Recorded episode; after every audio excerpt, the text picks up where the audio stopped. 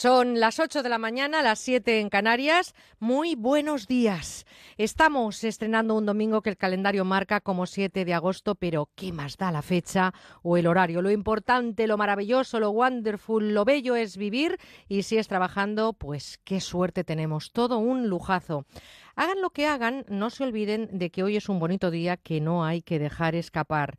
Dijo Agustín de Hipona que el mundo es un libro y aquellos que no viajan solo leen una página. Así que espero que estén rellenando un capítulo espléndido en este verano, que está lleno de magia en la radio, especialmente en estos fines de agosto. Así que en su mochila llévennos porque no somos radiactivos, somos radioadictos. Y desde ya les propongo cuatro horas de radio que hasta las doce en Onda Cero se llaman con buena onda. ¿Me acompañan?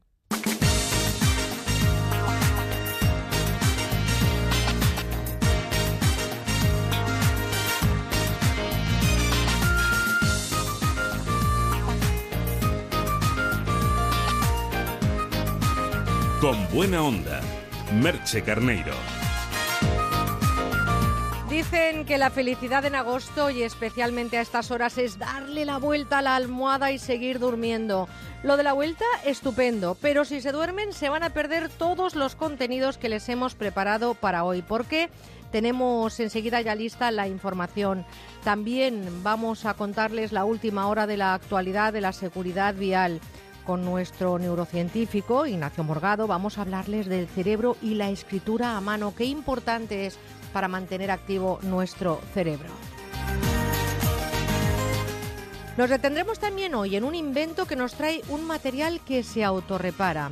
Y no se pierdan al equipo de investigación de nuestros becarios. Nos cuentan hoy cómo aprender a ligar. Yo pienso tomar buena nota.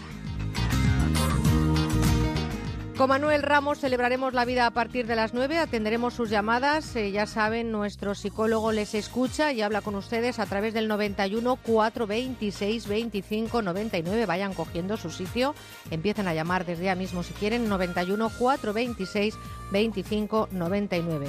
Con él hablaremos a partir de las 9, las 8 en Canarias. También vamos a descubrir hoy cómo son los coches conectados a Internet.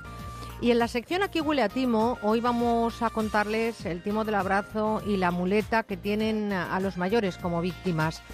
En tu, plato me suena, en tu plato me suena con Santos Ruiz vamos a hablarles del ceviche y del pescado crudo y con eh, Carolina Girbés, farmacéutica experta en fitoterapia, hablaremos de la moringa en lo más natural. ¿Quieren descubrir lo que es? Pues no se pierdan porque se lo contamos esta mañana en Onda Cero. Cuatro horas de radio en las que también les esperamos en las redes sociales, en Facebook y en Twitter, arroba con buena guion bajo onda. Al final del programa vamos a escuchar sus voces. Para ello necesitamos y queremos que ustedes nos eh, llamen al contestador automático 96 391 53 47. También leeremos algunos de esos correos electrónicos que nos están enviando este verano con buena onda arroba onda cero es. Y les contaremos, por supuesto, cómo se están moviendo las redes sociales, arroba con buena guion bajo onda, ese es nuestro Twitter. El de este equipo que madruga con sonrisa, buena energía, positividad y buena onda. En la realización técnica en Madrid está nuestra compañera Marian Moreno y en Valencia Pilar Martínez Gil. La realización, importantísima, compañeras, y la producción tiene un nombre, ustedes ya lo conocen, María Rech. Y ese equipo estupendo que tenemos este verano, Andrés Moraleda, Isabel Ejido, María Fernández, Carla y Bárbara Iurato. Con ellos y con ustedes, por cierto que les doy las gracias de antemano por seguir siempre ahí al otro lado con nosotros, vamos a arrancar ya este tiempo de radio.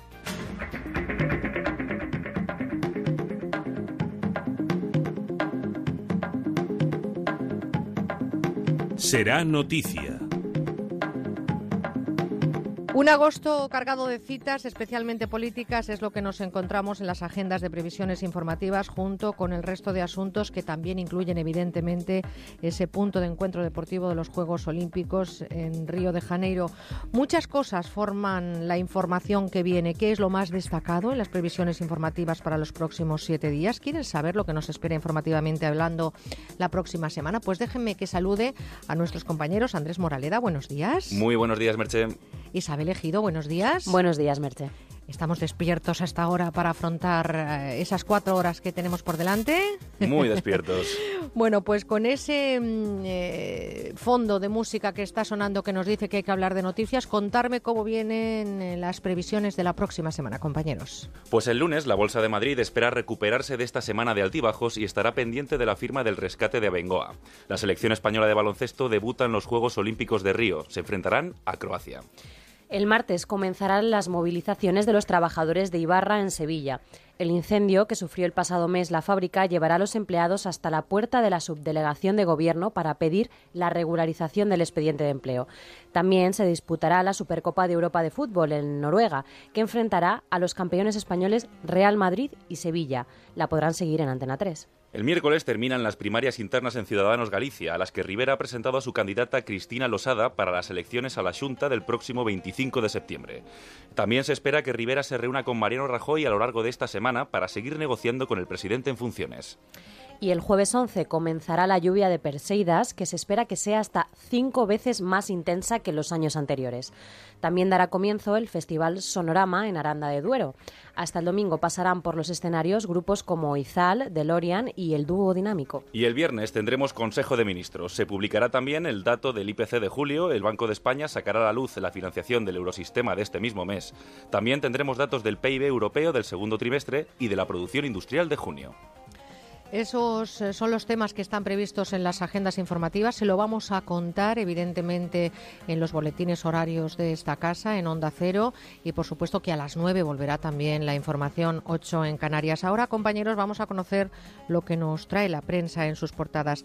Isabel Ejido, ¿qué dice la primera página de La Razón? Pues trae en portada Merche los resultados de la encuesta Creport y destaca que un 25% de los fieles de Ciudadanos cambiaría su voto en unas terceras elecciones. La imagen es para un sonriente Rajoy que se ejercita junto a José Benito, marido de Ana Pastor, en la llamada Ruta de la Piedra y el Agua, cerca de Ribadumia, en Pontevedra. Rotula una larga caminata hacia la investidura.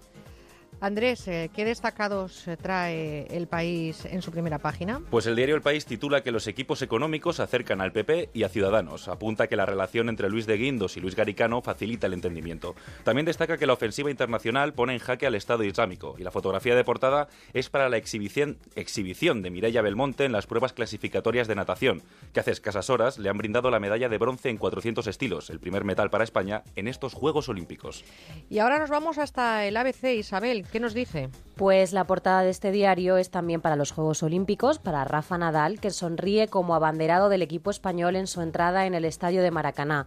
Titula La mejor cara de España.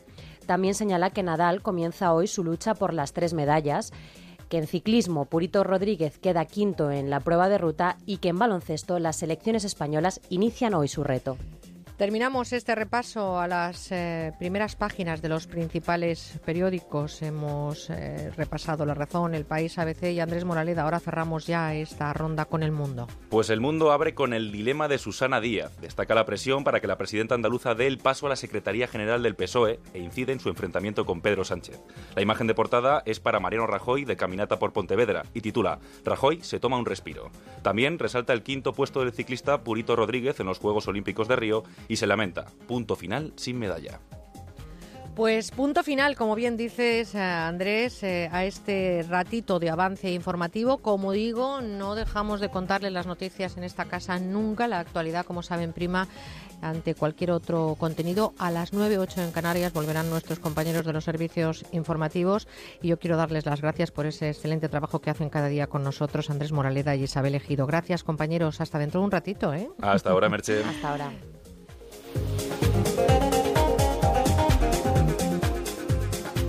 Onda Cero con buena onda.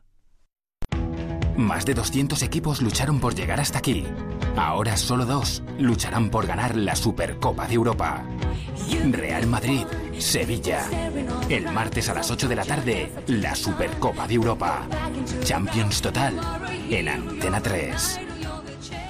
Doctor Márquez, el exceso de medicación a veces produce problemas gastrointestinales. ¿Cómo podemos mejorarlos? Lo primero que hay que hacer es proteger la mucosa gástrica tomando un vial diario de sistema alfa aloe vera. Con sistema alfa protegemos todo el tracto gastrointestinal y mejoramos esas molestias. Pues gracias, doctor. Y ustedes ya saben, problemas digestivos, sistema alfa aloe vera. Tu afición es sentimiento. Llegamos a tu radio, a Onda Cero.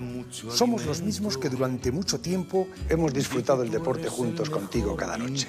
Y tengo la sensación de que ahora empieza lo mejor. José Ramón de la Morena llega a Onda Cero.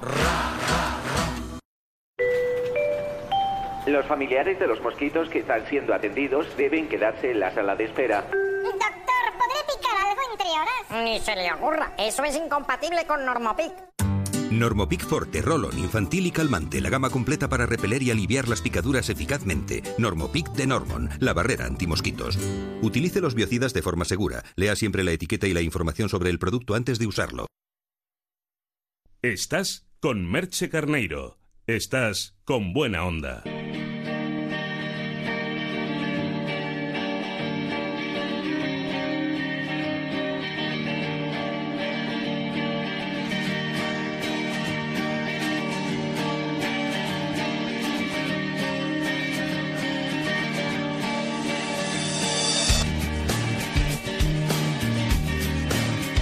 Toma nota y ponle freno.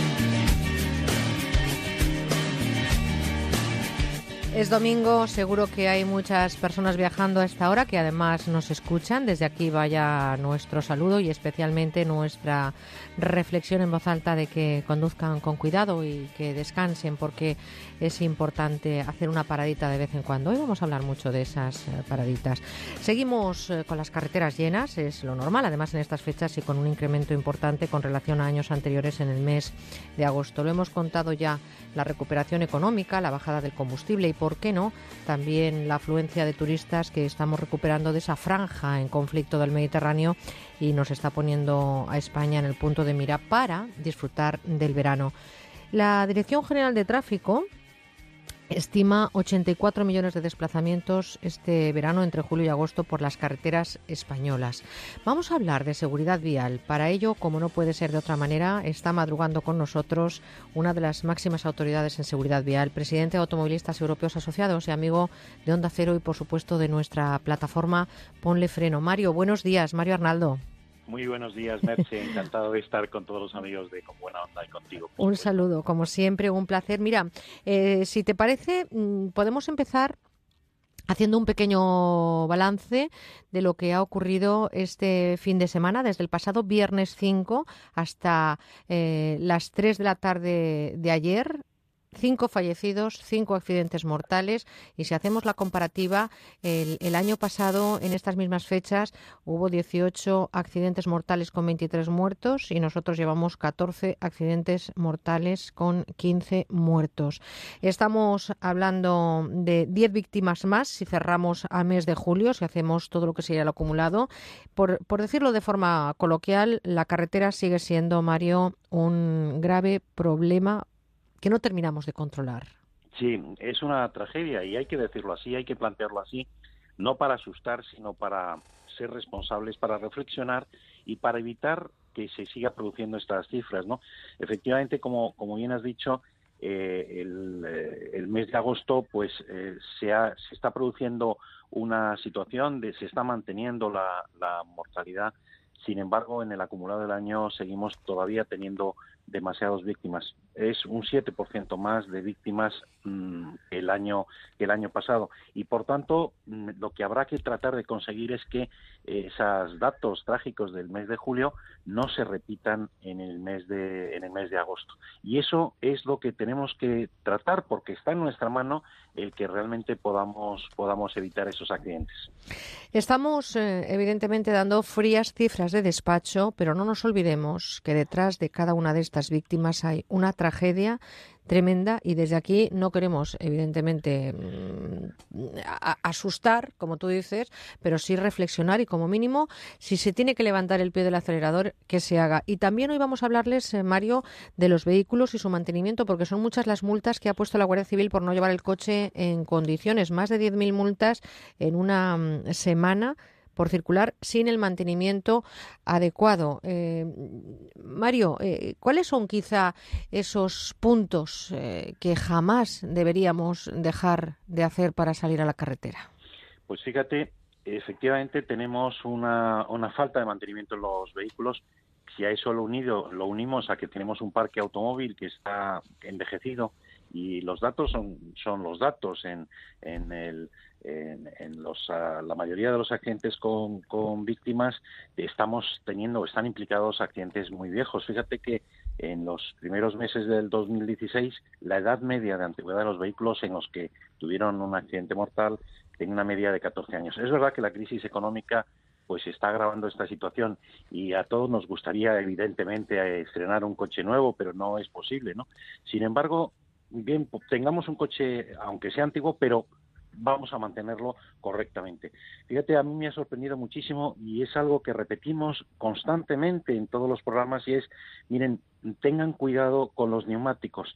El tema de no llevar los neumáticos en, perfecto con el dibujo adecuado, eh, con un mínimo legal de profundidad para, para, que en caso de una maniobra brusca o de un frenazo el vehículo responda, ¿no? Y por eso es importantísimo que eh, tengamos o hagamos un adecuado mm, mantenimiento de la presión de los neumáticos, ya no digo del dibujo, pero también los frenos, los amortiguadores, los elementos fundamentales de los órganos vitales de un, de un vehículo. Y a mí me ha sorprendido también que, por ejemplo, el alumbrado pues siga mm, contabilizando o la falta de alumbrado sea contabilizando un gran número de, denuncias. Fíjate, Mario, perdona que te interrumpa, que todo esto que estás contando sería muy fácil saber que está en condiciones si se hubiera pasado la ITV, pero de los datos que ha dado la Dirección General de Tráfico, de esas 10.000 multas en una semana por circular sin, sin haber hecho el mantenimiento correspondiente a los vehículos, me encuentro con que la infracción más cometida ha sido la de circular con la ITV caducada, desfavorable o negativa, con un total de casi 3.000 denuncias por, por esta causa. A mí me parece una falta de responsabilidad tremenda poner un coche en carretera, primero por la seguridad propia de los pasajeros que llevo y por los conductores que me voy a encontrar en la carretera. No han pasado la ITV o la han pasado de forma negativa o desfavorable. Fíjate que estamos hablando del 1,5% de los que es lo que se calcula eh, vehículos que están circulando sin haber pasado la ITV, el 1,5%. Pero que, y es verdad que también puede estar la situación económica eh, provocando esta situación, pero es injustificable, porque no es, lo que está en juego no es la multa que nos vayan a imponer, que es de 200 euros por no circular con una ITV caducada, sino que el hecho de que no pasemos la ITV está, está poniendo en riesgo nuestra propia seguridad y la de los demás, pero nuestra propia seguridad, que es que vamos en un vehículo que no está acreditado que realmente eh, pueda actuar correctamente en una situación de, de conducción, pues ya no digo extrema, sino mínimamente normal. Por tanto, yo creo que en este sentido muchas veces no se lleva la ITV porque no tienes dinero para, porque sabes que tienes una avería y a mí me parece que esto eh, realmente es, es algo que me parece inaudito, el que alguien pretenda justificar sabiendo que su coche no está en condiciones por circular, que sabe que si va a la ITV no va a pasar y le van a inmovilizar el vehículo. Sí, pero Mario, no, lo inmovilizan porque están en las carreteras. Es decir, la irresponsabilidad del conductor por supuestísimo que ponemos en primer lugar ese, punto, pero yo quisiera también que cuando alguien va a pasar una ITV, si el coche no está en condiciones para salir en carretera, pues que se inmovilice el coche o que desde allí vaya directamente a un taller. No lo sé, eh, Mario, lo que tendría que hacerse, pero creo que está fallando algo. Hay alguna fuga dentro de este sistema que tengo la sensación que a veces se ha convertido más en, en eh, una máquina de hacer dinero que una máquina de, de, convertir eh, esos coches que ya tienen algunos años en seguridad en las carreteras. Claro, si el mecanismo existe. yo incido sobre todo en, el propio, en la propia responsabilidad del conductor, porque con independencia de que la administración pueda sancionarnos o no, y lo debe hacer, y ahora le haremos la correspondiente crítica a quien no está haciendo su trabajo correctamente, pero lo cierto es que, eh, que a mí me preocupa soy yo mismo y mi familia que va a montar en un coche. Y es verdad, fíjate que cuando pasamos la ITV, eh, del precio que pagamos por pasar a la inspección técnica, nos cobran una tasa. Una tasa, unos 9 euros, que van no para la ITV, aunque lo cobra la ITV, van para tráfico para anotar el resultado de la inspección. Bueno, pues tráfico sabe perfectamente mediante un simple proceso informático qué vehículos tenían que haber pasado la ITV y qué vehículos no lo han pasado, con independencia de que circulen o no. Y lo digo porque a mí me pareció que eh, se han incorporado sistemas de detección, cámaras en las carreteras para que cuando un vehículo pasa por ese punto localicen la matrícula, le visionan la matrícula y comprueban si tiene seguro o si ha pasado la ITV. Pero ¿qué ocurre si un automovilista incumplidor que no ha pasado la ITV no pasa por ese punto? Es que le vamos a dejar que circule impunemente y sobre todo con riesgo para su seguridad. Yo creo que en ese sentido la Dirección General de Tráfico tiene mecanismos, sin duda, para poder, sin necesidad de estar captando o controlando vehículos en la carretera, para poder requerir a esas personas eh, que no han pasado la ITV y decirles, miren, eh, ya no es por un problema de cumplir un trámite, es que es necesario, tenemos un parque automóvil viejo, tenemos un parque automóvil que está mal mantenido y por tanto eso nos preocupa porque eso puede estar explicando el repunte de la siniestralidad. Pero sobre todo, yo me importa, sobre todo, si usted no tiene dinero para mm, reparar el coche, mejor que no lo utilice. Eh, estoy absolutamente de acuerdo y habrá que buscar responsabilidades, pero por supuestísimo que en primer lugar a los conductores y a lo mejor repasar un poquito ese sistema que no eh, saca del parque móvil a esos vehículos que no están en condiciones. Por cierto, Mario, la fatiga es la cuarta causa de siniestralidad de las carreteras españolas. El conductor o la carretera, ¿dónde podría estar la causa? Bueno, yo creo que eh, intervienen varios factores, intervienen varios factores, pero uno puede ser el que no estamos descansando lo, necesario al iniciar un viaje. Y muchas veces, y eso se está verificando, se han reducido los, el tiempo vacacional, los tiempos de, de disfrute de ocio y queremos aprovecharlo al máximo. La distracción, la fatiga y también el, estado de las carreteras y especialmente las carreteras convencionales que son las que más fatigan a los conductores, ¿no? Eh, yo creo que en este sentido eh, contribuye todo y sobre todo el mayor enemigo de un automovilista es el sueño, la fatiga. No avisa, no avisa. Yo el otro día, eh, fíjate, yo hoy ya un poco preocupado, en, venía, venía en carretera, venía desde Granada y ya voy con mucho cuidado al adelantar en una autovía porque si no llego a advertirle a un conductor, se, ya se estaba durmiendo, se estaba saliendo y estaba invadiendo mi carril al ir a adelantarle. Qué barbaridad. Eh, yo, sinceramente, me preocupa, ya me está preocupando mucho el que en muchas de las eh, carreteras de las rectas, en una autovía, ya no te digo una carretera convencional, sino una autovía, pues hay gente, no sé si es lo monótono o porque no descansan, no paran lo suficiente. Y eso lo que hay que volver a recordar es mire, a la más mínima mm, señal de fatiga o de sueño, eh, pare, pare y refresquese con bebidas refrescantes, sin alcohol, fuera, absolutamente fuera nada de alcohol, y pare cada, pues cada 200 metros, cada 200 kilómetros, cada dos horas, o inmediatamente que lo necesite, si es que lo que hay que hacer es descansar, porque, insisto, el sueño no avisa. Y hay personas que pueden tener incluso eh, pues enfermedades crónicas, como apnea del sueño, que, mm, con mucho más. Y el que no esté, pues el calor, eh, el, que realmente tengamos una rutina, el que no se eh, mantenga una, una correcta posición de, en, la conducción, pues puede estar provocando este tipo de, de accidente. Y es peligrosísimo. Ya no digo la distracción, la utilización de los móviles o de otros elementos, pantallas táctiles. Yo creo que hay que recordar mensajes muy claros y diáfanos. La conducción es una actividad arriesgada que requiere de nuestra máxima atención, nuestra máxima concentración y nuestras mejores condiciones psicofísicas. Y es incompatible con otro tipo de ejercicio de actividad. Usted no puede tener eh, estar atendiendo un móvil o atendiendo una pantalla de Internet.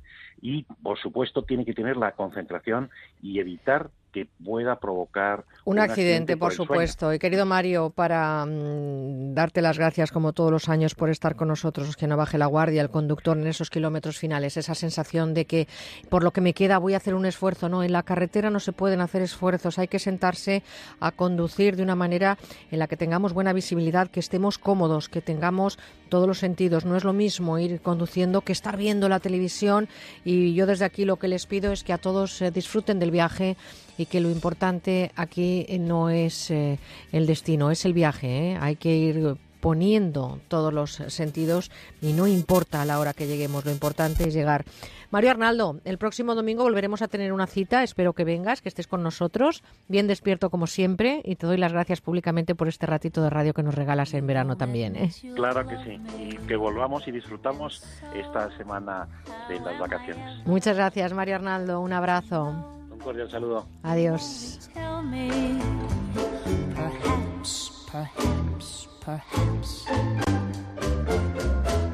A million times I ask you, and then I ask you over again. You only answer, perhaps, perhaps, perhaps. If you can make your mind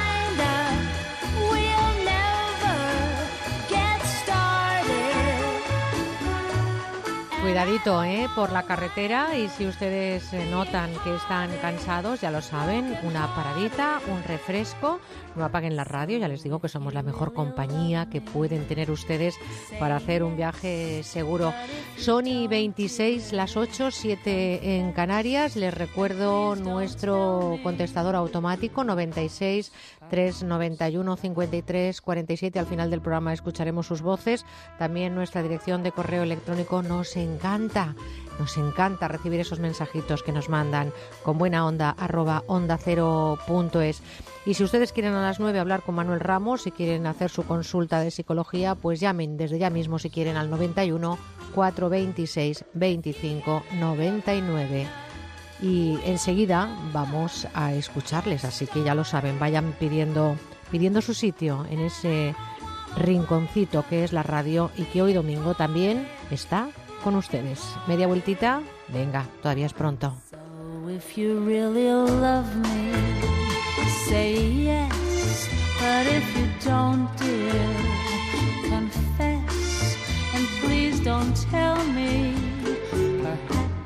So Onda Cero con buena onda. Es el momento de cambiar los muebles de su oficina. Por eso en Mercaoficina disponemos de dotaciones completas tanto en muebles como en sillería para que usted pueda dar un aire nuevo a su oficina acorde con el impulso económico en el que estamos y con los mejores precios. Mesa 1,60 por 80 más cajonera más silla giratoria ergonómica por tan solo 90 euros. Infórmese en el 91 875 1050, 91 875 1050 y en mercaoficina.es. Murprotec, buenos días. Le llamo porque tengo humedades. Ha llamado al sitio adecuado. ¿Qué tipo de humedades? ¿Qué es lo que ve? Se cae la pintura, hay manchas blancas y huele muy mal. Lo he intentado todo. Uno de nuestros técnicos le visitará y analizará gratuitamente su problema de humedad. Si podemos darle solución, será con garantía de resultado por escrito de hasta 30 años. Jamás volverá a tener humedades. No sabe cuánto me alegra oír eso. Llame al 930 1130, 930 1130 o el murprotec.es. Tu afición es sentimiento. Llegamos a tu radio, a Onda Cero. Somos los mismos que durante mucho tiempo hemos disfrutado el deporte juntos contigo cada noche. Y tengo la sensación de que ahora empieza lo mejor. José Ramón de la Morena llega a Onda Cero. Bingo Las Vegas, una experiencia de juego diferente por su decoración, por su ambiente y porque puedes jugar en su terraza climatizada durante todo el año, con cena, copas y muchas sorpresas. Tienes que venir, te vas a divertir como nunca. Bingo Las Vegas, la sala de juegos que más premios reparte de Madrid. Descubre otra forma de jugar en la terraza climatizada de Bingo Las Vegas. Hermanos García Noblejas 17. Las condiciones de tu divorcio como tu matrimonio no son para siempre. Si no estás de acuerdo con las condiciones de tu divorcio, reclamamos por ti. Llama a pluslegal.es, expertos matrimonialistas, 91 278 1453, porque la injusticia no es para siempre. Llama ahora a pluslegal.es, 91 278 1453. Onda Cero Madrid 98.0. La reforma que tú buscas la encontrarás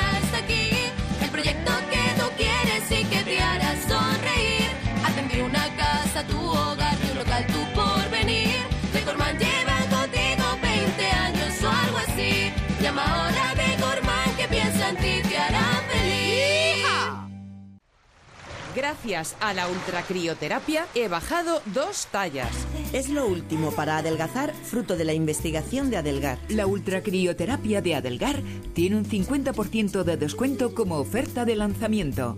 Infórmese 91 577 44 77. Además, puede salirle gratis. Electrocasión, liquidación permanente de electrodomésticos nuevos de las mejores marcas hasta con un 50% de descuento y garantía del fabricante. Electrocasión, cuatro tiendas por todo Madrid.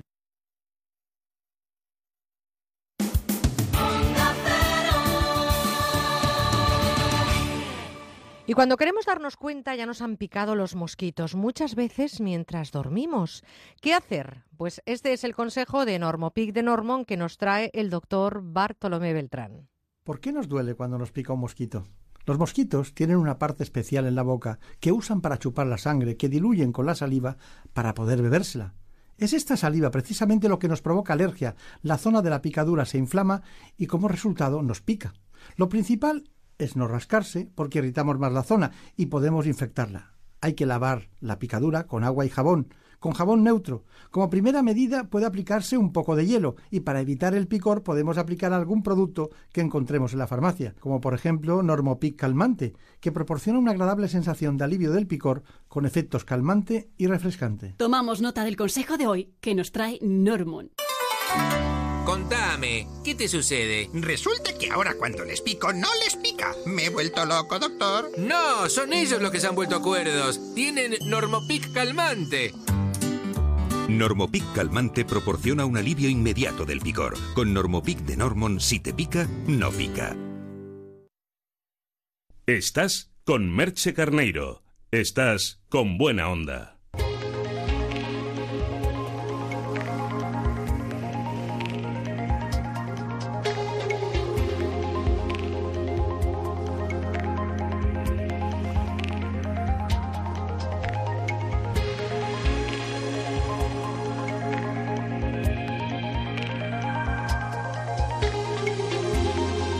¿Sabías que... ¿Sabían que el 20% de los ruidos que sufrimos en nuestra casa procede de las conversaciones de los vecinos? El piso superior o el que tenemos justo al lado de nuestro tabique es la principal fuente de ruido que soportamos a diario en nuestros hogares. José Ángel Gamayo es miembro de la Junta Directiva de la Asociación Española para la Calidad Acústica y con él vamos a hablar esta mañana. Señor Gamayo, buenos días. ¿Qué hay? Buenos días. Gracias por estar con nosotros. Pisadas, movimientos de muebles, televisión y radio a todo volumen, discusiones acaloradas. ¿Afirmamos definitivamente que las paredes hablan, doctor? Pues eh, sí, realmente es lo que, lo que así parece. Después de tantos años parece que, que ese dicho se ha hecho realidad, ¿no? La tecnología, sin duda, señor Gamayo, ha sumado contaminación acústica en las casas. ¿Qué diferencia hay de este mundo del siglo XXI a simplemente mirar hacia atrás 20 o 30 años? ¿Cuáles son esos ruidos que han cambiado? Pues mira, han cambiado sobre todo los ruidos de los electrodomésticos. Eh, eso ha ido afortunadamente para bien. Han mejorado, digamos, muchísimo su, su nivel de, de ruido a niveles mucho más uh, bajos y tolerables. En cambio, pues hemos introducido desgraciadamente otros, como bien has dicho. La tecnología pues nos ha permitido traernos a nuestros hogares pues el, el, el cine por ejemplo no con, con, los sistemas estos de, de home cinema que, que lógicamente pues pues pues producen un ruido muy muy exagerado en torno al 13% he leído que son esos ruidos los que soportamos en los hogares, ¿no? De ese tipo eh, de tecnología.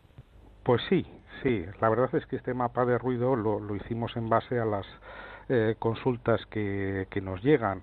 Y, y, bueno pues ese 13% también eh, va a incluir otro de los fenómenos que es el aprendizaje musical en, en la casa no eh, el tema de, de aprender piano el tema de aprender un instrumento musical eh, dentro de la, de la cultura eh, que está habiendo en los eh, colegios, en la cultura musical, que, que, también se ha incorporado a, eh, digamos, a nuestros usos y costumbres. ¿no? Sí, porque hace unos años tan solo molestaba la flauta del colegio, ¿no? que era lo único que tocábamos los niños en clase, pero ahora resulta que ya los niños aprenden piano, guitarra, incluso el más atrevido tiene hasta una batería en casa. Dentro de ese mapa del ruido hay un eh, factor ambiental que a mí me preocupa, ese 80% de los ruidos del exterior, que también son motivos evidentemente de, frustraciones, ¿no? El tráfico, eh, las concentraciones de gente si vivimos en zonas de ocio, en fin, ese ruido, el 80% es algo que no vamos a poder eh, evitar en esta sociedad de progreso, como nos llamamos.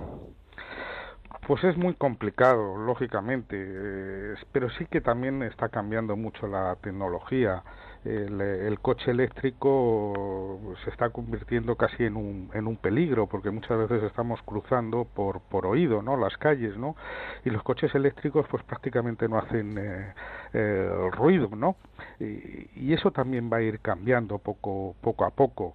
Yo creo que mientras se vayan imponiendo esas nuevas tecnologías pues lógicamente nuestras ciudades también van a ir cambiando un mapa del ruido, señor Gamayo, que evidentemente por porcentajes, y entiendo que también esto será cambiante dependiendo de las zonas y donde viva uno, no es lo mismo vivir en el centro urbano que en una urbanización a las afueras de una gran ciudad, que esto cambia evidentemente también el mapa del ruido. Pero eh, muchas veces hemos, eh, hemos achacado esa falta de conciliar el sueño a las mascotas o hemos hablado muchas veces también de, del ascensor, ese enemigo en muchas ocasiones porque tenemos la habitación muy cerca al, zaguán. Em, eh, eh, dentro de este mapa que ustedes han elaborado, ¿cuáles serían esos ruidos que usted cree que en el siglo XXI podríamos, de alguna manera, eh, no sé si, si amortiguar o incluso eliminar de este mapa que ustedes han elaborado?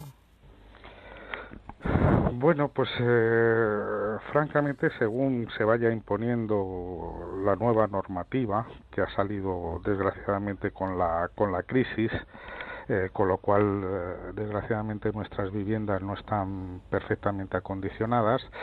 Pero digamos que con la nueva ley pues eh, lógicamente todos estos ruidos van a ir descendiendo paulatina paulatinamente. Y además pues bueno esta ha sido una ley o unos niveles prácticamente de transición con lo cual tenemos que pensar que, que la ley se irá haciendo digamos según vaya eh, pasando el tiempo se irá haciendo digamos más eh, fuerte más eh, por así decirlo más exigente y por tanto iremos teniendo sufriendo menos estos ruidos. Por tanto yo en el futuro soy perfectamente optimista no no puede ser de otra manera. Nos encanta hablar de optimismo en este programa. Su nombre ya lo dice, con buena onda. Fíjense ustedes que, en verano, en pleno verano que estamos ahora, evidentemente hay muchas ventanas abiertas, mucha gente que hace su vida en la calle. ¿Es más ruidoso el vecindario ahora en verano que en invierno? Yo pienso que, no, yo pienso que, no. Eh, lo que pasa es que sí que tendremos que hacernos cargo de que en verano eh, esos 45 decibelios que se permiten por la noche tenemos que hacerlos eh, convivir con las ventanas abiertas con los 30 decibelios que debe de tener el dormitorio, ¿no? Con lo cual, digamos, ahí la ley pues eh, es muy muy conflictiva, ¿no? Con el tema de la ventana abierta, ¿no? Eh, lógicamente son cambios de, de, costumbres y, son más temas de mm, eh, de educación eh, que debemos de tener en, eh, tenemos que ir incorporando más en, en verano que, que lógicamente en, en, invierno, ¿no? que con las ventanas cerradas pues podemos ser un poquito más ruidosos. Pero no cabe la menor duda que, la educación puede ayudarnos mucho a la hora de evitar estos ruidos. Ruidos que son de última generación un 13%, esa anarquía del portal un 5%, las mascotas tan solo un 1% son más silenciosas de lo que muchas veces les achacamos. Ese 80% que les hemos comentado del tráfico, evidentemente si usted vive en zonas urbanas, no rurales, ese murmullo de la cisterna, incluso un 9%, un mapa del ruido que está conviviendo con nosotros. Nuestra casa además debería ser ese lugar donde el remanso de paz estuviera garantizado, pero en ocasiones se está convirtiendo en ese coladero, coladero de ruidos de distinta eh, procedencia.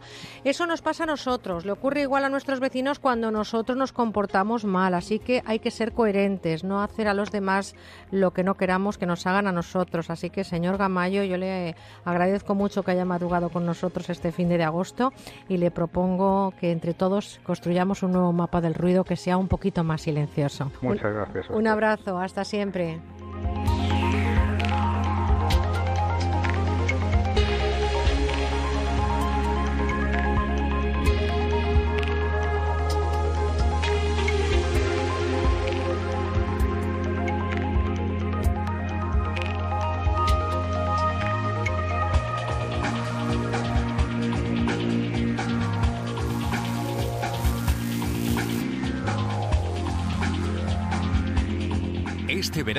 Queremos escucharte. Déjanos tu mensaje en el 963 91 53 47.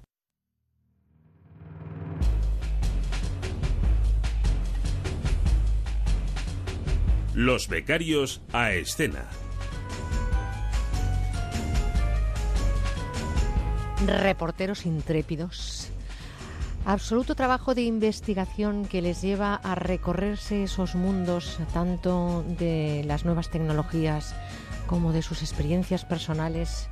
Eh, ríanse ustedes de esos otros equipos de investigación. Bueno, no se rían, son importantes también esos compañeros, pero no se pierdan de vista el trabajo que hacen estos compañeros. Andrés Moraleda, buenos días de nuevo. Buenos días de nuevo, Merche. En Madrid, ¿eh? En Madrid. ¿Cómo ha amanecido días. esta mañana la ciudad? ¿Cómo está? Pues mira, con un fresquito que me ha venido muy bien, porque llevaba una semanita muy durita para, para dormir por el calor, pero vamos, esta semana, este, este día, este domingo ha sido fresquito, por lo menos por la bueno, mañana. no- eh, du- durito para dormir, ¿no será que has estado ligando? No, no. Sí, eso no. bueno, he estado ligando porque forma parte de mi trabajo de investigación para hoy. Bueno, bueno. Sí, sí, yo no anticipo Vamos nada a hablar. Vamos a hablar ahora tú y yo en unos segunditos. sí. Déjame que salude a, a Carla Bayo. Carla, aquí en Valencia. días, Buenos ¿qué días. tal? Tú has estado también haciendo tu trabajo, ¿no? Una labor de investigación, sí. Sí, os veo con En una cara de felicidad a sociales, todos. sí. Sí, sí, os veo felices ¿eh? con ese trabajo que habéis hecho. Y Bárbara Yurato, Bárbara. Yo también he cumplido. Buenos días. Buenos ¿Has cumplido días. también? Sí. O sea, que os habéis puesto a ligar todos, Hombre. como cosacos. Ay, madre mía, hoy vamos a, a ver qué nos cuentan nuestros eh, compis de ligar, que no sé si sabéis que ligar viene del latín ligare y significa unir. ¿Sabíais ese dato? Algo aprendimos en el instituto. Sí, Sí. Eso Yo- se yo- aprende a yo ligar no soy en de el latín, instituto. pero bueno, sí, sí, tiene bastante sentido. Tiene, no, no, ligar viene del latín, ligare, que significa unir. Vamos a unir todas nuestras fuerzas y a unir todo vuestro trabajo y vamos a ligar estos reportajes. Empieza Andrés, que para eso ha pasado malas noches el muchacho, para, para, para ligar, y creo que tú te vas a la antigua usanza, ¿no? A cómo se ligaba antes. Yo soy un clásico, Merche. Yo soy de estos de apoyarme en la barra de bar, contacto visual, acercarme un, un poco, empezar a entrar en ¿En una el estudias y conversación. sí, sí. trabajas de toda la vida? No, no, no, no. Yo Ah, soy no. mucho más sutil. Sí, sí, mucho más ingenioso. Bueno, pues a ver cómo me pedirías de salir, no sé. Ver, venga, vamos a ver cómo se ligaba a la antigua usanza. Cuéntame qué, qué has hecho en tu trabajo de investigación. Pues te lo cuento, Merche.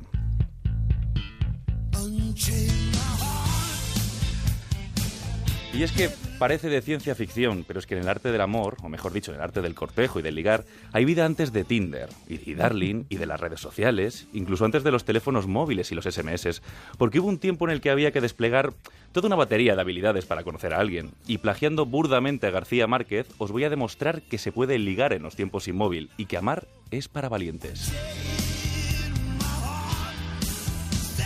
Bueno, Merche, yo creo que tú eres de, de los míos, ¿no? De, ligar a la antigua usanza. soy, Sí, soy muy sí, valiente. sí. Yo en la vida siempre hacia adelante, para atrás ni para coger impulso. Y sabes una cosa, que si el pasado te llama ya sabes lo que te va a contar. En los ligues también. Pues mira, te voy a contar yo un poquito de las maneras de ligar que, que había antes, porque yo creo que la Cuéntamelo. juventud ahora mismo no tiene ni idea de ligar fuera de los teléfonos móviles y de Internet. Es Y- verdad, hijo mío, esta juventud no tiene nada que ver contigo y conmigo. ¿eh? Hay que ver en nuestra época, Andrés, cómo se ligaba de bien. Ay. Cuéntame cómo lo haríamos ahora. Pues mira, había una manera de ligar que es muy bonita, que es la de, de puño y letra. El WhatsApp de antes, ¿no? Una nota romántica, ya sea en clase, en la biblioteca, en el trabajo. No sé si a ti, Merche, te llega una nota romántica en la redacción de Onda Cero Valencia. Bueno, si la voz te enamora no pases por la emisora, pero tampoco estoy como para que no me echen cartitas de amor. ¿eh? Alguna que otra me han dejado, ¿eh? Bueno. Incluso ahora hay algún que otro oyente que me deja músicas o me, bueno, o, o me escribe algún correíto. Pero bueno, eso que quieras que no, ya es un poquito más tecnológico, ¿no? Yo creo que la artesanía de las cartas sí, de pero amor... esas, sí, esas notitas me las han dejado también. Era muy niña, iba con trenzas, pero me las han dejado. Ay, qué bonito. Pues no sé si sabes que en el siglo XIX los caballeros de la época utilizaban las llamadas tarjetas para conocerse, para acercarse a las mujeres de, de forma poco formal. Contenían un mensaje breve y una ilustración sencilla que le quitaban hierro a un acto que en otro contexto pues habría resultado más formal y además lo hacían de forma seductora y divertida. Pero te voy a contar de otra manera, que es A el ver. teléfono. Pero no el móvil, ¿no? Uno fijo, en el salón de casa, de esos que cogía tu padre y tenías que pasar ese filtro. Y después de pasar la vergüenza de hablar con la familia delante. Y es que el filtro parental ¿Qué coño eres tú? Hola, señor Burnett, soy Reggie. ¿Y qué haces aquí? Vengo a buscar a Megan. ¿Qué? Que vengo a buscar a Megan. ¿Qué edad tienes? 15 años, señor Burnett. Cabrón, parece que tengas 30. Ay, qué ¿Cuántas mal lo pasábamos, ¿no? Qué mal lo pasábamos, Merche, antes. Ay, ay, ay, esas fiestas que venían a buscarnos y los papás decían, ¿pero este quién es? Y, Ay. ¿Tú qué vas a hacer con mi hija, no? Y la cosa estaba complicada, sí, cierto, Ay, Dios mío. querido. Sí, sí, pero bueno, yo creo que la forma de ligar más, más extendida es la de a través de amigos, ¿no? Que ahora son la- las redes sociales las que hacen esa, esa función. Pero bueno, según una encuesta de la cadena estadounidense NBC, el 63% de las parejas casadas, hablo de Estados Unidos, afirman que conocieron a su cónyuge a través de amigos. No sé si tú puedes contarme que también aquí Yo es en que de mi vida privada no hablo, ¿sabes? Ay, Pero en cualquier caso te puedo decir que los amigos son un nicho espléndido para, para conocer a esa media naranja o el amor de tu vida. Luego Sí. es otra cosa, que la realidad te lleve a otro destino, ¿no? Pero la verdad es que de entrada yo creo mucho en el cara a cara, ¿verdad? En el Mm. aquello de que el cortejo, la seducción, el coqueteo, el, el mirarse a los ojos, el ver si te mira, el dejar, bueno, yo mm, si fuéramos hacia atrás en nuestras anteriores generaciones, que no es la nuestra, Andrés, ligaban hasta con señales a través de abanicos, las señoras se sentaban en las fiestas con las eh, piernas y las manitas en las rodillas y esperaban a que les sacaran a bailar. Eso ya me parece excesivo. Pero yo es- sí yo que eso es- no lo he vivido, pero bueno. No, yo tampoco, ¿eh? Ah. Yo tampoco, yo tampoco. Pero bueno, que sí que es cierto que eso ha estado ahí. Pero sí, eh, yo soy muy de lo que tú me dices, Andrés. Me encanta, me encanta que pienses que hay que ligar eh, a la antigua Sí, sí, sí, usanza. sí, Una reflexión tuya para, para quedarnos con esa época de, de- de- de antaño. Pues mira, yo te digo que lo más bonito de esa época son los piropos y las frases para romper el hielo, de- el, el hielo, ¿no? Pueden ser de muchas maneras, educados, ingeniosos, invasivos, pero hay que ser original y pasar del típico estudias o trabajas. Dios mío. A ver, para terminar. ¡Llamada a una ambulancia! ¿Qué ocurre? Intenta no hablar. Vamos, siéntate. Has sufrido una caída terrible. No, no me he caído. ¿Seguro? Porque yo juraría que te has caído del cielo. ¿A ti te han encandilado con un piropo tan bonito? Qué bonito. Pues, ¿co- ¿con qué piropo cerrarías esta sección, querido Andrés? Pues mira, un piropo. Mira, te voy a echar uno, pero además te lo va a echar Jack Nicholson, ¿vale? Mira, escucha este. Tengo un cumplido realmente estupendo para ti. Y es cierto. Tú haces que quieras ser mejor persona. Oh, qué bonito. Yo te voy a dejar otro. A ver. Tienes un no sé qué y un qué sé yo. Ay, que yo qué sé. Querido Andrés. Ay, me dejas de piedra, excelente. Merche. Me dejas de piedra. Qué excelente ¿Nos trabajo. vamos? No, no, no, no. Vamos a poner tierra de por medio porque estamos además en una hora. Bueno, los niños todavía no se han levantado, espero. Oye, vamos a ver lo que nos trae Carla porque vamos a ver cómo se liga también a través de las redes sociales. Carla, ¿tú qué trabajo has hecho? ¿Has estado chateando todo este, toda esta semana? Yo he estado navegando en internet y voy a hablar de cómo ahora conectar es más importante que nunca en los tiempos en los que vivimos. Y tras aquellos guateques que nos contaba Andrés, con bailes agarraditos que servían para relacionarse y entrar en contacto con la persona que queríamos ligar, con el panorama actual del ligoteo, no es que haya llovido mucho, Merche, es que han habido tormentas. La igualdad entre hombres y mujeres, los nuevos conceptos de tiempo libre y ocio y los continuos y numerosos cambios de la vida social se han aliado con las nuevas tecnologías y las redes sociales. A ver, a ver. Cuéntame cómo se liga ahora por internet. Hazme un resumen de cómo lo has hecho tú, porque me parece que es lo que se lleva ahora. Pues a ver, si antes, como decíamos, eh, esperábamos llamadas de teléfono, esperábamos al cartero, ahora todo esto ha sido sustituido por me gustas, flores virtuales y cientos de selfies y fotos al día que llenan nuestro disco duro del amor. Si hace años tu mejor, tu mejor acompañamiento era la sonrisa y montones de receptividad, ahora mismo, hoy en día, lo que te tiene que acompañar, Merche, es un smartphone. Oye, y dame siete claves que creo que has resumido perfectamente para pasar del chat en las redes sociales a algo más. Las siete claves. Primero, ser tú mismo. Si tú enseñas a la otra persona como que quieres ser otra, eso ya a partir de ahí no funciona. Segundo, tener un perfil coherente. Acertar con la frase de entrada, saber cómo ¿Cómo entras en, un chat, por ejemplo? Por ejemplo, imagínate que en un chat ves una persona que dices, ay, mira, este puede llegar a ser mi cari. ¿Cómo le entras en un chat a una persona? Es que yo, Merche, siempre espero que me entren a mí. A mí Ay, eso hija, por Dios, entonces vamos no a hablar con gusta. Andrés que nos habla de la antigua usanza. Si estamos evolucionando... Si alguien, no sé, sacas un tema, primero sabe saber de sus gustos, ¿no? Entonces a través de sus gustos pues puedes eh, mandar por ahí una pregunta. O sea, por lo No tanto, sé. el perfil es importantísimo. Pero Bueno, sí que es importante para saber si esa persona puede congeniar contigo o no. Luego, no agobiar. Cuando encontramos una persona que nos gusta, tampoco estar ahí todo el rato escribiendo, vamos a quedar, qué tal estás, no. Eso de agobiar nada. Crear intimidad y confianza con esa persona, hablando de temas que creamos que son compatibles. Tener un motivo para quedar y si no buscarlo. Y por último, sobre todo, no insistir. Porque insistir acaba agobiando a la otra persona y lo único que puede ser es contraproducente. Bueno, vamos a ver. Seguro que, que tú has hecho un trabajo de campo. ¿Has conseguido quedar con algún cari esta semana? Que te he visto yo que venías con ojeras algún día y que venías con tu bicicleta un poco así retrasada. A mí sí ya que he conseguido quedar con algún cari. Sí, ¿eh? y Sí. de verdad, estupendo. Sí. Oh, ya vemos cari. Habemos cari. Oye, y también Bárbara, estupendo, eh, Carla. Bárbara creo que le ha puesto precio al amor, ¿no? Sí, yo si no consigues ligar como con las técnicas que nos ha contado Carla y Andrés, solo te queda pagar a un experto en la materia para encontrar a tu amor. Y es que hay agencias que te ayudan a encontrar parejas según tus gustos. Y veamos a ver cuáles existen. La primera que tengo es la agencia para millonarios. ¿Pero tienes que ser tu millonario o buscas el millonario? Es decir, ¿podemos entrar Eh, cualquiera o to- todos tenemos que tener una cuenta corriente? Buscas al millonario. Buscas al millonario, que decir que tú puedes estar tiesis totalis, que puede decir, oiga, mire, yo venía por el anuncio del millonario. Sí, de hecho, el perfil de las pretendientas eh, son chicas, suelen ser guapas, porque es lo que busca el millonario. O sea, que da igual, la inteligencia da igual, tienes igual. que tener así, vale. Da igual. Eh, mientras que eh, tengas un buen físico, sobra. Y mm, ¿El mecanismo cómo me- es? El, el mecanismo es fácil. Se crea el perfil eh, de, la, de la chica. O sea, tú, Merche, por ejemplo, podías decir, mido 1,90, rubia, ojos azules Oye, ¿puedo ser rubia? o morena. Para que el- ah, bueno. Pues puedo, quieras, mido tú. 1,90, tengo ojos azules y soy morena. Claro. ¿Y el millonario que ha rendido a mis pies? Tú tienes que esperar a que se ponga Tú sabes hacer estos estos estos eh, estos perfiles, tú lo sabes hacer, Yo ¿no? hago Ahora hablamos a las nueve.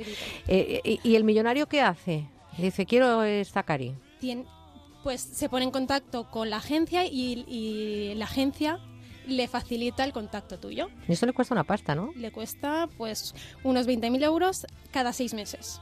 Fíjate, yo que no sé si eso o incluso abrir una agencia, ¿eh? Tampoco te creas que podíamos estar en cualquiera de las dos vertientes.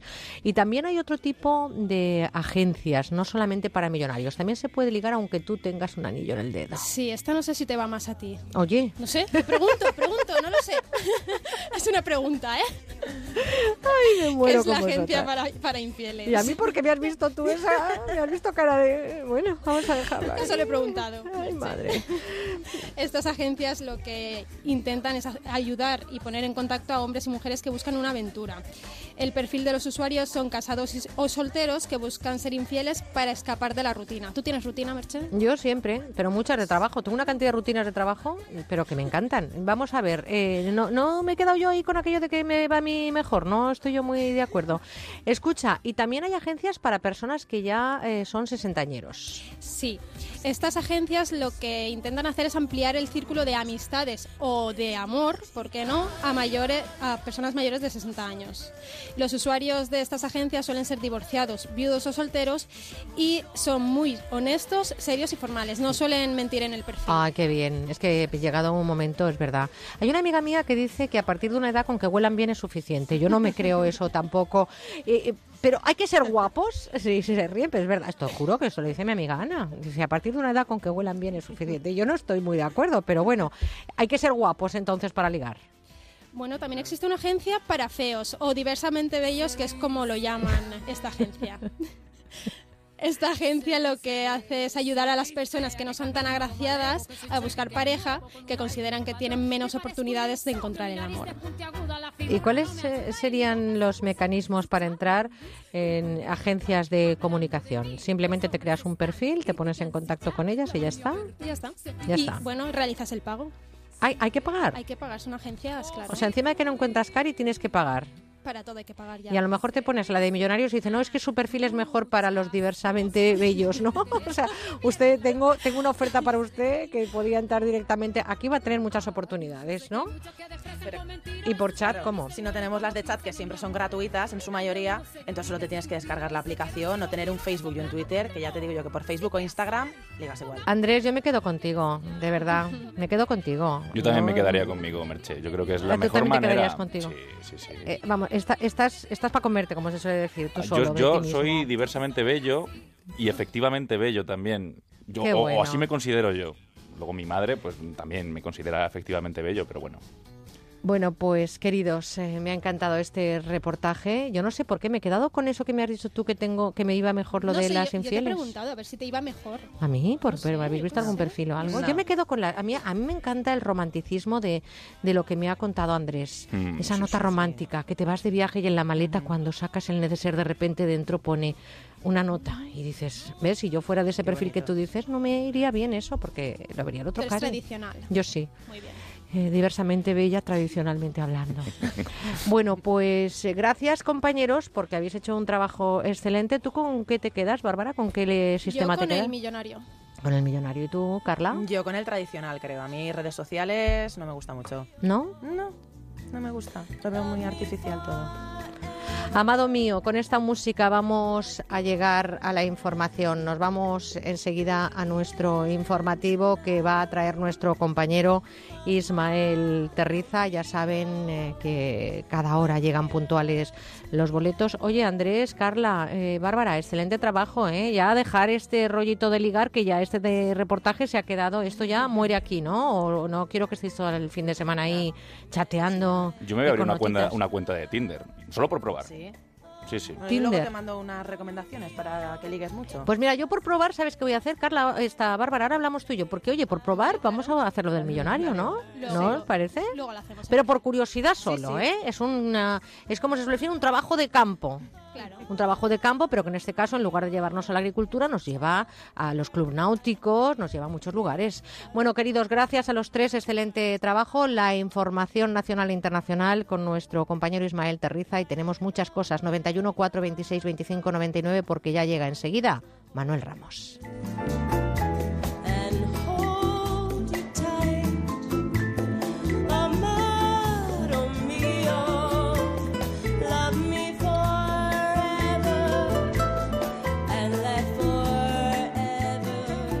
Con buena onda en Onda Cero. Atención, si es usted víctima de una hipoteca multidivisa, no dude en defender sus derechos. Cada vez más tribunales dictan sentencias a favor de consumidores obligando a las entidades financieras a recalcular en euros las cuotas desde el inicio del préstamo y a devolver el dinero indebidamente cobrado por su falta de transparencia, información y buena fe. Infórmese gratis en bufeterosales.es o en el 91 550 1515. 100% de éxito en sentencias ganadas. Comprar mi casa con Gilmar fue un lujo. Son los mejores del sector. Con ellos vendí mi piso con todas las garantías. Recomendar Gilmar gracias a nuestra experiencia personal es importante, pero más importante es la opción de miles de clientes que llevan años confiando en su profesionalidad. A la hora de vender o comprar su casa, confíe en el líder. Llame al 902 121 900. Gilmar, de toda la vida, un lujo. Hagan juego, señores. Gran Casino de la Mancha les da la bienvenida. Mesas de juegos de casino, torneos de póker, apuestas deportivas y restaurantes en un edificio exclusivo de tres plantas. Aprovecha tu suerte en Gran Casino de la Mancha, en Avenida de las Naciones 11 de Illescas, por la Autovía 42, salida 32 desde Madrid y desde Toledo, salida 33. Abierto todos los días. Couzapin, faves únicas. Busque, compare y elija. La mayor calidad con el mejor precio. Calle Menorca 33. Restaurante Couzapin.com. Onda Cero, Madrid. Bingo Las Vegas, una experiencia de juego diferente por su decoración, por su ambiente y porque puedes jugar en su terraza climatizada durante todo el año, con cena, copas y muchas sorpresas. Tienes que venir, te vas a divertir como nunca. Bingo Las Vegas, la sala de juegos que más premios reparte de Madrid. Descubre otra forma de jugar en la terraza climatizada de Bingo Las Vegas, Hermanos García Noblejas 17. Estas son opiniones reales de clientes de Devuelta Conductor. Por no tener que pagar las cuatro multas, eh, me he ahorrado unos 2.000 euros. Para mí es eficaz al 100%.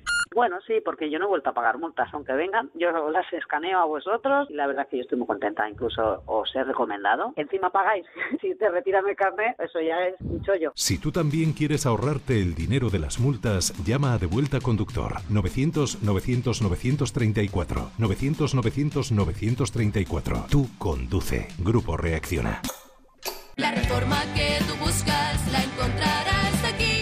El proyecto que tú quieres y que te hará sonreír. Atender una casa, tu hogar, tu local, tu porvenir. Decorman lleva contigo 20 años o algo así. Llama ahora a Decorman que piensa en ti, te hará feliz. Si quieres escuchar los audios de nuestros programas, entra en ondacero.es. Son las 9, las 8 en Canarias.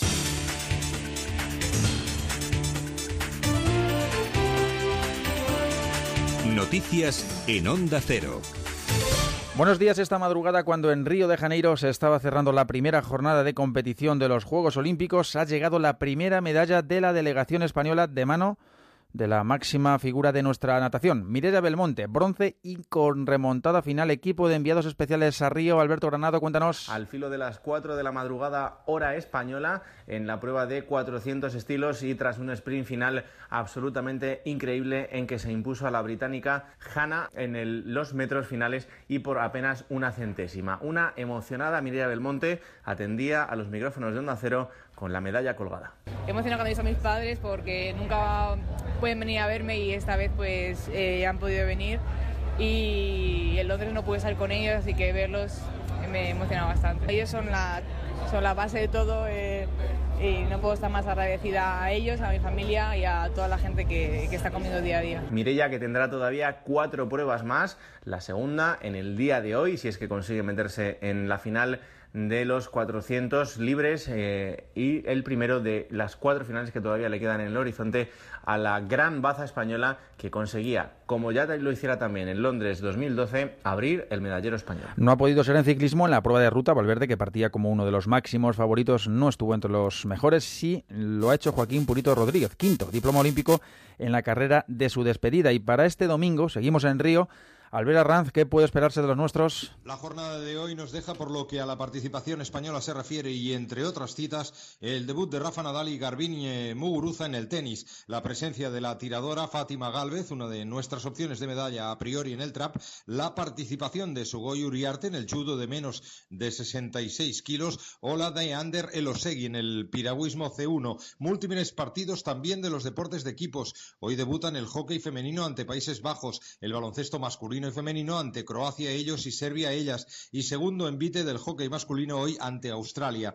Pero atención prioritaria, sin ninguna duda la piscina esta madrugada. Mireia Belmonte lograda la medalla de bronce en el 400 estilos. Hoy la badalonesa participará en los 400 libres junto a Melanie Costa. Jessica Vall por su parte irá a por todas en el 100 braza. A las 10 volvemos a Río. Aquí seguimos pendientes una jornada más del incendio que desde el miércoles afecta a la isla de La Palma en Canarias. Desde entonces el fuego ha quemado más de 4.000 hectáreas y no han dejado de, de, producirse evacuaciones, desalojos de carácter preventivo. Julia Molina. En las últimas horas, los vecinos de las zonas afectadas, Montes de Luna y Tigalete, han sido realojados en hospitales y albergues, según ha informado los servicios de emergencias. La evacuación se ha producido unas horas después de que regresasen a su casa las 2.500 personas que fueron desalojadas de El Paso y Fuencaliente el pasado jueves. El acusado de haber iniciado el incendio, un joven de nacionalidad alemana, ya ha sido puesto a disposición perquisición judicial. Se enfrenta a cargos por delito de incendio forestal ocasionado por una imprudencia grave, por lo que se ha ordenado su ingreso en prisión sin fianza. En Bélgica, el hombre que este sábado hería a dos policías con un machete en Charleroi, al grito de Alá Kabba, Alá es grande, y que fue reducido mediante un disparo por los agentes, fallecía poco después en el hospital. Pablo Valentín Gamazo. El ataque se produjo en la zona de control de la central de la policía en esta ciudad situada al sur de Bruselas, donde el agresor, cuya identidad no ha sido revelada por el momento, sacó el machete de su mochila y arremetió contra dos mujeres policía. El primer ministro belga, Charles Michel, afirmó que el ataque apunta a la pista terrorista. Y previsión del tiempo para este domingo, primero de agosto. José Nicolás. En general tendremos cielos despejados en la jornada de hoy. Se espera una subida de las temperaturas en la mitad norte de la península. La EMED tiene 20 provincias en alerta por altas temperaturas. Ourense, Pontevedra y Badajoz tienen alerta naranja. Aquí se podrían superar los 40 grados. Donde baja el termómetro es en Canarias, donde se espera viento de componente norte. Y además se espera viento fuerte de levante en la zona del estrecho. Contamos más noticias a partir de las 10 a las 9 en Canarias y en todo momento en OndaCero.es. ¿Tienes algún problema con tu mascota?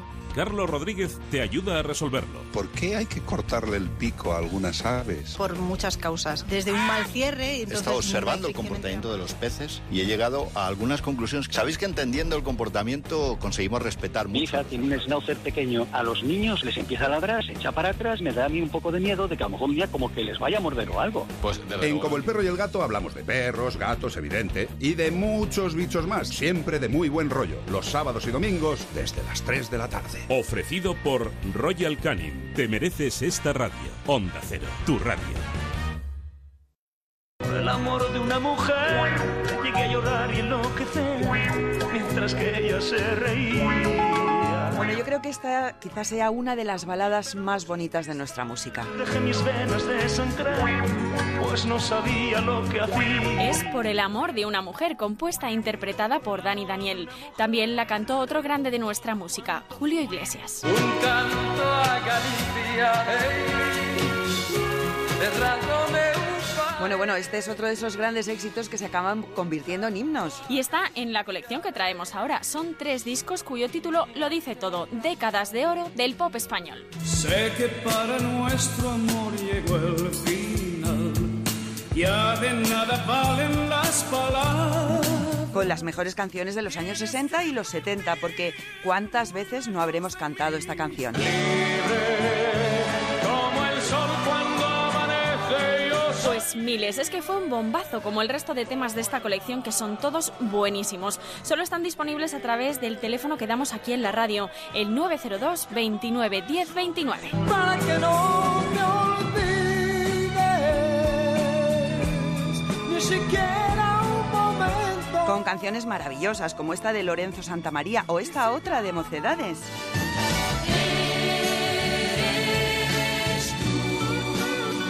O esta de Nino Bravo. Al partir, un beso y una flor, un te quiero. Qué bonito es esto, cómo me gusta. Bueno, ¿y qué me dicen de esta balada de Alberto Cortés? En un rincón del alma donde tengo la pena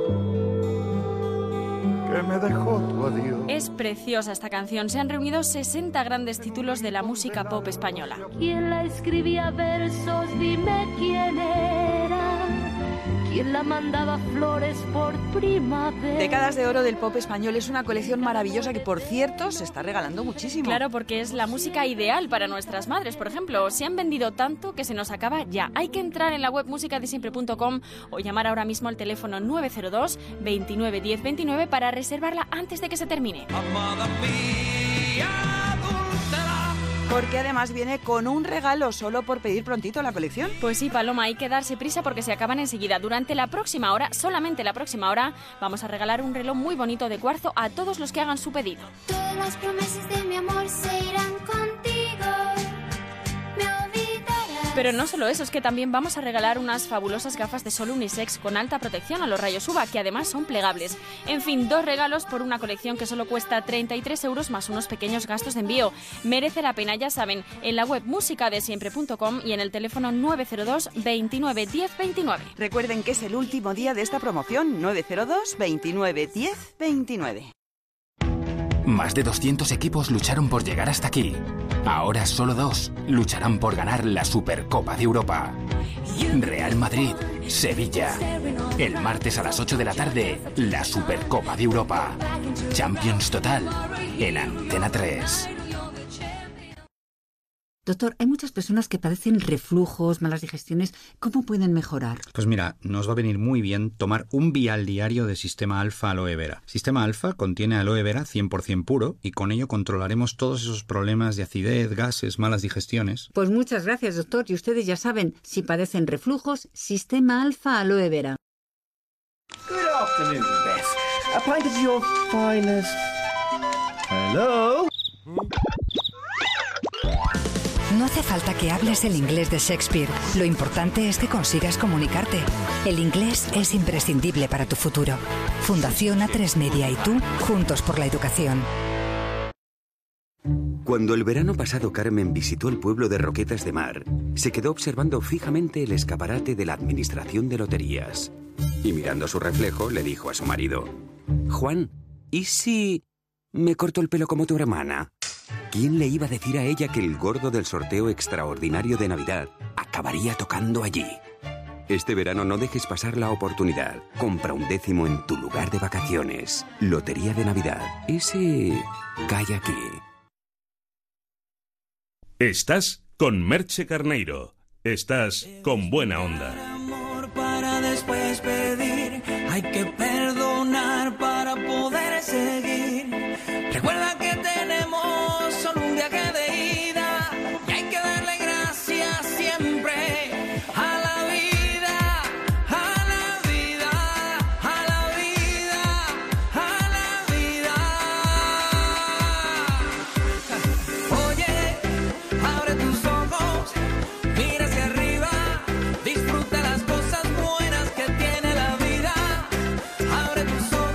Pues fíjense ustedes a esta hora con qué energía, con qué positividad, con cuántas emociones buenas abrimos este tiempo de participación con ustedes, este tiempo en el que podrán hablar con nuestro psicólogo de cabecera, este momento en el que celebrar la vida es lo mejor que podemos hacer. A pesar de esas otras cosas que nos ocurren, siempre hay que buscar esa puerta, esa ventana o esa rendijita, ¿verdad?, que nos trae el placer de vivir. Hablando de placeres, eh, déjenme que les salude porque es un lujo reflexionar cada sábado y cada domingo con Manuel Ramos, doctor en psicología, psicólogo clínico y director del Instituto de Terapia Gestal. Manuel, buenos días. Hola, ¿qué tal? ¿Qué vitalidad tenemos a esta hora? ¿Qué energía? Parece increíble que un domingo a estas horas haya tanta energía en el estudio. Hombre, a las 5 de la mañana no ha sonado ni el despertador. Estábamos todo el equipo, pero todo el equipo, ¿eh? Sí, sí, con el pijama, con el pijama en la mano, así como en posición de salida, ya que estamos hablando de los Juegos de Río, diciendo que suene, que suene. Ya. Y cuando ha sonado nos Ha hemos puesto ya- todos ya ese baño de energía positiva y aquí estamos Ha hasta sido las un 12. torbellino, vamos. Pero es que luego no la dejamos, ¿eh? Sí, sí, no, entonces- no, no la abandonamos, porque es maravilloso vivir a pesar de que nos ocurran cosas y lo hacemos desde la verdad siempre, porque qué importante es la verdad, ¿verdad, Manuel? Y sin embargo, mentimos, eh, porque el que esté libre de pecado o de mentira, que, tiene la primera piedra.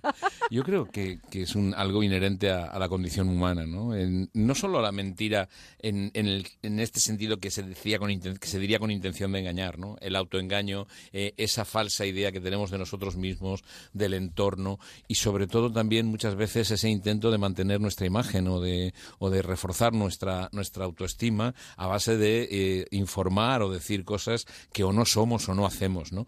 Por una parte hay, digamos, un aspecto de nosotros que se contenta en cuanto que impresiona, pero por otra parte también una parte de nosotros, un, un aspecto de nosotros sabe que estamos mintiendo y que no estamos dando la imagen que verdaderamente pensamos que somos. Bueno, pues déjenme que les recuerde 91 426 25 99, el teléfono al que tienen que llamar para hacer su consulta a Manuel Ramos, 91 426 25 99 y también con buena onda arroba onda cero punto es. Eh, Manuel, hay muchas clases de mentiras, tú hablabas desde el autoengaño, hay es- eh, eh, ¿existen realmente las mentiras o las mentirijillas piadosas? A mí eso me parece como la envidia sana. Sí, sí, es una. Ay. Yo creo. Perdón, creo que es un eufemismo que es una forma de evitar, en la medida de lo posible, el reconocer una dificultad o el reconocer una forma de relación un tanto tóxica. Yo creo que una cuestión sería el, el, sincericidio, el matar con la verdad, esta especie de, eh, de la sinceridad sin respeto puede llegar a ser agresión, esto es cierto. Y otra cuestión, esta gente que, eh, o estas, vez, estas veces, estos momentos en los que las personas lo que hacemos es, en cierto modo, dar una información relativamente falsa. Si lo hacemos por animar, muchas veces nos vamos a encontrar con que la persona que tenemos enfrente ya sabe que no es así. Es decir, muchas veces una persona que sabe que es incapaz de hacer algo que no tiene el nivel para responder a una determinada eh, situación, a un determinado desafío, a una determinada dificultad, nosotros le decimos que sí que puede. Esto que muchas veces se dice, no, es que el, el niño o la niña, es que no es que no sea inteligente, es que es vago. Bueno, muchas veces es cierto que no hay la motivación o el esfuerzo suficiente y otras muchas veces hay que reconocer también que cada uno tiene una serie de capacidades. Por ejemplo, también es cierto que las personas, e incluso apoyándose en esas mentiras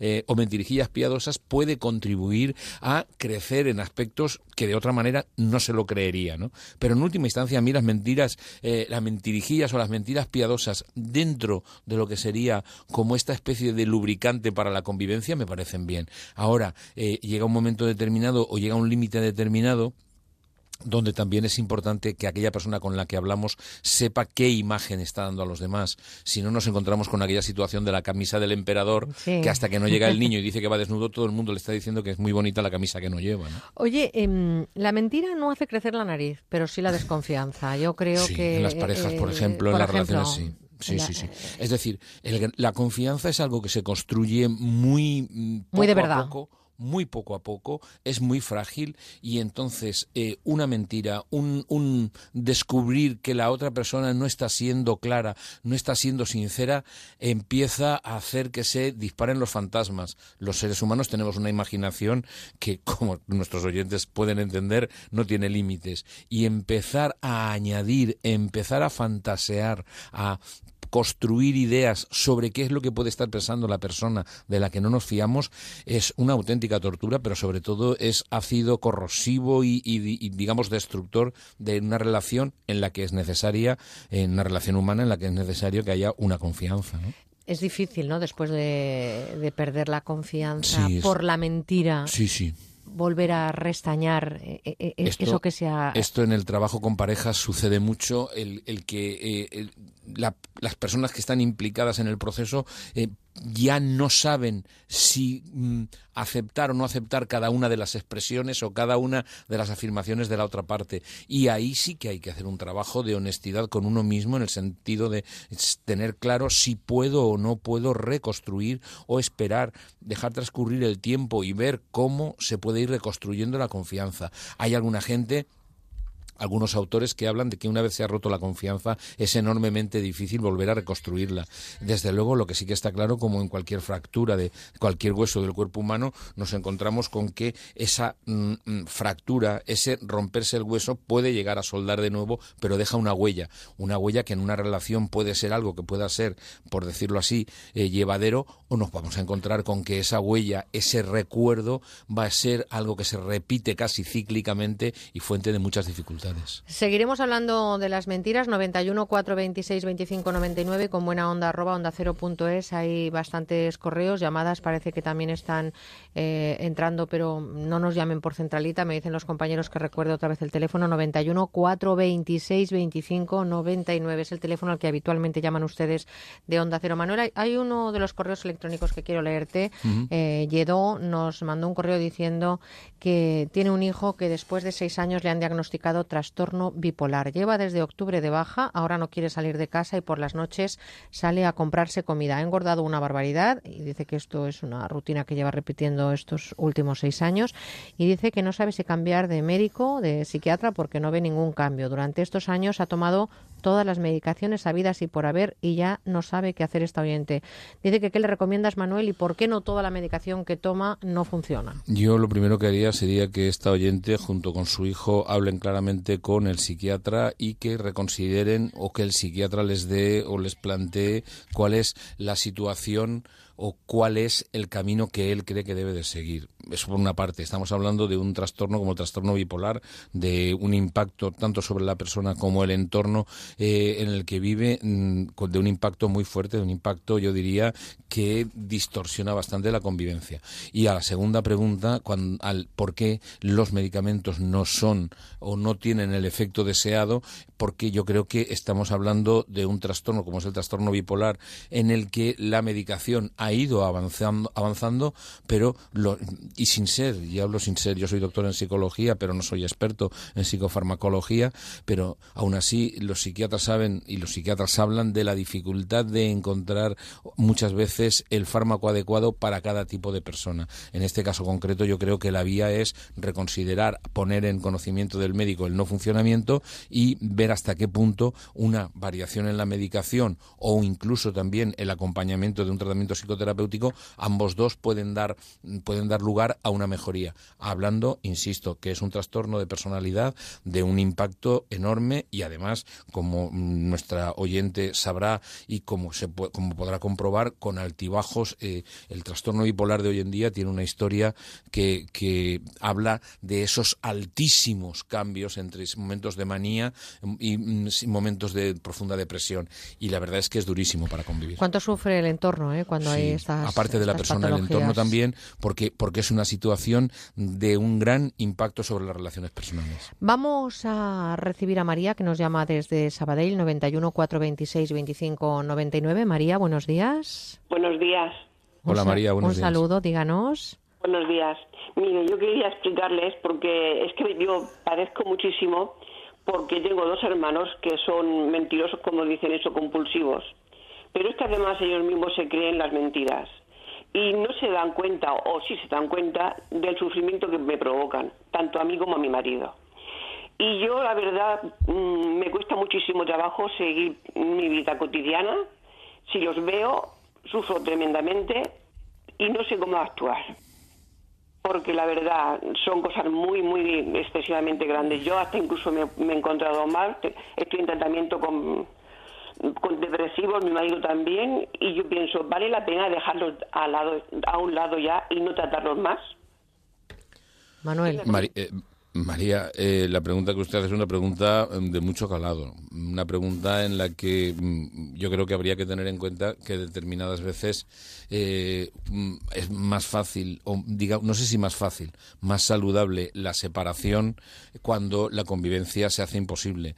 Si usted está hablando de dos personas que, por lo que usted cuenta, están diagnosticadas de mentirosos compulsivos, es decir, estaríamos hablando de mm, personas que tienen por decirlo así, una forma de relacionarse con el entorno que, que, que no hay manera de, que no hay manera de, de, por decirlo así, de tomar ningún aspecto para mantener la relación, yo creo que ahí estaríamos hablando de la conveniencia o la necesidad de, de, separar, ¿no? Es decir, de poner distancia, que los encuentros sean los mínimos y que los temas a, hablar no sean de mucho impacto. Estábamos hablando, si usted me habla de dos personas mentirosos compulsivos, lo que se entiende como una persona que padece una pseudología fantástica, es decir, tiene una realidad aparte, porque hay una cosa que sí que es cierta. Muchas veces las personas cuando mentimos eh, sin darnos cuenta también nos convencemos de esa mentira. De hecho, en los estudios que se han hecho con trabajos para cómo detectar mentiras, había una serie que se llamaba Miénteme, basada en los trabajos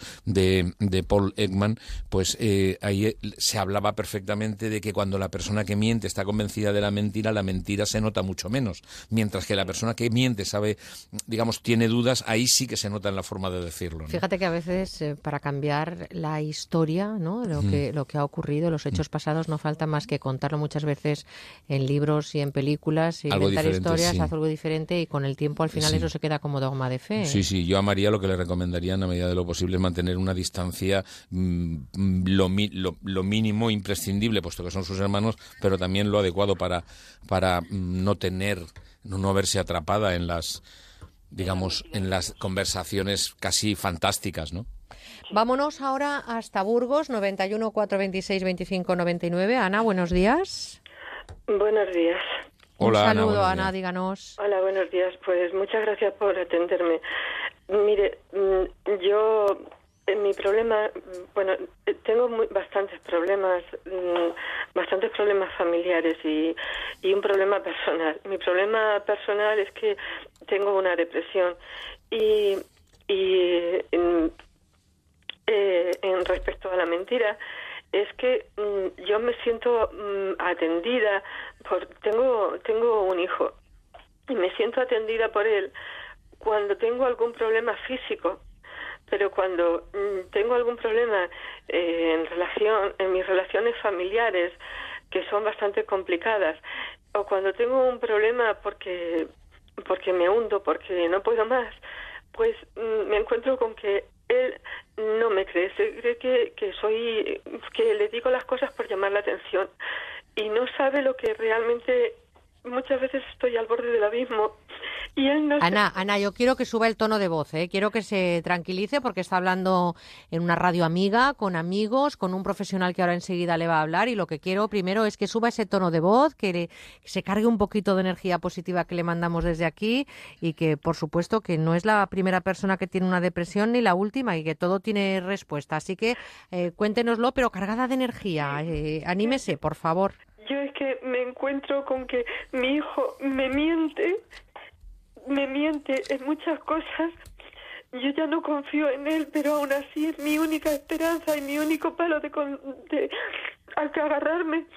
Y sin embargo, cuando intento agarrarme a esa tabla de salvación, él no me cree. Él no me cree. Él piensa que son llamadas de atención. Y no Pues son llamadas de atención, es que realmente cuando yo acudo a él es porque estoy mal. Evidentemente, y se le nota además a Ana, yo lo que quiero es que eh, se anime de verdad, que escuche a Manuel Ramos ahora. Eh, usted está viviendo un momento difícil como tantas personas, de verdad que lo sentimos, pero Manuel, hay que animar a Ana. ¿Cómo le podemos dar ese, esa reflexión? Porque claro, esto es para consultas y para un abordaje distinto, me imagino, terapéutico, Yo- pero, pero hay, que, hay que superar la vida. A ver, Ana, yo en primer lugar entiendo lo que mm, usted plantea una cuestión. Es decir, vivimos en una sociedad donde es mucho más fácil aceptar y entender cualquier tipo de problema físico. Es decir, alguien que tiene una fractura de un brazo, alguien que ha tenido algún tipo de problema o de enfermedad física. Todo el mundo lo aceptamos. Cuando llegamos al plano de lo emocional, al plano de lo psíquico, resulta mucho más difícil. Es cierto y que usted habla de que estando en esa situación de depresión en la que está y la tristeza que le invade, que es inherente a- al estado depresivo, usted busca ayuda y busca el apoyo de su hijo. Y ahí encuentra la dificultad en que su hijo muchas veces lo que está diciendo o, lo que usted siente es que su hijo no cree o no llega a, aceptar la intensidad del sufrimiento que usted tiene.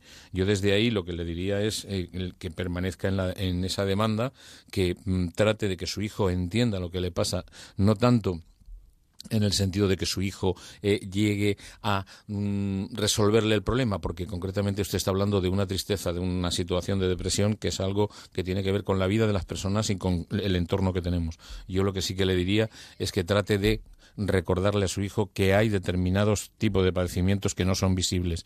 Precisamente usted habla de una de las dificultades que nos encontramos cuando trabajamos con personas en situaciones con problemas emocionales, como es el suyo de la depresión. Nos encontramos con que muchas veces el entorno no llega a creerlo, el entorno cree que hay una llamada de atención, que por otra parte, claro que tiene uno derecho a llamar la atención. Lo que usted está pidiendo es quiero que me atiendas, quiero que me apoyes, porque al fin y al cabo eres la única persona con la que tengo que apoyarme. Pero fíjate, eh, Pero- ha hecho alusión a que, a, a que, pedirlo, a ¿no? que se cree el hijo que es mentira. Sí, pero esto es algo muy frecuente, Es, es ¿eh? que, claro, es difícil entender cuando una persona está en ese pozo depresivo. Eh, Manuel. claro, es que es, es muy difícil de entender por una cuestión, porque eh, la persona que cuenta lo que está atravesando, el momento de depresión que está atravesando, lo cuenta desde una realidad lógicamente personal y desde su perspectiva que el mundo muchas veces no lo entiende. Vivimos también en un mundo donde a veces tendemos directamente a eludir el problema o a eludir el dolor diciendo eh, es que eso no es así, eh, está queriendo llamar la atención. Yo desde aquí lo que reivindico es las personas necesitamos atención.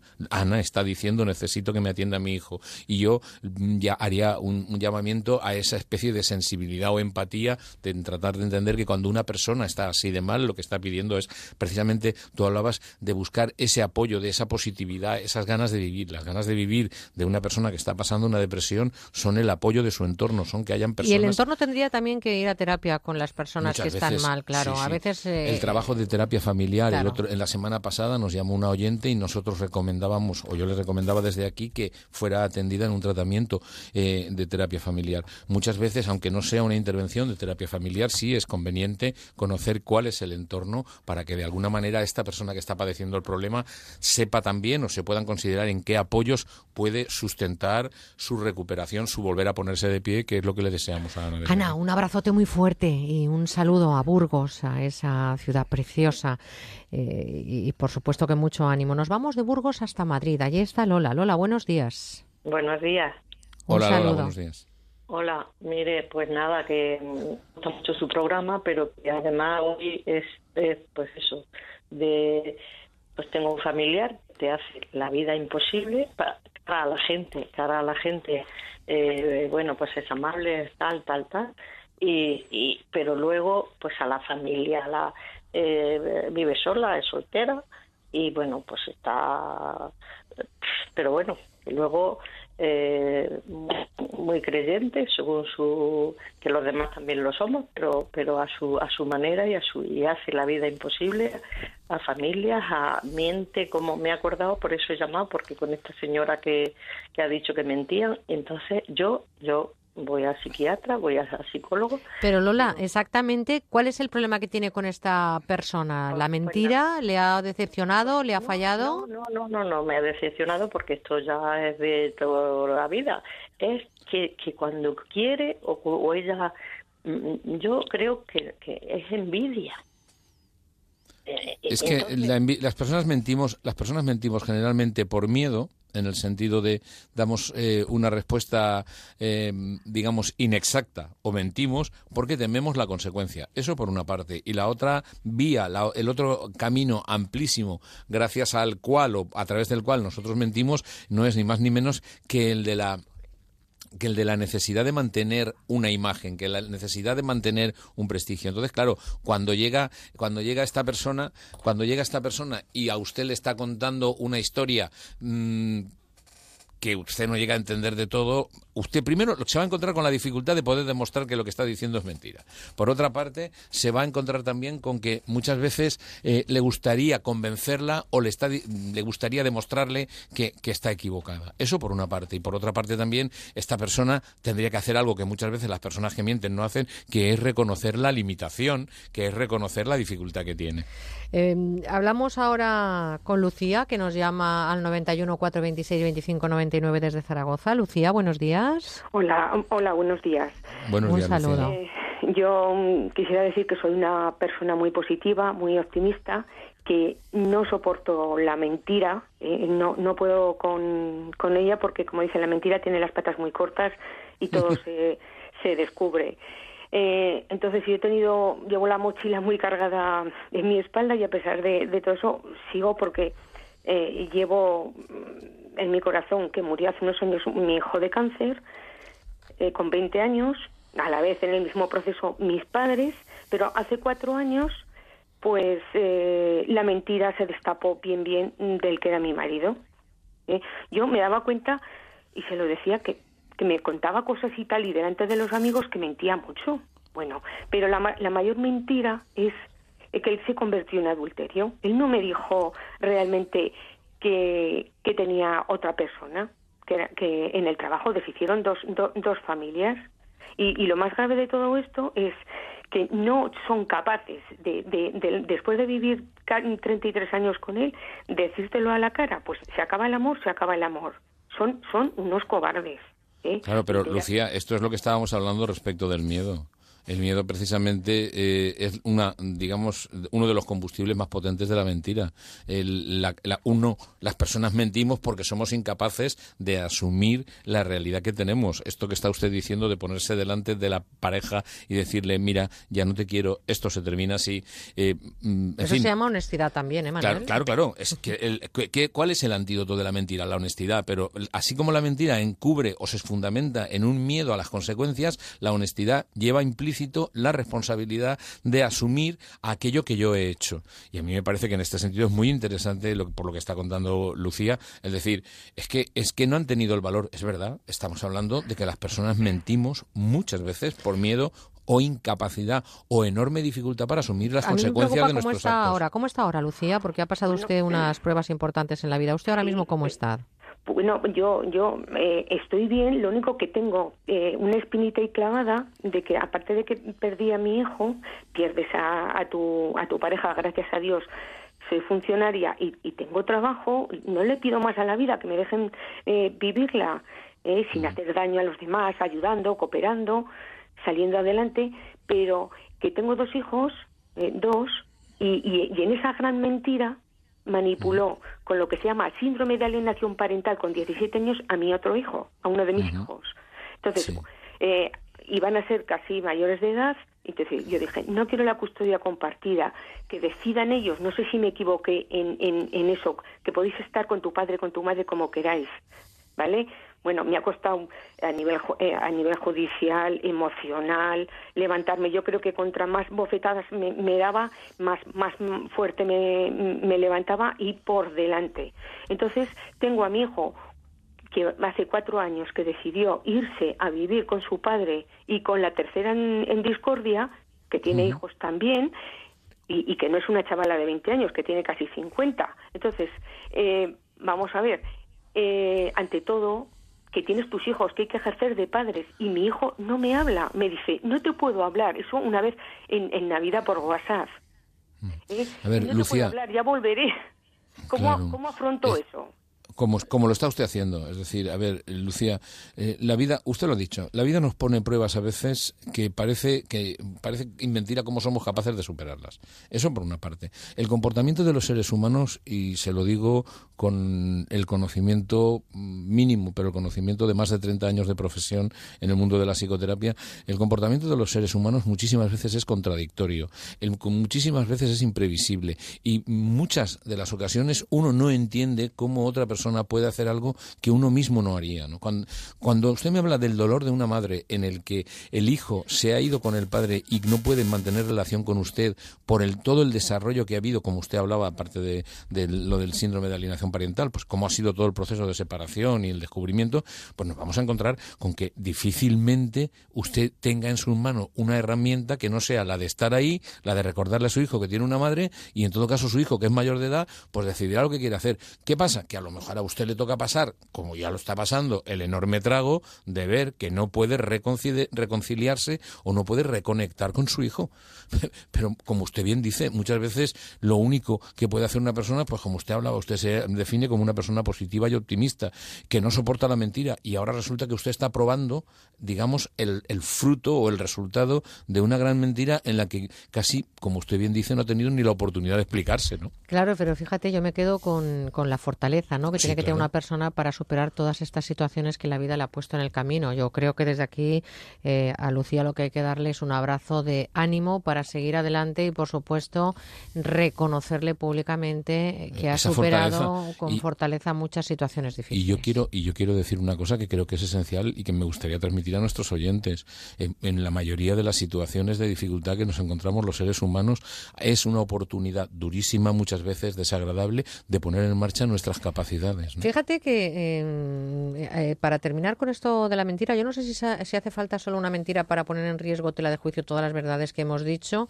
No sé si vale más una roja que mil amarillas, es decir, decir algo duro a la cara. Y la verdad es que me quedo con otro refrán popular: ojos que no ven realmente es corazón que no siente. Mm, Yo creo que mm, en ese sentido, el- en un- de alguna u otra manera, como decía, como decía Lucía, que percibía algunas mentiras, creo que sí se siente, se siente de alguna manera. Pero en última instancia, eh, si uno no se entera, mm, evidentemente no, no hay un conocimiento consciente.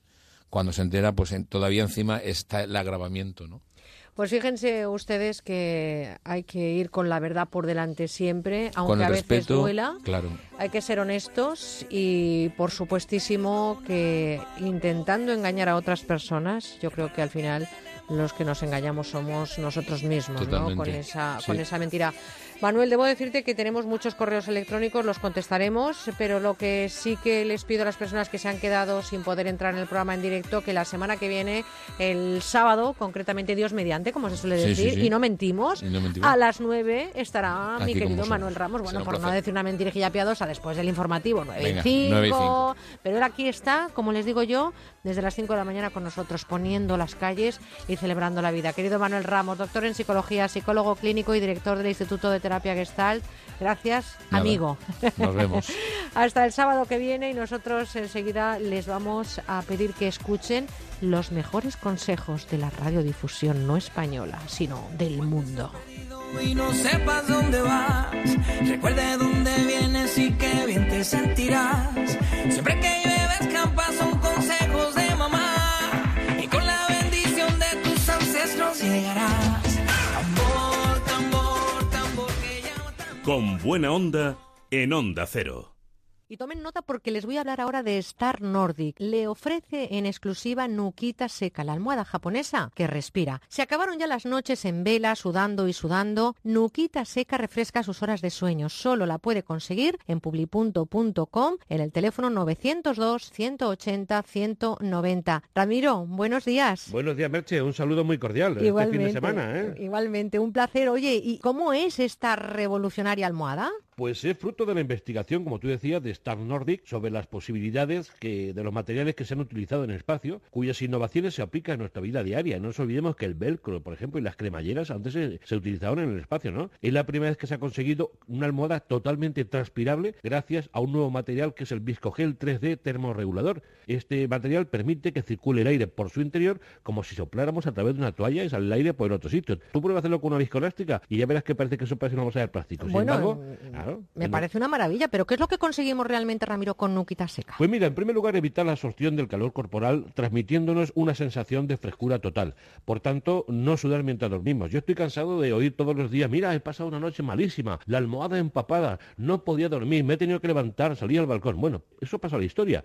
Nuestra cabeza y nuca estarán totalmente secas y se acabó dormir con la almohada empapada. Nuquita Seca está recomendada especialmente para personas muy calurosas y además, al ser un viscogel 3D termorregulador, la podemos utilizar, Merche, todo el año. Y algo importantísimo, es lavable tanto la funda como la almohada, eso sí, en agua fría, ¿eh? Oye, eso es una maravilla. Y además, ¿con esta almohada es, es posible, Ramiro, que ronquemos menos? Sí, está demostrado y estudiado. Gracias a su tecnología japonesa, al ser bizona, eleva ligeramente la cabeza para que respiremos mejor y disminuyan los ronquidos. Además, mejora la circulación, alivia los puntos de presión en nuestra columna vertebral, evitando pues esos mol- molestos dolores de cuello, espalda y cabeza que, nos levantamos diciendo, Dios mío, qué mal estoy, qué, mal he dormido, estoy retorcido. Nos levantamos como nuevos. Y algo importante, también dispone en su funda de un tratamiento de aromaterapia Baisten de Bayer que aporta un agradable aroma a lavanda para refrescar más todavía nuestros sueños. Merche, estamos hablando que Nuquita Seca es la evolución de los sistemas de descanso. Es tecnológicamente perfecta para dormir mejor y más fresco. Desde ahora usted puede disfrutar de un sueño profundo, sin interrupciones, porque la almohada está empapada. Fíjense que Nukita Seca es la almohada que respira y elimina el calor. Solo está en publi.com, les recuerdo, 902 180 190. Y Ramiro, ¿cuál es su precio? Y dime si hay alguna oferta ahora mismo para dormir fresquitos este Por verano. supuesto, en el fin de semana ni, ni te cuento. El precio internacional es de 90 euros y hoy vamos a poner 50 unidades a tan solo 49,99. Todo un regalo por dormir bien y fresco. Pero por solo 25 euros más, usted se puede llevar la segunda unidad, que yo se lo recomiendo. Además, los que se lleven esta segunda unidad van a recibir totalmente gratis el No me moleste mosquito ¿eh? que vale 29,99 para que las noches de verano sean de sueño profundo, tranquilo y relajado. Y si paga con tarjeta de crédito, el FK, un dispositivo que lo colocamos en nuestro móvil o tablet y se convierte en un potente, refrescante y silencioso ventilador en cualquier sitio. Pues llame ahora mismo 902 180 190, 902 180 190 o publi.com y mañana mismo podrá disfrutar de nuquita seca y dormir sin sudar. Un abrazo muy fuerte, Ramiro. Igualmente, Merche, hasta luego. Adiós.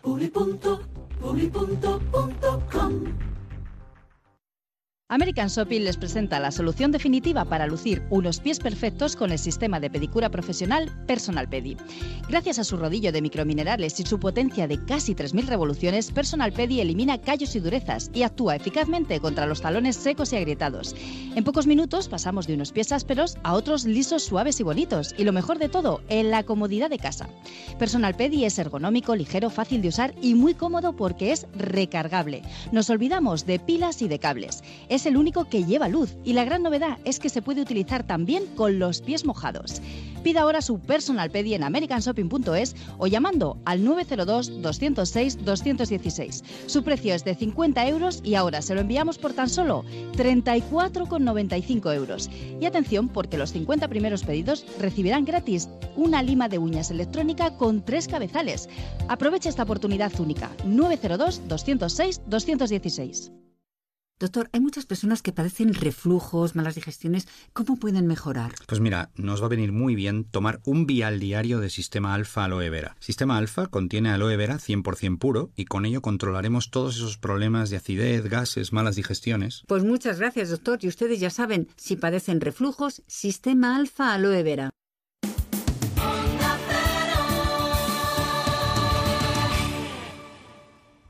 8 y 43 minutos, 9 y 43 en la península. ¿Y quién no ha escuchado noticias sobre el virus del Zika? Es importantísimo estar informados y saber cuáles son las medidas preventivas. Por eso, este consejo es importante, el que nos trae el doctor Bartolomé Beltrán y Normopic de Normon. Todos hemos oído hablar del virus del Zika, que se transmite principalmente a través de las picaduras de los mosquitos del género Aedes. Si viaja a zonas afectadas por el Zika debe guardar una serie de precauciones para evitar las picaduras de mosquito. Use ropa de manga larga y pantalones largos, preferiblemente de colores claros y tejido grueso. Permanezca en lugares con aire acondicionado y duerma en camas con mosquiteros. Es bueno utilizar repelentes de insectos recomendados por la Agencia Española del Medicamento, con ingrediente activo de como Normopic, y aplíquelo las veces que sean necesarias una vez pasado su tiempo de eficacia. Es nuestro consejo de hoy, de la mano de Normon. ¿Algún picado que confesar?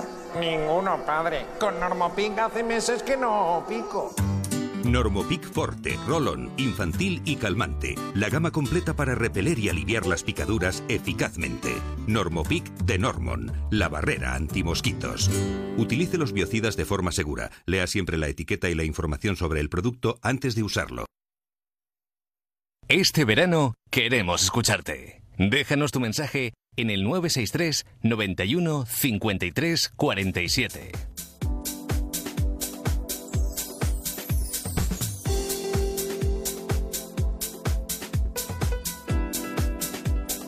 Enredados en la red. Y cada vez nos enredamos más en las redes de la tecnología. Fíjense que el coche del presente, cansado de llevarse por delante esas inoportunas columnas de garaje, ya nos aparca mientras tocamos las palmas y además se encarga de buscar la plaza que queda libre para aparcar.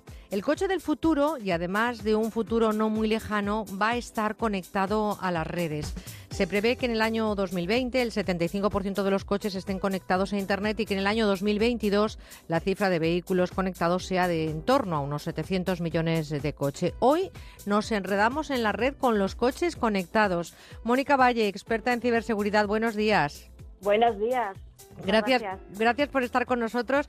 Hoy no podemos concebir un vehículo ya sin aire acondicionado y sin llevar el cinturón de seguridad puesto. Dentro de muy poco, tampoco querremos coches que no estén conectados a Internet. Exactamente. Ahora mismo es lo que decías. ¿Quién se va a comprar un coche sin elevadores eléctricos o sin climatizador? Dentro de unos años, y a lo mejor 2020 es pensar demasiado a largo plazo, no pensaremos en comprarnos en un coche que no esté conectado a Internet porque nos va, nos va a ofrecer muchísimas posibilidades que, no querremos vivir sin ella, igual que ahora mismo no podemos vivir, por ejemplo, sin nuestro smartphone o sin nuestro eh, dispositivo conectado a Internet, como puede ser nuestro portátil o nuestra tablet todo el día. Tendremos evidentemente un coche conectado con la infraestructura, por ejemplo, de tráfico coche, ciudad conectada, talleres conectados. Esto va muy deprisa, pero la pregunta es clara, ¿estamos preparados para realizar todo este progreso con el nicho de seguridad suficiente, Mónica? Bueno, eso es un tema en el que se está trabajando afortunadamente y se, se tiene que trabajar mucho más, porque efectivamente si las tecnologías conectadas a Internet ya pueden ser peligrosas de por sí, en el caso de un sistema como puede ser un coche, ya entraña muchos más peligros, ya entraña peligros físicos ¿no? para los propios usuarios.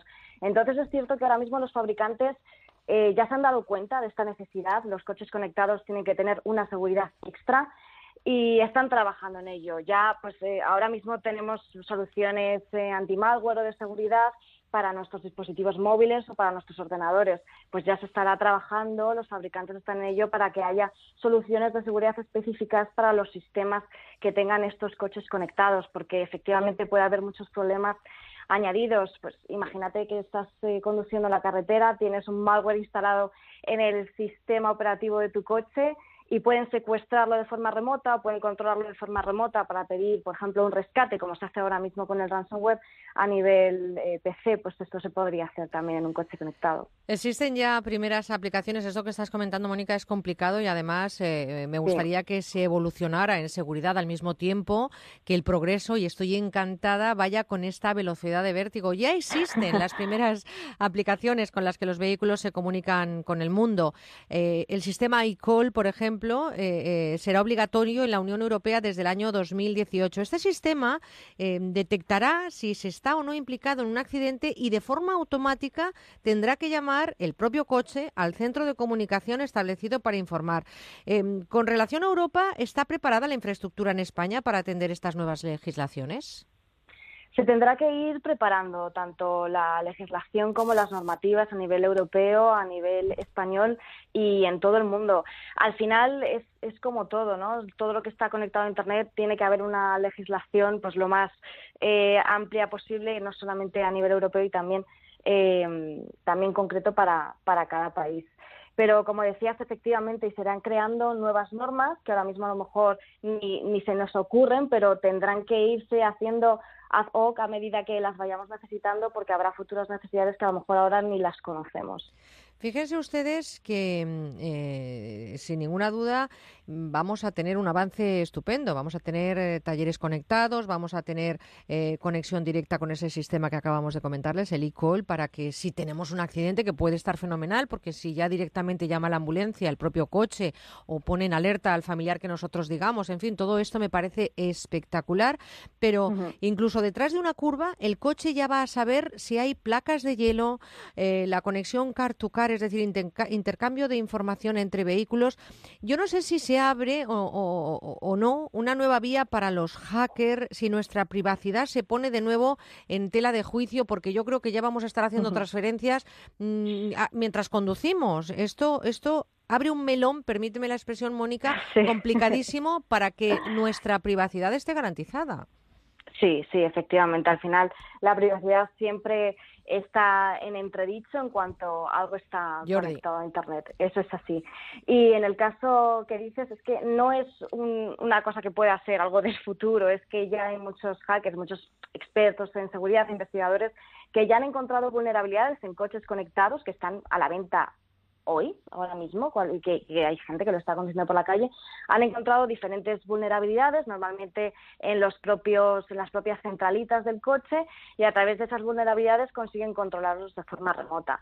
Entonces, eso hoy. Dentro de unos años, cuando efectivamente lo que estábamos hablando tengan nuevas aplicaciones como controlar el tráfico, llamar al taller o hacer una transferencia bancaria, seguramente los ciberdelincuentes van a encontrar aquí un nicho para, bueno, pues para lo que están haciendo ahora, que es ganar muchísimo dinero con el cibercrimen. A mí me gustaría más que los ciberdelincuentes encontraran un nicho de oportunidades aquí. Me gustaría más que las personas que trabajáis, y estoy convencida de ello, en ciberseguridad, encontráis la oportunidad de blindar a todas estas personas amantes de lo ajeno, en este caso a través de las nuevas eh, tecnologías. Yo se lo recuerdo, en el año 2020 el 75% de los coches estarán conectados a Internet. No está muy lejos el 2020. ¿Recuerdan cuando parecía que en el 2000 se iban a caer todos los aviones?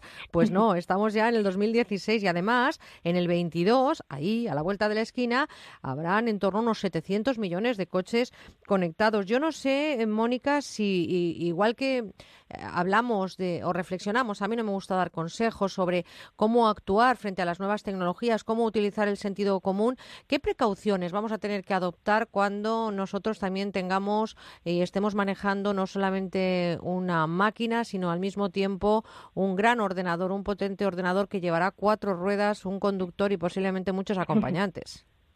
Sí, al final eh, lo que lo que dices en el torno a ciberseguridad hay que tener claro los consejos básicos. Un poco se basan mucho en el sentido común, ¿no? Es trasladar lo que haces en tu vida real a la vida digital. En este caso, eh, pues las cosas básicas serán, lo que tengamos que hacer será actualizar el sistema operativo del coche, por ejemplo, para que se solucionen los posibles fallos de seguridad que pueda tener el sistema operativo. Igual que ahora mismo, eh, seguramente eh, tu móvil, tu smartphone o tu ordenador te está pidiendo actualizaciones cada cierto tiempo, el coche te lo pedirá. Pues eso no lo puedes dejar pasar, porque si dejas pasar esa actualización, estarás dejando que ese sistema operativo sea vulnerable para posibles ataques. Eh, tendrás que tomar ciertas precauciones que ahora las tomas con tu ordenador y poco a poco con el smartphone, que la gente se cree que no tiene problemas de seguridad y sí que los tiene, pues en el coche habrá que concienciarse aún más y ojalá que aumente la concienciación eh, la gente con este tipo de entrevistas, con más artículos, con más eh, noticias en televisión para que aumente precisamente esa conciencia de la gente de que esto es necesario. Pues nosotros seguiremos, desde luego, contando e iremos evolucionando al mismo tiempo, contando la información, los riesgos, los peligros y, evidentemente, también la seguridad, porque ustedes seguro que recuerdan aquellos coches que no tenían elevalunas eléctricos o que en los tan de moda ahora, años 60, el 600 viajaba a Benidorm con overbooking y echando agua al radiador cuando la cosa se calentaba. Pues hoy, Mónica, aire acondicionado, GPS y la voz amable que nos guía en nuestro recorrido también están a puntito de pasar a la historia de la modernidad, porque en tan solo unos años vamos a tener los coches multimedia que nos va a permitir, o al menos eso nos cuentan, viajar más seguros.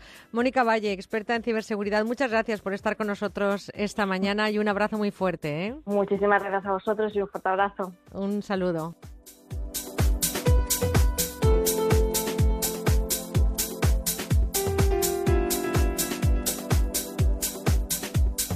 Seguimos con buena onda. Yusra nadó para salvar su vida y la de otras 20 personas. Su bote quedó varado en el Mediterráneo y es que huían del horror. Yurra saltó al agua y empujó el bote hasta la costa griega. Esta joven siria compite estos días en los Juegos Olímpicos de Río. Está luchando por su futuro.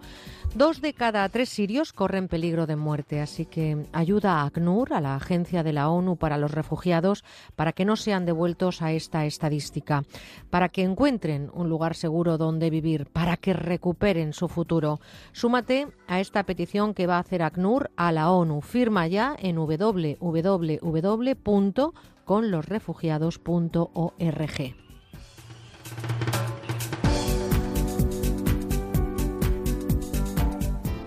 Este verano queremos escucharte. Déjanos tu mensaje en el 963 91 53 47.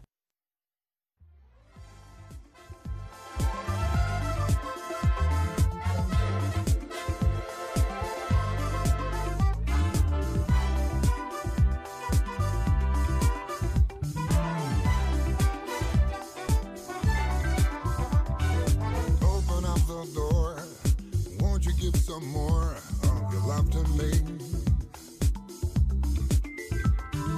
No hace falta que recuerde que es domingo, ¿no? Que estamos de vacaciones, ya eso es hablar de mucha gente, pero sí que es cierto que es una hora espléndida porque estamos llegando a las 10, las 9 en Canarias, para ponernos en marcha, para poner en funcionamiento todo el engranaje, toda esa maquinaria que necesita un domingo para que sea un domingo completo. Nosotros estamos poniendo la radio, que no es poco, estamos poniendo nuestros contenidos del programa con buena onda y estamos poniendo toda la energía positiva para que hoy sea un día espléndido. El resto, pues también habrá que poner del otro lado algo de su parte, ¿no? Así que esperamos que pongan muchas ganas ya de ponerse en funcionamiento y muchas ganas de continuar con nosotros. Llega la información, llega nuestro compañero Ismael Terriza con las noticias de España y del mundo. Y nosotros, a la vuelta, volvemos con las curiosidades del cerebro y con Ignacio Morgado. Venga, arriba.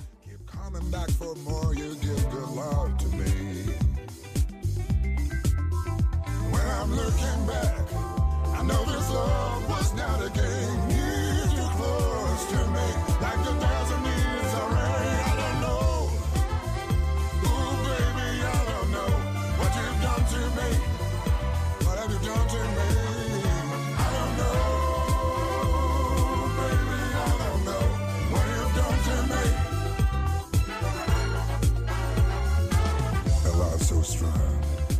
Onda Cero con buena onda.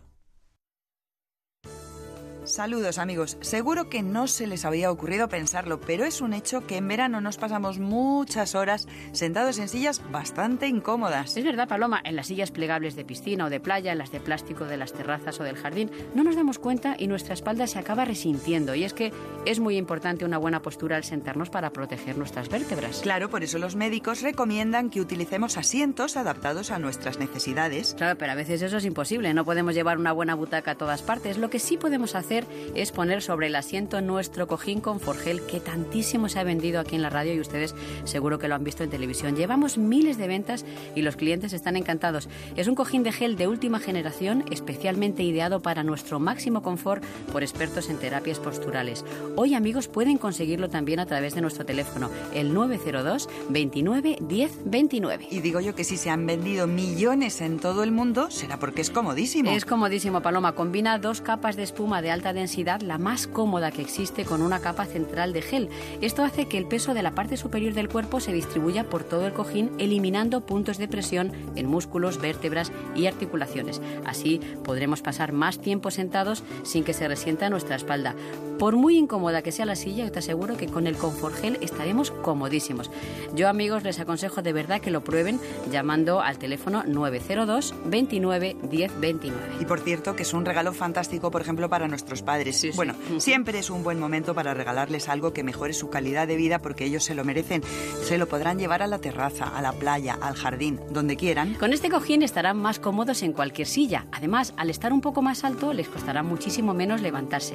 Lo pueden llevar incluso en el coche, en el asiento del copiloto, como hace mi padre, que así le resulta mucho más fácil entrar y salir. La verdad que es un cojín que merece la pena. Yo les recomiendo que lo prueben llamando al 902 29 10 29 y en la web universotao.com. ¿Y por un precio buenísimo? Solo cuesta 39 euros más unos pequeños gastos de envío. La verdad es que es muy poco dinero para la comodidad que proporciona. Y es que hoy, además, tenemos una oferta estupenda, Paloma. Durante la próxima hora ponemos a la venta dos cojines por el precio de uno. Esta oferta, amigos, se termina hoy. Así que hay que llamar ahora mismo, por favor, al 902 29 10 29 para encargar este cojín de gel y se llevará dos por el mismo precio. Bueno, Margas, que son 10 euros menos que en la televisión. Merece la pena llamar. Claro que merece la pena porque los 40 primeros pedidos, además que recibamos en el 902 29 10 29, además de 2 por 1 se llevarán completamente gratis de regalo unos comodísimos calcetines unisex de compresión de estos antivarices paloma que ahora en esta época vienen también para evitar que las piernas se hinchen, se encarguen.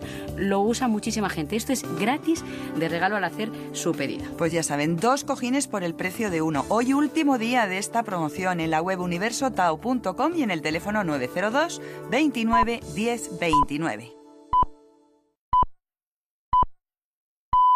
Son las 10, las 9 en Canarias.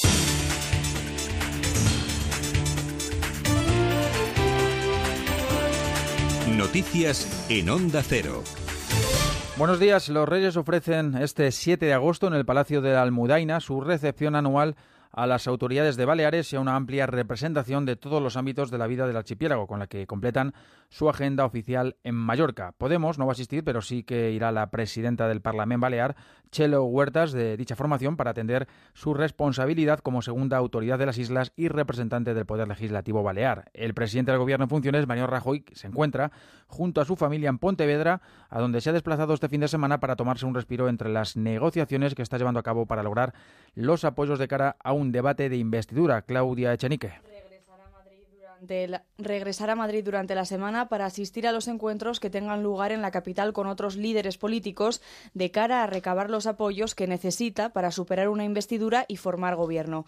De hecho, está prevista una reunión con el presidente de Ciudadanos, Albert Rivera. Ambos líderes políticos se han comprometido a seguir manteniendo encuentros para avanzar en las conversaciones sobre el techo de gasto y los presupuestos generales del Estado con el fin de que, si hay una investidura, se puedan aprobar lo antes posible. En noticias fin de semana, el vicesecretario del Partido Popular Javier Arenas, ha mostrado su confianza en que haya gobierno antes de que concluya este mes y hace descansar Arenas parte de la responsabilidad en el Partido Socialista. Ojalá pudiéramos tener sesión de investidura en el mes de agosto, pero desde luego no lo podemos confirmar en estos momentos, porque el objetivo no es celebrar la investidura por celebrarla. El objetivo es celebrar una investidura para que salga un gobierno y que esa investidura no se convierta en una frustración para el conjunto de los españoles. Creo que si el Partido Socialista ha decidido que el señor Sánchez, y lo ha hecho en su comité federal, esté en la oposición, lo que debería hacer es eh, permitir que España tenga un gobierno, aunque ese gobierno no le provoque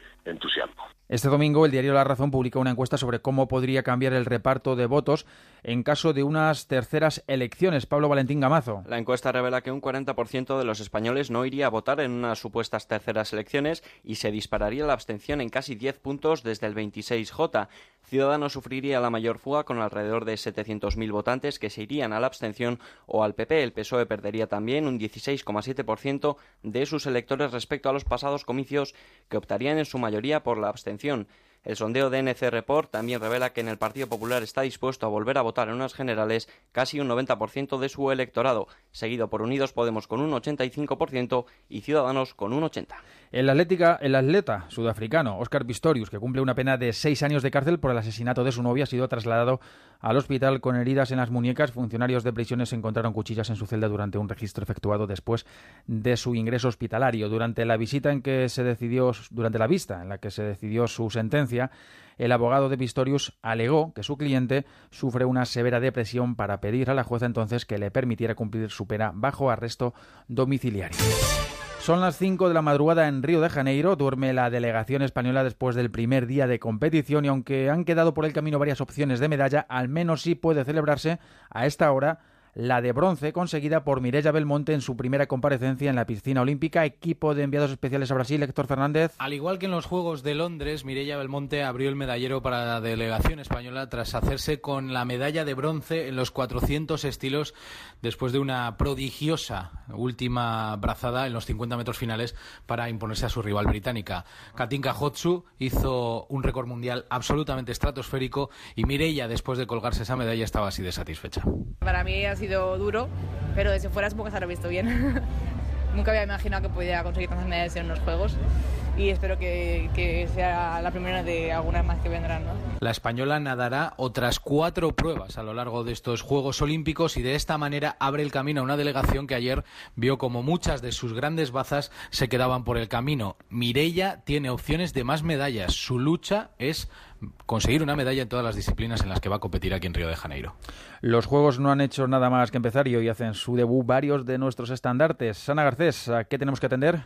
En tenis, al debut de Rafa Nadal y Garbiñe Muguruza, también muy pendientes de la tiradora Fátima Galvez, una de las principales opciones de medalla. En el judo de menos de 66 kilos compite Sugo Yuriarte. En piragüismo C1, Ander Elosegui. Y en equipos muchos partidos en el día de hoy debuta la selección masculina de baloncesto ante Croacia con un Pau Gasol que no quiere mirar más allá de su próximo rival. Afrontar cada el campeonato y cada partido pues con la máxima seriedad para poder estar en esa posición, ¿no? de, de luchar por esa, esa tercera medalla olímpica de, nuestro equipo. Por eso no podemos pensar en unas hipotéticas pues, semifinales o final o lo que fuera, eh, sino tenemos que pensar en Croacia, en qué hacer precisamente para, para ganarles y, y, luego pues a nuestro siguiente rival que será Brasil y que es un otro rival muy, muy duro, ¿no? También primer partido de las chicas de baloncesto ante Serbia en hockey. El equipo femenino se mide a Países Bajos. El masculino jugará su segundo partido frente a Australia. Y uno de los focos más importantes hoy será la piscina, donde Mireia Belmonte participa en los 400 libres junto a Meloni Costa y Jessica Bay. Por su parte, lo harán en el 100 braza. A las 11, las 10 en Canarias, volvemos con la actualidad de Río. Es todo, más noticias en 55 minutos y en cada instante en onda0.es. Hay gente que crees conocer, pero solo has visto una cara de ellos. Descubre cómo son. Nadie es perfecto. Un programa de entrevistas donde el primer sorprendido será nuestro invitado. Descubrirán cómo les ven y la huella que van dejando. Te vas a divertir y sorprender. Este domingo a las 5 de la tarde, Luis del Olmo. Nadie es perfecto. Con Nacho Arias. Te mereces esta radio. Onda Cero. Tu radio. Y si tienes el pelo encrespado o rizado y te encantaría alisarlo sin necesidad de ir a la peluquería y sin complicaciones, presta mucha atención. American Shopping nos presenta el increíble Hollywood Star, un cepillo alisador que ahora puede ser tuyo llamando al 902 206 216. Esther, buenos días. Hola Merche, muy buenos días. Cuéntanos, ¿cómo es Hollywood Star? Pues mira, te lo puedo contar porque además yo que lo utilizo estoy encantada con este cepillo, porque por fin alguien piensa en nosotras, en las que tenemos el cabello rizado o encrespado y la verdad es que no hay manera de peinarlo y sobre todo ahora en verano. Y bueno, si no te pasas horas en la peluquería, que el pelo no lo llevas bien. Así que Hollywood Star es un cepillo alisador que nos permite alisar nuestro cabello en segundos. Nos aporta hidratación, brillo y suavidad gracias a su revolucionaria tecnología iónica combinada con la cerámica. Vamos, que con tan solo cepillar nuestro cabello, nuestra melena se transforma. O sea, cepillando nuestro cabello nada más, nuestra melena cambia. Así de fácil, pero ¿cómo funciona Hollywood Star? Pues es que es así de fácil, porque fíjate que simplemente lo tenemos que secar nuestro cabello y después encendemos nuestro Hollywood Star y graduamos la temperatura que deseemos desde 140 hasta 230 grados. Según tengamos el pelo, pues menos temperatura si tenemos el cabello más fino y delicado, una temperatura media para el cabello normal y la máxima para los cabellos más rebeldes o encrespados. Y luego, pues ya está, nos cepillamos pasándolo por cada mechón y así de fácil. Además, gracias a su cable extra largo y su exclusivo sistema de giro 360 grados, con una sola mano vamos a llegar a las zonas más difíciles. Vamos, que por lo que me cuentas es como si tuviéramos un 2 por 1 ¿no, Esther? En un solo producto tenemos cepillo y planchas. Así es, Merche. Y fíjate, lo que más me gusta de Hollywood Star es que hasta las más torpes, como yo, que no se me da nada bien esto de arreglarme el pelo, pues nos vamos a dejar una melena perfecta y lo mejor de todo en la comodidad de casa, del apartamento, de la playa, del hotel o de donde estemos. El secreto está en su diseño innovador de celdas extra anchas de cerámica vidriada y se combina con la tecnología iónica. Esas celdas se calientan, pero las púas se mantienen frías. Así puedes diseñar tu peinado de una manera precisa, sin riesgos y lo más importante, sin dañar tu cabello.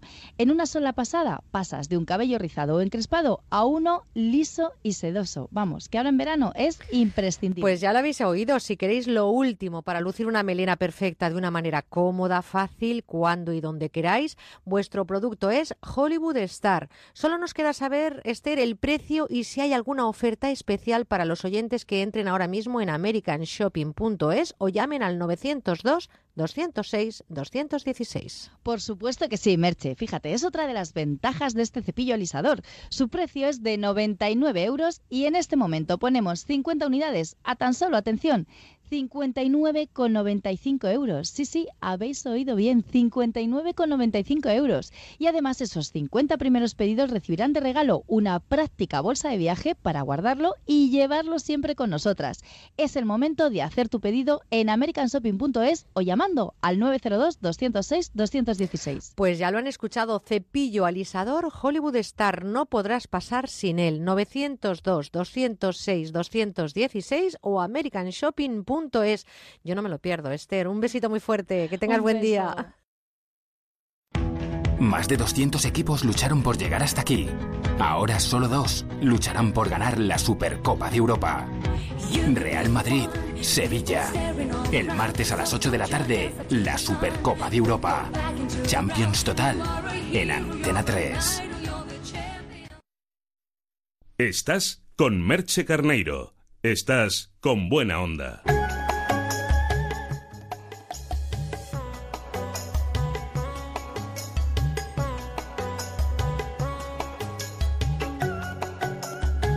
Las curiosidades del cerebro.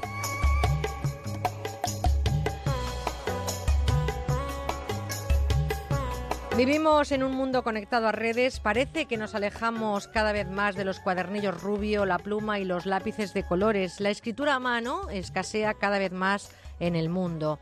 Fíjense que escribir una carta ya es un gesto romántico que ha sido aparcado por los WhatsApps o los mails. En nuestro cerebro esto se va almacenando poco a poco como una conexión casi ya con el pasado. La escritura a mano y nuestro cerebro. Ese es el tema que hoy abordamos con Ignacio Morgado, director del Instituto de Neurociencia de la Universidad Autónoma de Barcelona. Ustedes le conocen, lleva ya con nosotros muchos años, es un eminente neurocientífico y además es autor de varios libros. No se pierdan sobre todo el último, La fábrica de las ilusiones, conocernos mejor, más para ser mejores. Eh, querido Ignacio, buenos días. Buenos días, querida Merche. Hablaba yo de ese recuerdo casi que va quedando como un pozo en nuestro cerebro, ¿no? De esas cartas escritas a mano o esas postales que nos mandaban los amigos cuando viajaban, ¿no? Qué pena que ya no, no exista, que ya no haya aquellas postales escritas a manos en cualquier rincón, por ejemplo de Italia, que a ti te gusta tanto Italia, ¿no? Eh, mm, entonces cuando han pasado años y vuelves a ver aquellas postales o aquellas cartas de emocionales de los novios, ¿no? De tiempo, eso ya no, ya no, ya, ya WhatsApp. Te advierto que cada vez también hay menos novios, ¿eh, Ignacio? es, una pues especie a extinguir. Oye, vamos a centrarnos en la escritura. Yo no sé si es bueno dejar de escribir a mano. Pues no es bueno. No es bueno um, porque se pierden muchas cosas. Eh, mira, em, la escritura a mano tiene toda una serie de ventajas muy importantes. Mira, cuando escribimos a mano eh, aumenta nuestro conocimiento de la ortografía, aumenta nuestra fluidez al escribir, se potencia la memoria mm, para eh, el conocimiento de la escritura es decir, toda una serie de facultades que cambian muchísimo cuando con lo que se escribe es con un teclado, ¿no? Es completamente diferente y esas facultades las perdemos. Y además mucha gente que escribió en su día mucho a mano y que después lo está dejando por el ordenador y tal, se dará cuenta, y yo soy uno de ellos, ¿eh? a mí me pasa que cuando tengo que escribir a mano más de un par de líneas, aquello para mí em, se convierte en una especie de suplicio, ¿no? Porque el tipo de esfuerzo que tengo que hacer supera con creces al que yo tenía que hacer en otros tiempos cuando la mayor parte de lo que escribíamos lo hacíamos a mano. Fíjate que he leído mm, un estudio de científicos de la Universidad de Indiana que, han descubierto o han eh, concluido que al escribir a mano se activan más regiones del cerebro y se favorece el aprendizaje de formas, símbolos, lenguas y, es una técnica que ayuda a expresar mejor los pensamientos y las ideas. Em, ¿Qué clase de habilidad es la escritura? Pues mira, la escritura es un hábito y como todos los hábitos, supone un tipo de memoria implícita, es decir, un tipo de, memoria que está ahí, pero que no sabemos explicarla, la tenemos, como el aprender a tocar un instrumento musical, o montar en bicicleta o nadar. Son cosas que sabemos hacer, las hemos aprendido porque no nacimos sabiéndolas, pero las hemos aprendido a base de práctica, de esfuerzo, lentamente, ha costado mucho, los hábitos cuestan mucho de aprender, de adquirir. ¿Por qué? Porque mm, se forman en neuronas que están mm, no en la corteza cerebral, sino en los núcleos que hay bajo la corteza cerebral, en el centro del cerebro, en los núcleos subcorticales, ¿no? Y, las conexiones que hay ahí entre las neuronas son muy rígidas, cuestan mucho, digamos, de crear y esas conexiones son las que nos permiten tener hábitos como el de escribir. Mm, pero tienen la ventaja esas conexiones que aunque cuesten mucho, porque hay que eh, escribir mucho de cuando empiezas desde pequeñito hasta aprender a escribir bien y con soltura, tienen la ventaja de que una vez que lo adquieres, pues no se te olvida casi nunca, ¿no? Eh, y, si practicas con cierta regularidad, la, fluidez se mantiene durante toda la vida. Si dejamos de escribir a mano durante un tiempo, eh, ¿cambiarían las estructuras cerebrales, Ignacio? Pues sí, cambian, cambian. Lo que pasa es que, mira, todo lo que son hábitos... Mm, eh, quedan muy fuertemente instalados en el cerebro, como estoy diciendo. Y aunque por desuso puedan debilitarse durante un tiempo, cuando vuelves otra vez a ello, cuesta muy poco volver a recuperar la línea de base, eh, el mayor nivel que tuviste en el pasado, ¿no? Eh, dejas de escribir a mano y durante mucho tiempo, lo intentas y te cuesta mucho, Pero claro, yo estoy seguro de que cualquier persona que después vuelve otra vez a escribir a mano con regularidad y con frecuencia, le va a costar muy poco porque ya supo hacerlo con fluidez en el pasado, le va a costar muy poco recuperar esa fluidez y volver otra vez a, la mejor, digamos, eficacia y eficiencia en la escritura eh, si realmente lo, lo, practica con regularidad nuevamente. Ignacio, hablábamos la semana pasada de las matemáticas, hablábamos de la docencia, hablábamos de los planes de estudio también. Yo no sé si actualmente deberíamos de abrir el debate en las aulas, cada vez más hay más tecnología, ordenador o papel y lápiz en las aulas o en la pues vida. Mira, mm, me da miedo que se imponga el ordenador como único medio. Me da miedo porque se pierden cosas como las que estamos diciendo aquí ahora mismo, como todas esas facilidades que siempre aporta la escritura a mano. Mira, em, el ordenador tiene muchas ventajas, no vamos a despreciar la tecnología. Hay muchísimas cosas que, que se pueden tener en el ordenador y que nos ayudan mucho en el trabajo académico pero hay otras que, quizás pueden crear más problema que beneficio. Mira, coger apuntes con un ordenador. Eh, el alumno lo ves ahí tecleando, tecleando, tecleando, y yo creo que ese tecleo eh, mm, no tiene las ventajas que permite la escritura a mano cuando tomas apuntes. Eh, a mano mm, yo creo que puede ser más rápido, a no ser que seas un súper experto en el teclado, y no siempre eso ocurre. A mano te permite hacer también gráficas, em, diseños de esquemas, dibujos, codificar la información, cosa que con el ordenador es mucho más difícil si no eres un verdadero experto.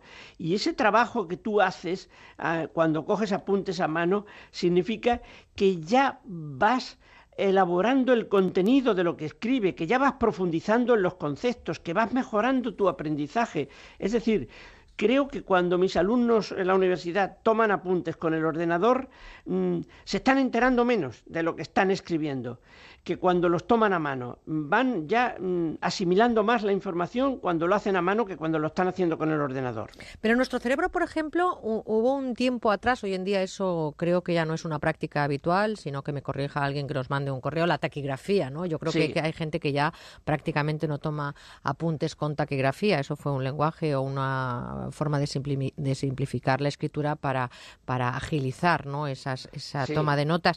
¿Esa taquigrafía ya empezó a alterar nuestro, nuestro cerebro y, ahora yo fui quizás de los últimos, mm, por mi edad, que, todavía aprendió taquigrafía. Tuve un muy buen profesor de taquigrafía, lo aprendí al mismo tiempo que la, que la mecanografía. Pero fíjate que entonces era con aquellas máquinas Olivetis y tal, pero seguimos escribiendo muchísimo. En aquellos tiempos no, digamos, la máquina no usurpaba al lápiz o al bolígrafo, escribíamos muchísimo a mano. Y la taquigrafía tenía el mismo problema, en cierto modo, que el ordenador porque claro, evitaba que al escribir de otra forma, con las palabras completas, pues adquirieras ese mayor conocimiento de la ortografía del que estoy hablando, esa mayor fluidez para escribir frases enteras, esa potenciación de la memoria. Pero claro, la, taquigrafía tenía otros objetivos. Eh, el objetivo histórico de la taquigrafía era que la secretaria le escribiera al, a su jefe la carta, perdona por lo de la secretaria, pero es que en tiempos pues eran chicas. Estamos en la ¿eh? época, estamos, estamos en mejorando ese tema, ¿no?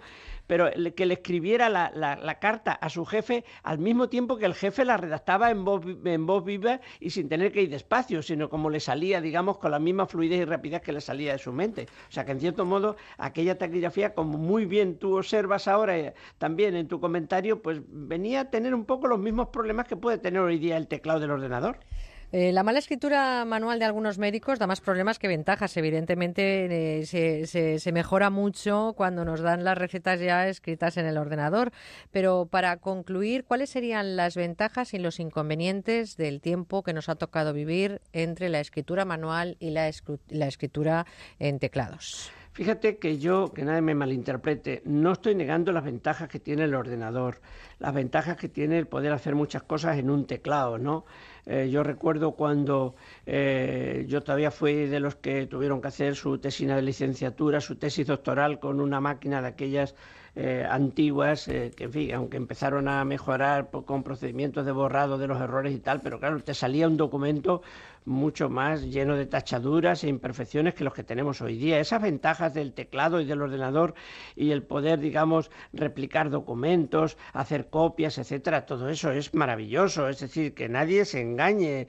Todo eso tiene muchas ventajas. Pero yo creo que si, si, si no dejamos de escribir eh, también a mano en alguna parte de nuestra vida y frecuentemente y continuamente, vamos a seguir ganando mucho porque esa capacidad que tiene la escritura a mano para ir ya elaborando conforme escribes eh, conceptualmente, semánticamente la información eh, que vas reflejando en tu escrito, eso no lo tiene el ordenador.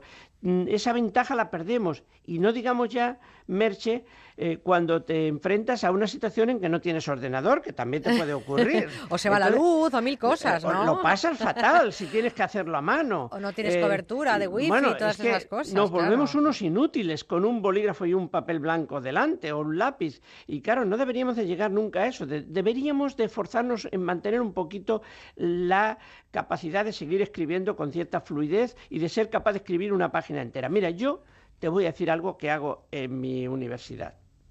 Yo a mis alumnos, eh, mis asignaturas, les exijo hacer una memoria que es una especie de integración de todos los contenidos que han aprendido en mis asignaturas y se la exijo a mano. Muy bien. Mm, se enfadan mucho al principio porque están acostumbrados al ordenador y tal, pero claro, el ordenador además permite trampas como copiar cosas que ya están escritas, copiar y pegar, etcétera. A mano tienes que hacerlo con tu propia letra y aunque copies, pues tienes que copiarlo todo, no es cortar y pegar, ¿me entiendes?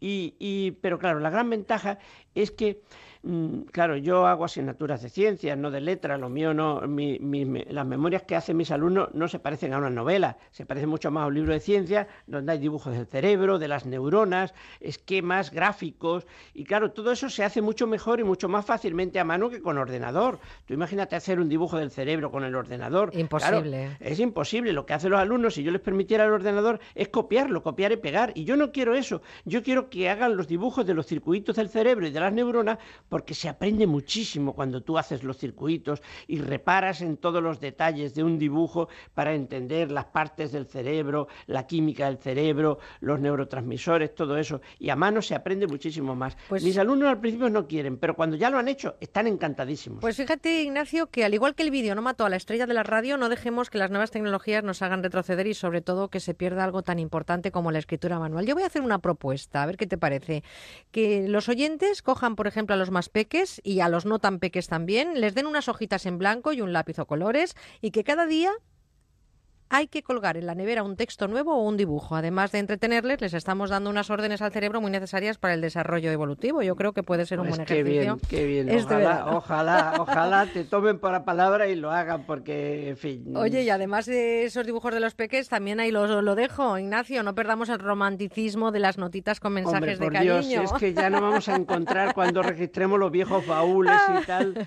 Nuestros hijos, nuestros nietos ya van a encontrar menos información que, que tenía un altísimo contenido emocional, porque te acuerdas cuando además de escribir, pues dibujabas un corazón o alguna cosita de ese tipo, ¿no? Un en besito la con colores, sí. Oye, pues Exacto. Ignacio, aunque estás en Barcelona, por cierto, gracias a nuestro compañero técnico en Onda Cero Barcelona, Dani Sánchez, te mando todo el cariño de la audiencia en una nota enorme firmada por todos nuestros oyentes. Así que un abrazote, un lujo tenerte pues mira, cada no, semana. No voy a decir que os devuelvo ese cariño porque sería una frase maldicha. Lo que hago es que lo cojo, que lo tomo, que me lo quedo. Bueno, pues un abrazo muy fuerte. Feliz semana. Hasta el próximo domingo. Igualmente para vosotros. Tú tienes una sonrisa contagiosa, pero tu pelo es el desastre universal.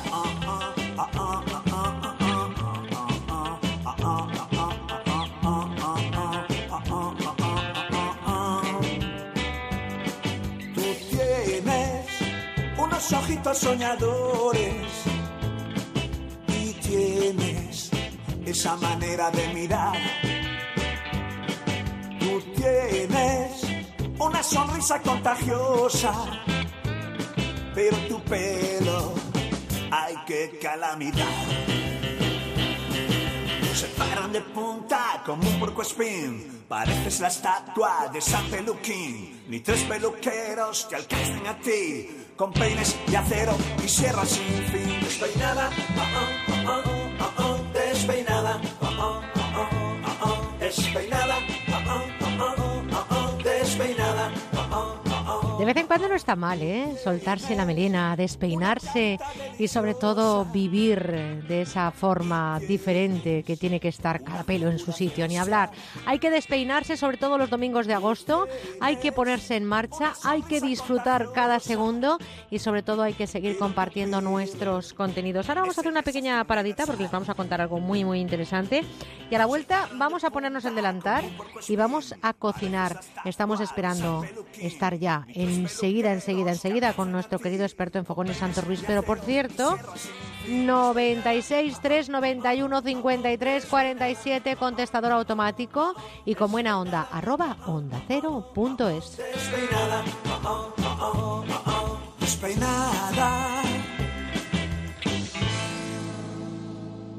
Seguimos con buena onda. Déjame que te cuente Es la gran dama de la canción. Déjame que te diga la gloria. María Dolores Pradera nos ha seducido con su voz de terciopelo durante seis décadas. Toda una vida. Ha vendido miles y miles y miles de discos y hoy traemos una selección de lo mejor de su carrera. Ni dónde ni cómo, pero junto a ti. Por cierto, una selección bastante difícil de hacer, ¿no, Marga? Bueno, muy difícil porque ha grabado más de 50 discos y casi 500 canciones. Esta Paloma es una recopilación hecha hace algún tiempo con la ayuda de un gran periodista, Jorge Lago, íntimo amigo de La Pradera y nuestro, por cierto. Y ella misma, la misma artista, colaboró generosamente para elegir este repertorio que solamente hoy, amigos, está disponible para los oyentes de la radio. Les digo el número que pueden conseguir, la 902 29 10 29. Vamos amarraditos los dos, espumas y terciopelo. Yo con un regrujir de almidón y tú serio y altanero. Precisamente en agosto es su cumpleaños y queremos celebrarlo ofreciendo a nuestros oyentes estos tres discos completísimos con la mejor selección de su discografía. Y desde aquí queremos mandarle un abrazo y desearle muchas, muchas, muchas felicidades. No me amenaces, no me amenaces. Aquí en esta colección están sus baladas, sus boleros, sus rancheras, sus grandes canciones en exclusiva en el teléfono 902 29 10 29 y en la web musicadesiempre.com. Pero no me Desde luego es un regalo de muy buen gusto para nuestros padres. A mi madre, la verdad es que le encanta. A la, mía, a la mía también. ¿eh? tiene todos, todos los discos, pero los tiene en vinilo, así que esta selección que está en CD seguro que le encanta y la va a escuchar continuamente. De hecho, creo que se la voy a regalar por su santo.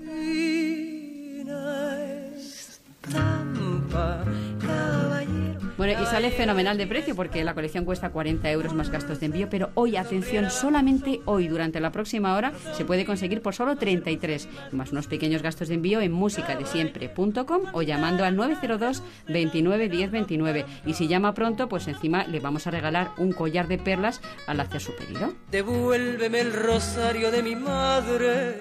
Bueno, es que están aquí todos sus éxitos. Desde luego que sí, Paloma, es una colección buenísima, de verdad, se la recomendamos. Está en exclusiva para ustedes, para la radio, en el 902 29 10 29.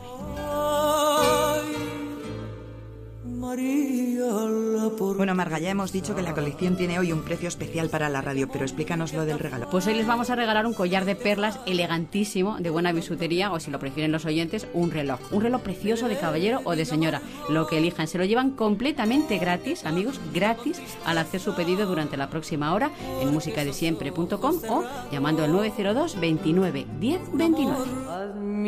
en el pelo y rosas en la cara.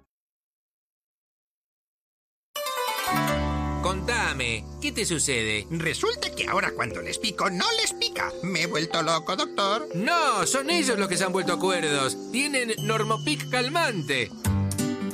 Normopic calmante proporciona un alivio inmediato del picor. Con Normopic de Normon, si te pica, no pica. Una señal en mal estado es muy mala señal. Por eso si ves una señal o una carretera en mal estado, al de una foto o vídeo y denúncialo en ponlefreno.com. Nos ocuparemos de gestionar cada caso con la administración que corresponda. Ponle freno. Juntos si podemos. Compromiso a tres media. Doctor Márquez, las personas que padecemos de acidez de estómago, ¿cómo podemos mejorarlo? Pues mira, mi recomendación es tomar un vial diario de Sistema Alfa Aloe Vera. Sistema Alfa contiene aloe vera 100% puro y con ello controlaremos esos problemas de acidez, gastritis, dispepsias. Pues muchas gracias, doctor. Y ya saben, ante los problemas de acidez, Sistema Alfa Aloe Vera. American Shopping les presenta la solución definitiva para lucir unos pies perfectos con el sistema de pedicura profesional Personal Pedi. Gracias a su rodillo de microminerales y su potencia de casi 3.000 revoluciones, Personal Pedi elimina callos y durezas y actúa eficazmente contra los talones secos y agrietados. En pocos minutos pasamos de unos pies ásperos a otros lisos, suaves y bonitos. Y lo mejor de todo, en la comodidad de casa. Personal Pedi es ergonómico, ligero, fácil de usar y muy cómodo porque es recargable. Nos olvidamos de pilas y de cables. Es el único que lleva luz y la gran novedad es que se puede utilizar también con los pies mojados. Pida ahora su personal pedi en americanshopping.es o llamando al 902-206-216. Su precio es de 50 euros y ahora se lo enviamos por tan solo 34,95 euros. Y atención porque los 50 primeros pedidos recibirán gratis una lima de uñas electrónica con tres cabezales. Aprovecha esta oportunidad única. 902-206-216. Las tardes de Arturo Tellez. Gelo en verano. Desde las 4, toda una tarde por delante. Actualidad, entrevistas y debate. Cocina, libros y tendencias. Cine en cuatro dimensiones. Deportes al sol. Guías de viaje por todo el país. Si quieres un rato entretenido con la radio, te proponemos Gelo en verano. Luz estival en la multitud de voces que escucharás con nosotros. Tenemos un verano y juntos le vamos a sacar partido. Gelo en verano. De lunes a viernes desde las 4 de la tarde con Arturo Tellez. Te mereces esta radio. Onda Cero, tu radio. Estás con Merche Carneiro. Estás con buena onda.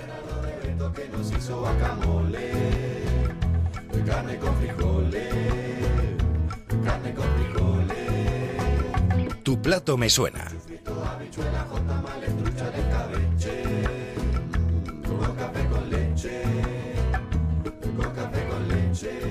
Pues seguro, seguro, seguro que están esperando este tiempo de radio para escucharle, porque nos trae esa cara espléndida de la gastronomía. Él la domina como bien sabe hacerlo y nos lo cuenta. Además, eh, compartimos eh, muchas cosas, excepto esas gambas de Denia que todavía están pendientes en una cuenta del DB de hace muchos años, pero nos trae cosas, como siempre, interesantes, divertidas y para poner en marcha los fogones a esta hora.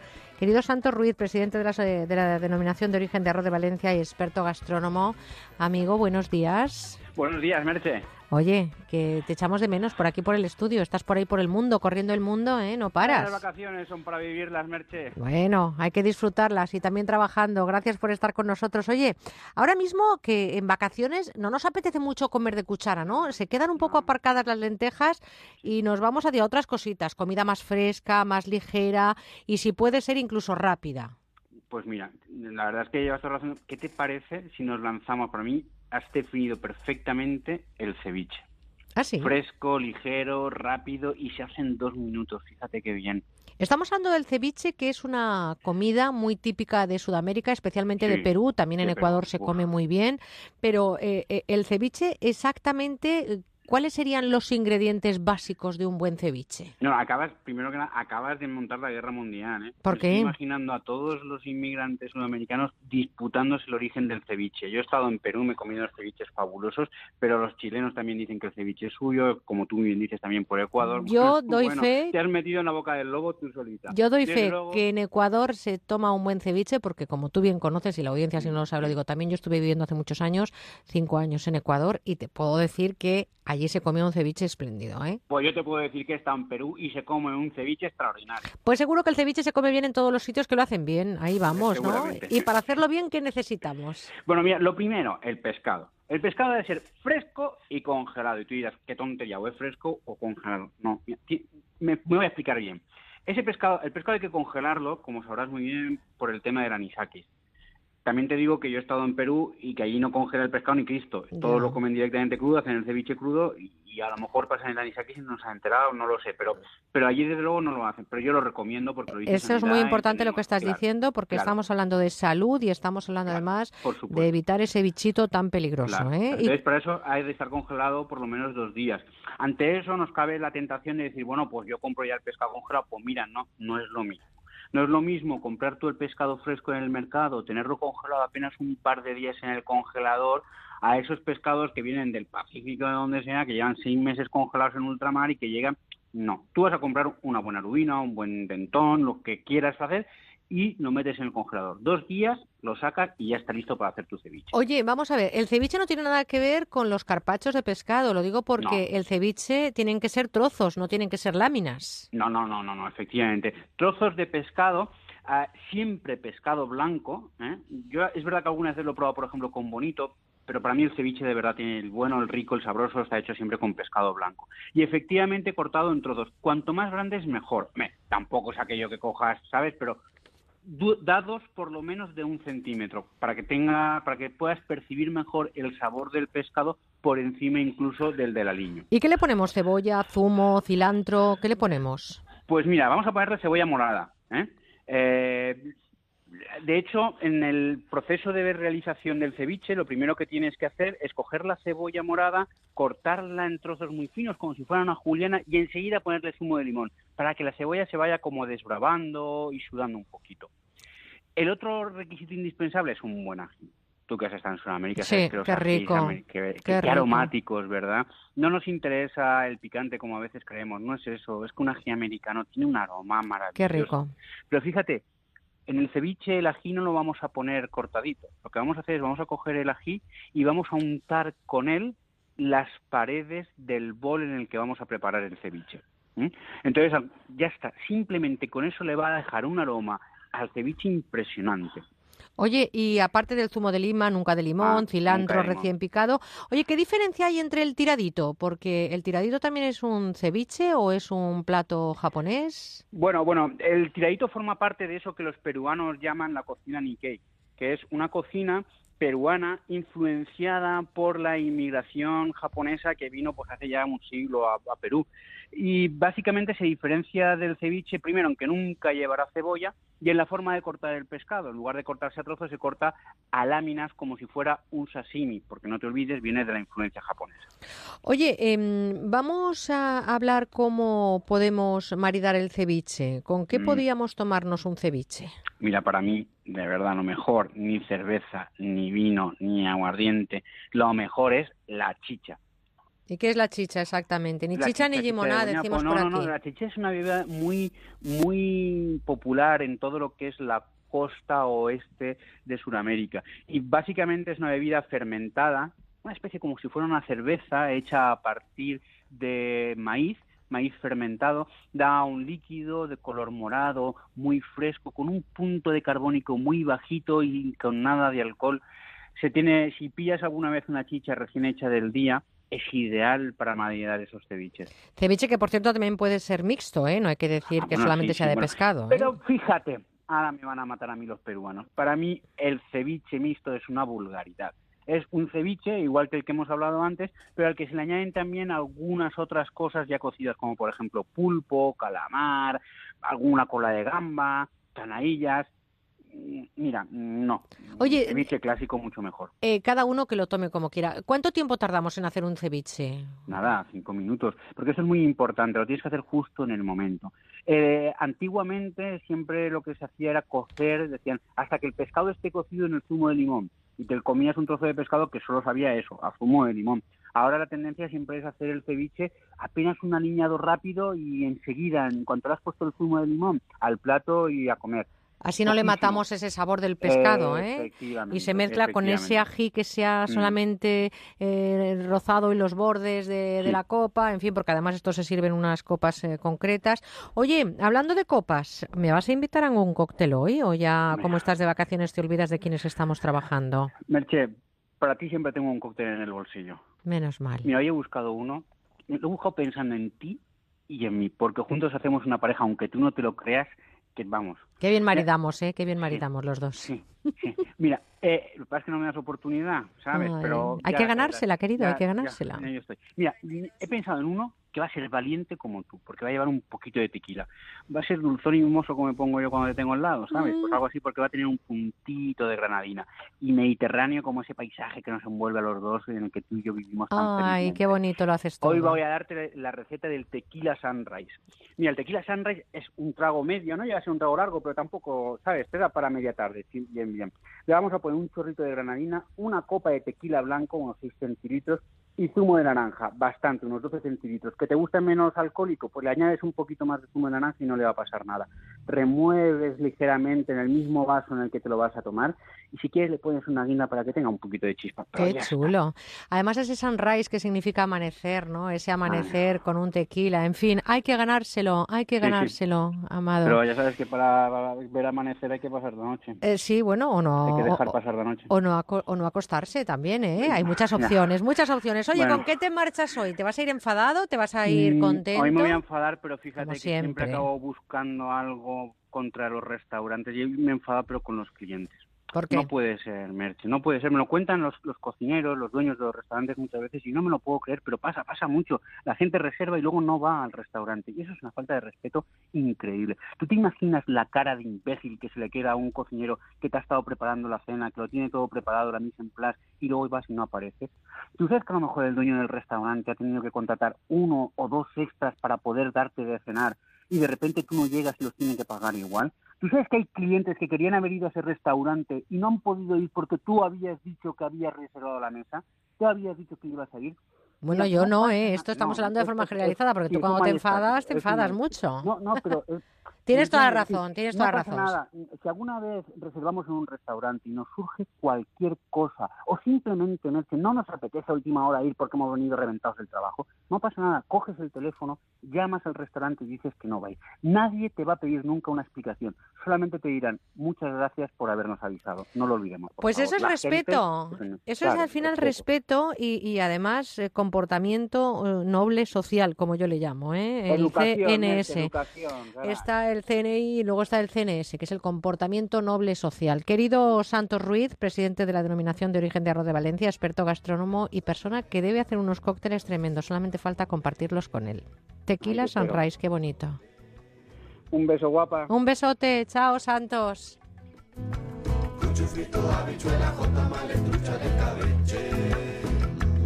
Café leche. Con café con leche. Chimichurri, sucunduco, chicken dengue, cara, guatatuba. Y una capiruba. Y una capiruba. Un poquito de mantequilla. Este verano queremos escucharte. Déjanos tu mensaje en el 963 91 53 47.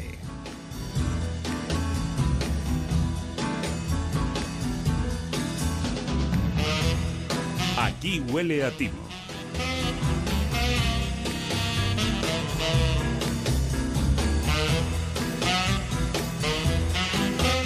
Nueve y 43 minutos en Canarias, una hora más en la península y este verano también estamos siguiendo la actualidad de los timos y de las estafas. Eh, eh, les hablamos esta mañana mm, de una banda que ha sido desmantelada en Madrid y en Toledo, aunque hay muchas más por ahí repartidas, seguro, a lo largo y ancho de todo el territorio. Robaba ancianos con el modus operandi del abrazo y también con otra forma de estafa que es la muleta. Las víctimas, principalmente personas mayores a las que les sustraían objetos de valor. Enseguida les contamos en qué consiste la muleta y en qué consiste el abrazo. Queremos saludar y con el cariño y afecto que se merece y con un abrazo nada de timo a Serafín Serrano, criminólogo, amigo de batallas radiofónicas. Serafín, buenos días. Buenos días. Un abrazo de verdad. De verdad. Y además es que él es el papá, el papá literario de nuestro bebé en forma de libro que se llama Aquí huele a timo, además, ¿eh? hay que decirlo. Hablamos de nuestro libro, querido.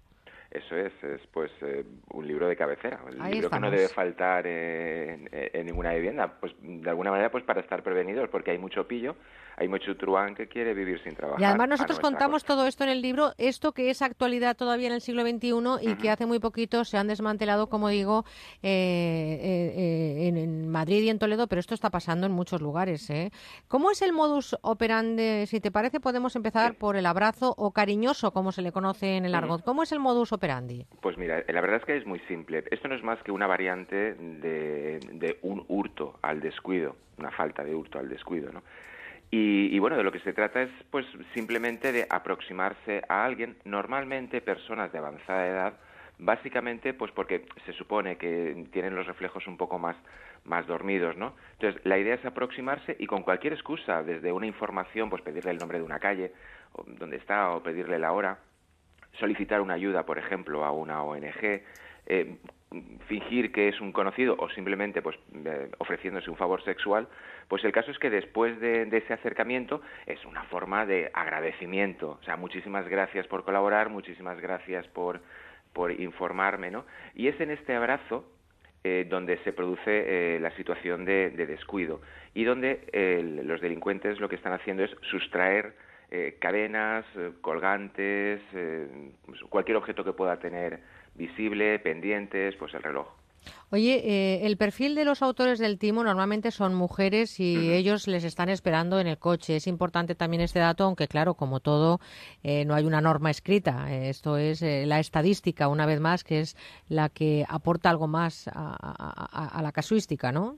Sí, sí, efectivamente. Ten en cuenta que si la víctima, vamos a ver, las mujeres, eh, y es cierto, ¿no? Transmitís más confianza a la hora de un abrazo, eh, ya no solo para el hombre, porque todo hombre le gusta ser abrazado por una mujer, evidentemente, pero curiosamente no todas las mujeres les gusta ser abrazadas por hombres, pero mm, no tanto por otras mujeres. Por eso normalmente eh, los autores suelen ser suelen ser mujeres que abrazan mujeres hombres simplemente por esa confianza. Y sí, sí es el hombre el que está esperando en las proximidades para darse la fuga o para intervenir en caso de que haya una activa resistencia por parte de la víctima. Pues fíjate que, como sabes, tenemos una compañera, Bárbara Yurato. Buenos días de nuevo. Hola de nuevo. Que esta mañana nos ha hablado además de páginas para, para ligar. Bueno, pero eso ya ha quedado a primera hora de, de este domingo. Es una compañera que está pasando el verano en la sombrilla de Onda Cero. Lo está haciendo fenomenal como todos sus compañeros y también nos ayuda en esta sección. Bárbara, has cogido el micrófono y has salido a la calle. ¿Qué has preguntado exactamente? Sí, esta semana he salido a la calle a preguntar a nuestros mayores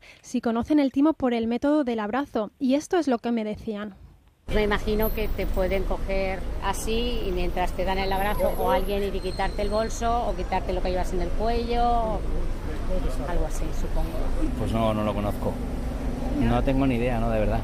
Pues me imagino que vendrá alguien, te dará un abracito y te robará la cartera. Pues sí, parece ser que distraen a la persona en cuestión, intentan como que la han conocido de toda la vida, le dan un pequeño abrazo y mientras tanto pues le manipulan la chaqueta los bolsillos o algo y le quitan lo que lleva encima.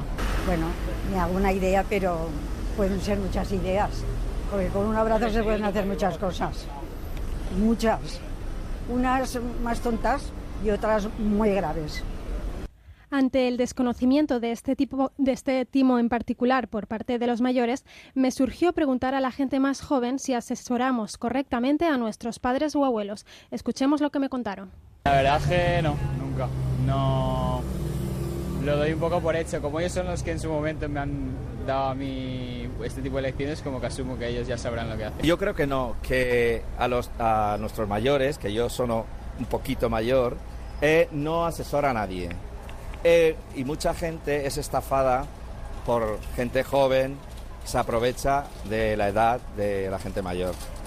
Bueno, tampoco yo tampoco sé cuáles son las nuevas estafas muchas veces, así es que tampoco puedo decir si le asesoro bien o no. Intento asesorarme yo y compartir la información.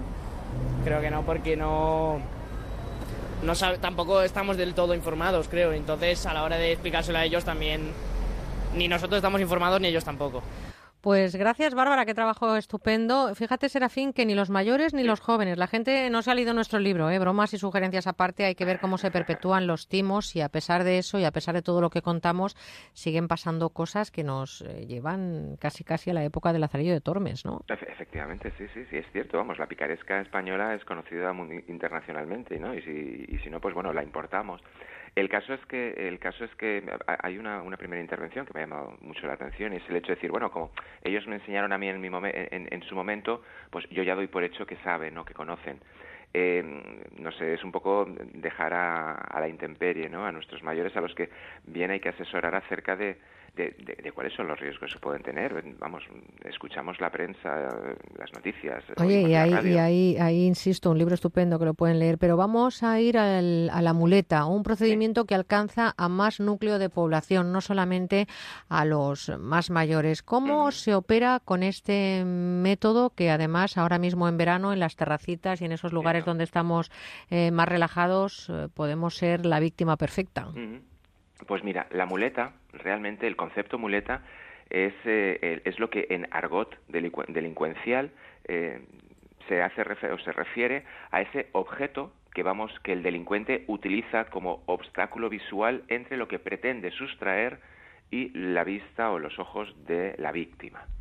Eh, pues un periódico, un periódico, pues una chaqueta, pues cualquier objeto, ya insisto, que, que- pueda ser, ser utilizado como distracción o para ocultar esa, e- e- esa visual.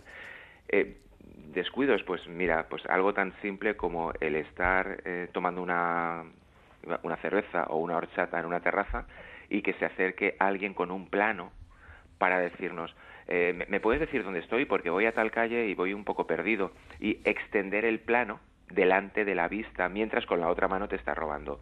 El, móvil, la cartera, lo que tengas encima de la mesa, un objeto el de valor. El bolso que podemos eh, apoyar en el respaldo de la silla, eh, pues mira, un plano es una muleta. Quien te dice eso, pues te dice la persona que, tú fíjate, ¿no? Que es simple y, y- y más de uno dirá, madre mía, mm, yo no sé por qué no me ha pasado, porque fíjate qué fácil es. Estamos tomando algo en la barra de un bar o en cualquier otro sitio y dejamos el móvil y la cartera encima, pues porque vamos a pagar o porque todo el mundo tiene que tener el móvil a la vista y muy cerca de la mano por si acaso le llaman. El caso es que se aproxima a cualquier otra persona con un periódico y algo tan simple como dejar el periódico sobre los objetos, tú estás hablando con una tercera persona y a la hora de irse, pues coger el periódico con todo lo que hay debajo, entre ellos nuestro móvil. Eso es actuar mediante el método de la muleta y es utilizar algo. En este sentido, mucho ojo, mucho ojo con la gente que se, acer- se aproxime con un, con un periódico, con una chaqueta en estas, en, en estas Claro, fechas, porque por ejemplo, además ¿no? podíamos, eh, si te parece, reflexionar. No hay que dar consejos. Ya saben ustedes que yo no soy partidaria de los consejos, pero Ujú. hay que ser eh, prudentes con el tema del abrazo y, y- y, por supuestísimo, con ese afecto que derrocha alguien a quien apenas hemos visto dos segundos. El contacto físico con desconocidos deberíamos de ponerlo un poquito más en cuarentena, si se produce sin tener además una motivación clara y, si es demasiado efusivo, además, ¿no? Podríamos eh, reflexionar sobre eso en esa dirección, Serafín. Cierto, cierto, cierto, totalmente de acuerdo. O debiéramos eh, desconfiar. ¿Qué quieres que te diga? Si es que es lo que hay. Igual que antes dejaban, pues dejaba todo el mundo en los pueblos las puertas de, de la calle abiertas con total tranquilidad y ahora, vamos, no solo hay que cerrarlas, sino que darle, darle doble vuelta porque con el resbalón se te abre, pues, eh, pues lo siento, pero es que esta- nos tenemos que, que- que adecuar a las nuevas situaciones y las nuevas situaciones, eh, pues entre ellas se encuentra la desconfianza. Hay que desconfiar del, del de, de la repentina ayuda, del repentino abrazo y esas manifestaciones esporádicas de efusividad, de afecto, de madre mía, cuánto tiempo. Y no o- relajarnos tampoco, Serafín, en esas terracitas o en esos lugares, en esos autobuses, en ese transporte público o en ese viaje largo en cualquiera de los desplazamientos que hacemos en tren o en avión, que nos levantamos al- a la cafetería, dejamos las cosas. Hay que tener mucho cuidado porque a veces con muleta y sin muleta hay mucho torero. Vamos a dejarlo ahí. Por cierto, que estamos viendo en los últimos días, como en los medios de comunicación lo estamos contando, hay un timo, el de la rotonda, esa nueva estafa, y que eh, eh, también hay que poner en alerta a los conductores lo que ocurre. ¿Cómo operan en el eh, timo de la rotonda? Pues mira, el timo de la rotonda realmente es una, una estafa a las compañías de seguras, de seguros, perdón, porque eh, el fin último de los autores lo que pretenden es, eh, es obtener una bonificación, una bonificación, pues una indemnización por parte de las compañías de seguros, de seguros. Y provocan accidentes en las rotondas y me vas a permitir ahora que, que llame la atención de, las personas que nos están escuchando, porque no, señores, no sabemos, o sea, señoras, no sabemos circular por una rotonda. Realmente, a la hora de salir de la rotonda, muchísimas no, o sea, prácticamente todo el mundo lo hace desde el interior del carril. Y no es así, se hace desde el exterior del carril. Bien, de los dos carriles que hay en la rotonda. Dicho esta premisa, eh, estos delincuentes lo saben y lo que hacen es, eh, incorporarse a una rotonda y circular permanentemente por el eh, carril exterior de los dos que hay en la rotonda. ¿Qué es lo que están haciendo? Están forzando que la víctima que circula por el carril interior salga y cruce su carril. Y ahí es donde se dan un golpe y piden más daños de los que les han sufrido, ¿no? Efectivamente, pero al cruzarse, no- al cruzarse nosotros, a nosotros, al cruzarnos, estamos invadiendo el carril de la, del carril de la derecha y por tanto siempre, siempre vamos a ser responsables del accidente. Pues fíjense ustedes, accidentes que a veces se valoran en casi 15.000 euros con asistencia médica, que no es necesaria en muchos casos, indemnizaciones que están rozando los 80.000 euros en conceptos de bajas médicas, supuestas secuelas, eh, de pérdidas de más de 90.000 euros a aseguradoras. Solamente estos datos están sacados de un periódico del norte, La Voz de Galicia, donde parece que allí ha ocurrido eh, con una cierta frecuencia. Y sí que tienes toda la razón del mundo. Hay que ponerse a leer de vez en cuando, además de esos libros estupendos que hay sobre timos, también eh, el, el código de circulación, ¿eh? que bueno, los que hemos circulado por rotonda sabemos que no te puedes cruzar, igual que hay gente que va por el carril de la izquierda y de repente en una autopista o en una autovía se quieren salir en, en, en 10 metros por, por, por la salida que no la tenían prevista. Hay que- Esa es la misma situación, pero en redondo. pues, em, querido Serafín, ¿cómo te echamos de menos ya hasta el próximo domingo? Estamos viviendo un veranito cargadito de estafas, ¿eh? Sí, sí, sí, sí, vamos, eh, si la frase hecha de hacer el agosto no solo es para, los, para las terracitas de Benidorm. Es también para, para los que son amantes de lo ajeno. Gracias, Bárbara Yurato, por habernos a ayudado a hacer esta sección. Y gracias, querido Serafín Serrano, criminólogo, amigo. Un abrazo muy fuerte y disfruta de esta jornada. De oso. De oso, grande. Y además sin ninguna muleta ni nada, todo puro cariño. Efectivamente. Un besito, chao. Hasta muy pronto. You should be somehow realize that you gotta do. I don't believe that anybody feels the way I do about you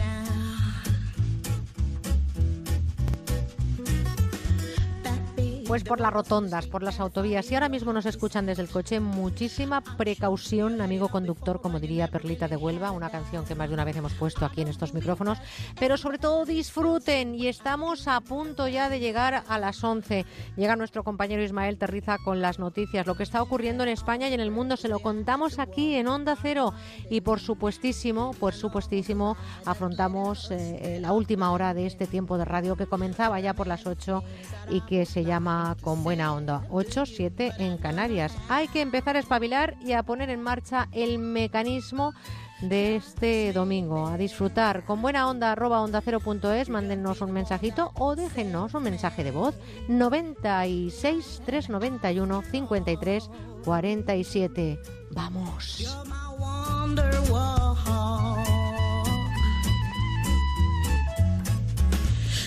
Wonderwall. Today was gonna be the day, but they never throw it back at you. But now you should be somehow realize that you're not to do. I don't believe that anybody feels the way I do about you now. And all the roads that lead to you were winding, and all the lights that light the way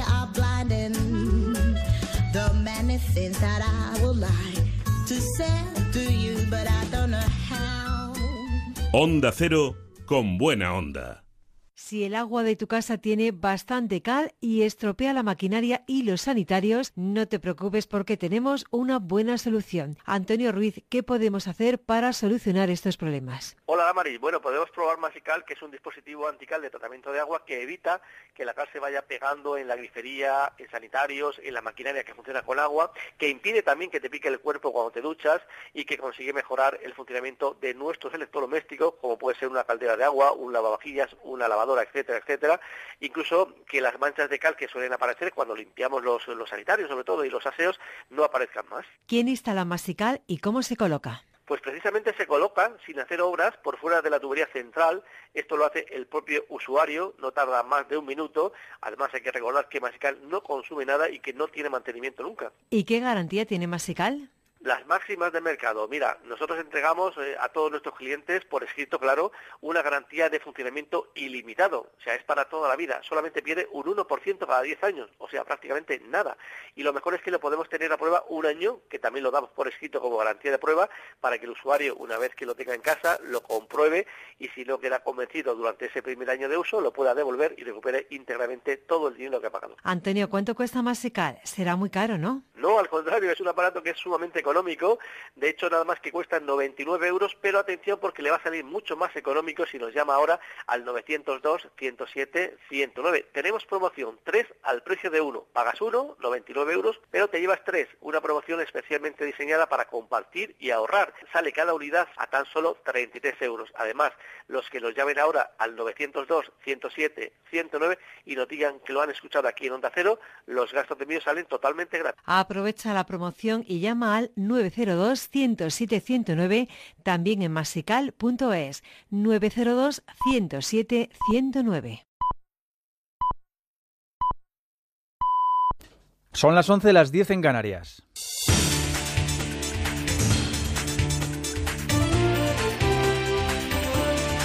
Noticias en Onda Cero. Buenos días. Los bomberos trabajan por quinto día consecutivo en la isla de La Palma para intentar sofocar un incendio que lleva quemadas más de 4.000 hectáreas, que mantiene un foco aún descontrolado y que sigue obligando a evacuaciones puntuales como medida preventiva. ¿Cuál es la situación hasta ahora? Redacción en Canarias, Gustavo de Dios. Dos de los tres focos del incendio están controlados desde primera hora de la mañana. Medios aéreos, un total de 12 y más de 400 efectivos, se centran en frenar las llamas en la cumbre de la isla de La Palma. El fuego en ese punto sigue activo. Los 2.500 vecinos de los municipios de El Paso y Fuencaliente evacuados el pasado jueves ya vuelven a sus casas, pero en el punto activo del incendio en el municipio de Mazo se han tenido que desalojar preventivamente a otras 500 personas. Hoy podría haber avances muy importantes debido a la bajada de las temperaturas con medias de 32 grados contra los más de 40 de estos días. Por otro lado, el alemán de 27 años detenido por imprudencia en relación con el incendio pasó ayer a disposición judicial. Se ha decretado prisión sin fianza para este sujeto que confesó haber quemado papel higiénico en una zona de alto riesgo de incendio forestal. Todo apunta a que las dos policías heridas ayer por arma blanca en la ciudad belga de Charleroi fueron víctimas de un nuevo ataque terrorista. El agresor, que murió en el hospital tras ser reducido por un disparo de los agentes, gritó Alá Akbar, Alá es grande, sacó un machete de su mochila y arremetió contra las dos mujeres. Escuchamos a un portavoz de la policía. Una de las policías está bastante herida porque fue golpeada por el machete en la cara, aunque su vida no corre peligro, y el segundo oficial de policía está herido pero se encuentra bien ahora. El sospechoso aún no ha sido identificado. Necesitamos más tiempo para investigar. Se cumplen 20 años de la tragedia en el camping de las Nieves de Viescas, donde 87 personas perdieron la vida como consecuencia de una riada. Ahora el ayuntamiento de la localidad oscense recuerda a las víctimas. Luis Puyuelo. Con este acto, la localidad de Viescas quiere cerrar una etapa amarga, ya que en estas dos décadas nunca habían rendido homenaje a las víctimas ni a las personas que mostraron su solidaridad y dieron cobijo a los 200 heridos, porque es un tema muy doloroso. El monolito, que se ha instalado en los terrenos que ocupaba el camping Las Nieves, está compuesto por 87 piedras, una por cada persona que perdió la vida. Esta iniciativa parte de uno de los afectados, Oriol Espinosa, cuya madre falleció en este siniestro. Él, su padre y su hermano salvaron la vida. Espinosa se puso en contacto con el Ayuntamiento de Viescas para proponerles crear un parque en memoria de las víctimas y el consistorio aceptó la propuesta. Doble experiencia, ¿no? La emocional, que es la pérdida de ser querido, que es la que más cuesta, y luego hay la vital, ¿no? La experiencia propia de ser un superviviente, te pone de pies en el suelo y yo creo que te ayuda a encaminar la vida de otra manera más sencilla, con más humildad, más tranquilidad, buscando un poco la paz interior, ¿no? Este acto de homenaje tendrá lugar por la tarde y soltarán 87 globos en recuerdo de cada una de las víctimas. Una joven de 19 años ha perdido la vida esta mañana, este domingo, tras caer de una moto que circulaba por la autovía MA19, según han informado fuentes del Servicio de Atención Médica Urgente. Ha sido en Palma de Mallorca. Esta madrugada, cuando en Río de Janeiro se estaba cerrando la primera jornada de competición de los Juegos, ha llegado la primera medalla de la delegación española de manos de la máxima figura de nuestra natación, Mireia Belmonte, bronce en los 400 estilos con remontada final, además victoria clara de la selección masculina de hockey hierba, de las chicas del balonmano ante las subcampeonas olímpicas y el doble de tenis formado por Muguruza y Carla Suárez. En la relación de decepciones, la del gimnasta Ray Zapata, tercero del mundo, que no se ha clasificado para la final de suelo. Los juegos no han hecho nada más que comentar y para este domingo hay que esperar hasta medianoche, debut de la selección de baloncesto, para ver unos platos fuertes, España-Croacia, equipo de enviados especiales de Onda Cero a Río de Janeiro, David Camps. A las 12 de la noche, hora española, la selección masculina de baloncesto se estrena en los Juegos Olímpicos de Río. Croacia, el primer rival de un torneo que podría encumbrar a la generación del 80 en caso de conseguir la tercera medalla consecutiva. El líder de los juniors de oro es Pau Gasol. Sin duda, pues es algo que, todos queremos y que todos nos gustaría. Eh, yo no soy de firmar nada. Intentaré una vez más, pues eso, dar todo lo que pueda junto a mis compañeros y al equipo técnico para llegar a lo más alto posible y que sea y eso pues que sea donde, donde tenga que ser no, no es que con una, una plata pues me conforme ya veremos cómo va todo el, todo el campeonato y, si conseguimos una medalla creo que todos podemos estar bastante orgullosos y, y satisfechos con, con, el trabajo. También comienza su andadura en los Juegos la selección femenina de baloncesto a las 7 y cuarto, primer envite ante la campeona de Europa, Serbia. Pero antes y después del estreno de los chicos de Escariolo hay más citas porque la jornada matinal en Río empieza a las 2 de la tarde. Ana Garcés. Con una de las principales opciones de medalla, la tiradora Fátima Galvez compite en la modalidad de foso olímpico. Primer partido de Rafa Nadal y Garbiñe Muguruza en tenis, donde además hay hasta seis partidos con representación española. Sugoi Uriarte compite en judo de menos de 66 kilos. En piragüismo C1 lo hará Ander Eldosegui. Y en deportes de equipo, primer partido para las chicas de hockey que se miden a Holanda. El conjunto masculino lo hará frente a Rusia. Y muy pendientes de Mireia Belmonte, que compite en los 400 libres junto a Melanie Costa. La nadadora catalana se mostró muy ilusionada después de conseguir la primera medalla para España. Nunca había imaginado que pudiera conseguir tantas medallas en unos Juegos y espero que, sea la primera de algunas más que vendrán. La natación es un deporte que compitamos mucho y hay que tener mucha paciencia porque entrenas bien, pero no ves los frutos inmediato, entonces tienes que, confiar en el trabajo y estar relajada. Por su parte, Jessica Bay participará en los 100 brazas. A las 12, las 11 en Canarias, volvemos a Río y con el resto de la actualidad para estar informados en todo momento en onda0.es. Hay gente que crees conocer, pero solo has visto una cara de ellos. Descubre cómo son. Nadie es perfecto. Un programa de entrevistas donde el primer sorprendido será nuestro invitado. Descubrirán cómo les ven y la huella que van dejando te vas a divertir y sorprender. Este domingo a las 5 de la tarde, Luis del Olmo. Nadie es perfecto. Con Nacho Arias. Te mereces esta radio. Onda Cero. Tu radio. Junto a ti, al pasar las horas, oh mi amor, hay un rumor de fuentes de cristal Plácido Domingo es el mejor tenor del mundo, lo dice la crítica, pero también lo confirma el éxito que ha tenido esta colección que traemos a la radio. Se llama Los 100 mejores momentos de Plácido Domingo y son seis discos con 100 temas de ópera, zarzuela, baladas y boleros que hoy se terminan.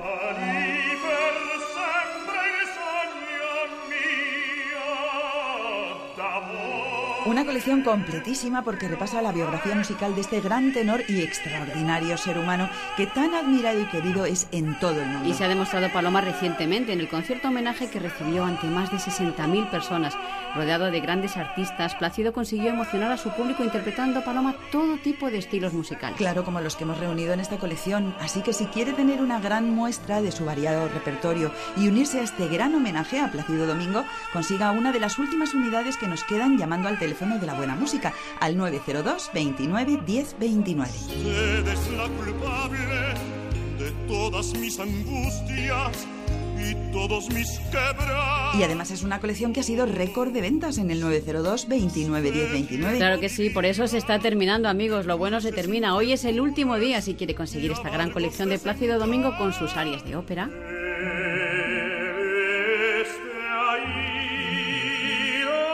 Por supuesto, también aquí están sus romanzas de zarzuelas.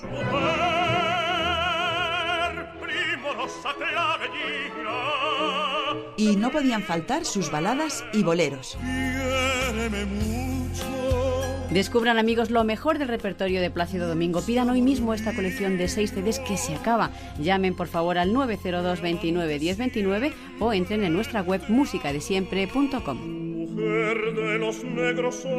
Y además son seis discos por el precio de tres. Se mantiene la rebaja de 44 euros, que es lo que cuestan los seis CDs, a solo 33. ¿eh? Vale la pena. Con unos pequeños gastos de envío se los mandamos a casa. Aproveche por favor esta oferta pidiéndolos hoy, último día, en el 902 29 1029.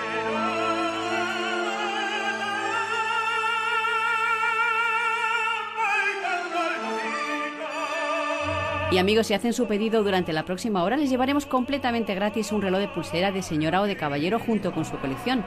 De verdad, merece la pena, ¿eh? Paloma, porque el reloj es precioso. Y sale gratis.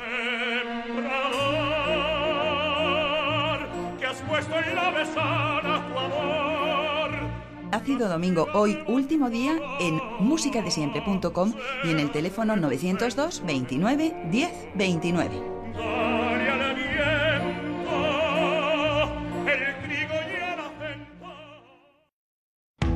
Más de 200 equipos lucharon por llegar hasta aquí. Ahora solo dos lucharán por ganar la Supercopa de Europa. Real Madrid, Sevilla. El martes a las 8 de la tarde, la Supercopa de Europa. Champions Total en Antena 3. En Mirasierra, calle Costa Brava 14, viviendas de gran formato de 3 a 5 dormitorios más el de servicio, con amplias terrazas, plaza de garaje y trastero, desde 758.000 euros. Infórmese en el 91 209 3280 o gilmar.es. Gilmar, de toda la vida, un lujo. Ahora como saludable, adelgazo y mantengo mi peso. En Adelgar cuidamos tu cuerpo. Estudiamos tu tratamiento para que adelgaces cómodamente y no recuperes los kilos perdidos. Adelgazar en la clínica referente de Madrid en agosto tiene un 50% de descuento. Llámenos 91 577 44 77.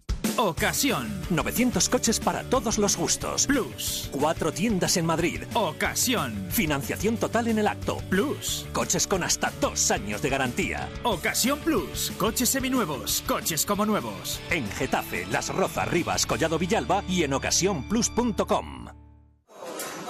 Hagan juego, señores. Gran Casino de la Mancha les da la bienvenida. Mesas de juegos de casino, torneos de póker, apuestas deportivas y restaurantes en un edificio exclusivo de tres plantas. Aprovecha tu suerte en Gran Casino de la Mancha, en Avenida de las Naciones 11 de Illescas, por la Autovía 42, salida 32 desde Madrid y desde Toledo, salida 33. Abierto todos los días. Onda Cero Madrid 98.0 Gracias a la ultracrioterapia, mi tripa ya no me agobia. Es lo último para adelgazar, fruto de la investigación de Adelgar. La ultracrioterapia de Adelgar tiene un 50% de descuento como oferta de lanzamiento. Infórmese 91 577 44 77. Además, puede salirle gratis. Alquiler. Acción de alquilar. Negocio por el que se cede una cosa a una persona durante un tiempo a cambio de una rentabilidad. Seguro. Adjetivo, que es cierto, libre y exento de todo peligro o riesgo. Si piensa en alquilar, ya sabe. Alquiler seguro. 902 37 57 77. Alquiler seguro. 902 37 57 77. Tu afición es sentimiento. Llegamos a tu radio, a Onda Cero. Somos los mismos que durante mucho tiempo hemos disfrutado el deporte juntos contigo cada noche. Y tengo la sensación de que ahora empieza lo mejor. José Ramón de la Morena llega a Onda Cero. Las condiciones de tu divorcio como tu matrimonio no son para siempre. Si no estás de acuerdo con las condiciones de tu divorcio, reclamamos por ti. Llama a pluslegal.es, expertos matrimonialistas, 91 278 1453, porque la injusticia no es para siempre. Llama ahora a pluslegal.es, 91 278 1453. A pint of your finest. Hello? No hace falta que hables el inglés de Shakespeare. Lo importante es que consigas comunicarte. El inglés es imprescindible para tu futuro. Fundación A3 Media y tú, juntos por la educación. Estás con Merche Carneiro. Estás con buena onda.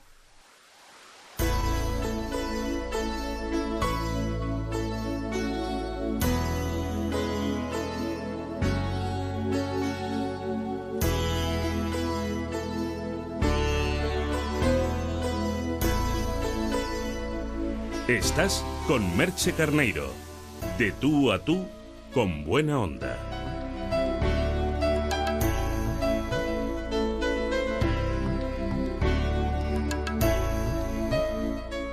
El mundo está viviendo multitud de crisis, las ayudas humanitarias son cada vez más necesarias y no siempre se está a la altura del sistema establecido. Por aportarles algunas cifras, les cuento que en el año 2015 79 millones de personas necesitaron de ayuda humanitaria. Solo en el último año ha habido siete crisis humanitarias de nivel 3, que por cierto es la clasificación más grave en el sistema de clasificación de Naciones Unidas. Cada tres años se realiza el informe Estado del Sistema Humanitario y en el último queda patente la radiografía del momento que estamos viviendo. Vamos a conocer algo más de esta llamada del mundo con Mena Segued Abraja, que es responsable de incidencia humanitaria de acción contra el hambre. Mena Segued, buenos días. Hola, buenos días. La última reunión mundial sobre el sistema humanitario la tuvieron ustedes el pasado mes de mayo y con una asistencia de en torno a los 6.000 participantes. ¿Cuáles son los temas que más le preocupan ahora mismo al mundo en materia de ayuda humanitaria?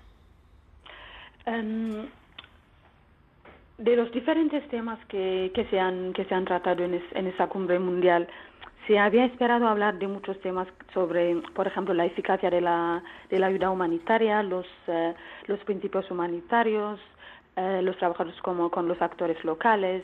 Entonces, la mayoría de los retos que estamos, incluso también la, nuestra capacidad, la, la capacidad de la comunidad internacional a encontrar también soluciones políticas a las crisis que se están, que se están viviendo. Entonces, toda la comunidad internacional ha esperado em, esta cumbre internacional mundial, eh, esta cumbre humanitaria mundial con muchas eh, expectativas y, y, se, y se han tratado de muchísimos temas, pero ahora sí que lo que estamos esperando es cómo se va a hacer el seguimiento de, los, de esos diferentes temas. En el último año ha habido siete crisis de nivel 3, como decía, la clasificación de Naciones Unidas más grave en ese sistema de crisis humanitarias. Cinco de ellas estaban directamente relacionadas con la violencia, Yemen, Siria, Irak, Sudán del Sur y República Centroafricana. Ustedes han tenido el número de desplazados por la violencia ya a cerca de 60 millones. Es el mayor escenario, eh, según el análisis de los expertos, desde la Segunda Guerra Mundial. Ahora mismo, ¿cómo están afrontando esa crisis eh, de esas cinco de ellas que están directamente relacionadas con la violencia? Sí, como lo dices, que son tenemos la mayor tenemos unas eh, unos números de personas, unas personas que están recibiendo, es, es la, el, es, tenemos más personas que hemos tenido nunca, entonces tenemos unas necesidades que son muy, muy grandes. Y al mismo tiempo sí que vemos que el sistema humanitario ha crecido, em, pero estamos dudando hasta qué nivel hemos podido adaptarnos, porque ahora mismo tenemos un sistema muy grande, muy fuerte, pero que se encuentra sobrepasado con todas esas necesidades que, estamos encontrando. ¿Cuáles son los instrumentos que tienen ahora y cuáles son los que necesitarían eh, desde Acción contra el Hambre, por ejemplo, para que ese sufrimiento humano y esas amenazas que hay al derecho humanitario internacional se viera de alguna manera compensado, restañado con la ayuda que necesita? Sí, em, la mayoría de esos temas por ejemplo, hay algunos que ya se han tratado en el, eh, en el Cumbre Mundial eh, Humanitario que, que, han sido bastante interesantes sobre, por ejemplo, la carga administrativa, cómo poder, um, cómo poder tener una, una, ayuda mucho más eficiente, cómo poder llegar mejor a las poblaciones, el rol de, las, uh, de, las, de los actores locales también que se ha reconocido, que hay que trabajar con ellos, hay que, hay que capacitar a esos actores, hasta un 25% del fondo humanitario que se va a dedicar a ellos de ahora 2020 para poder trabajar con ellos también. Pero seguimos teniendo mm, seguimos teniendo muchos retos también que hay que, que hay que resolver. Necesitamos un sistema que es mucho más flexible de lo que tenemos. No solo necesitamos más fondos, porque eso es un tema que es em, que sigue siendo muy problemático, porque hay muchísimos compromisos eh, por los diferentes estados, pero no se hacen seguimientos. Por ejemplo, eh, si vemos la crisis siria este año, em, al, inicio del año em, se, se, prometió una cantidad, pero ahora en agosto, ya que han pasado eh, ocho meses, estamos mirando que solo 37% se ha, se ha, se ha comprometido. Mena, disculpe, porque aquí le tengo que preguntar. Usted dice que se habló de unas ayudas y que solamente se han em, eh, conseguido el 37%. ¿Quién tendría que dar esas ayudas? ¿Quién se comprometió o, se comprometió o quiénes y quiénes son o quién quién está fallando? Sí, en esto estamos hablando directamente de los países. Eh, también em, en, en, el caso de, de Europa, también la Unión Europea. Entonces, los grandes estados se comprometen con unos eh, con unos eh, con unas cifras que después no hacen el seguimiento pero eso eso es el problema de los estados que no están que, no están eh, respetando sus compromisos pero también el tema de fondo no es también la cantidad que se pone, pero también es el tema de tener fondos que son previsibles, que son ágiles, que se pueden usar frente a emergencias que no que son que, que vienen de repente, ¿no? Y también incrementar nuestra capacidad de operar nuestra capacidad de operar con esos fondos que pueden que se pueden que se pueden usar de una forma más ágil. Em, también una forma más diversa de trabajar porque estamos viendo que tenemos que trabajar con nuevos actores con nuevos no solo en términos de financieros pero también nuevos actores a lo mejor a nivel local con capacidad técnica con capacidad operativa que, que están bien posicionados. Entonces una forma de trabajar un, un poco más diversa de lo que hemos hecho hasta ahora también una forma de trabajar más eficaz, porque tenemos que ver hasta qué punto podemos incorporar las nuevas tecnologías. Por ejemplo, desde Acción contra el Hambre estamos cada vez usando transferencias de dinero para, um, um, no solo en términos de, de, cosas así concretas, pero es porque eso estamos viendo que podría ayudar a las comunidades a generar su resiliencia, a generar sus capacidades de enfrentarse ellos mismos a los, a los diferentes retos que tienen. Entonces, hay diferentes cosas que se deberían hacer. Sí, pero todo no es dinero, no es dinero todo. Discúlpeme, pero a mí me gustaría que habláramos de cómo llega la ayuda, porque estamos hablando, por ejemplo, de cinco eh, eh, crisis humanitarias, por ejemplo, importantes, de las siete que ha habido uh, de nivel 3. Estamos hablando de Yemen, estamos hablando de Siria, estamos hablando de Irak, de Sudán del Sur, de República eh, Centroafricana, independientemente de otras crisis que se han sucedido no por violencia, sino a veces por fenómenos naturales como tifones, inundaciones, etcétera, etcétera. ¿Cuál es el arma? Que no solo es dinero. ¿Cuál es el arma más utilizada ante una emergencia de este calado?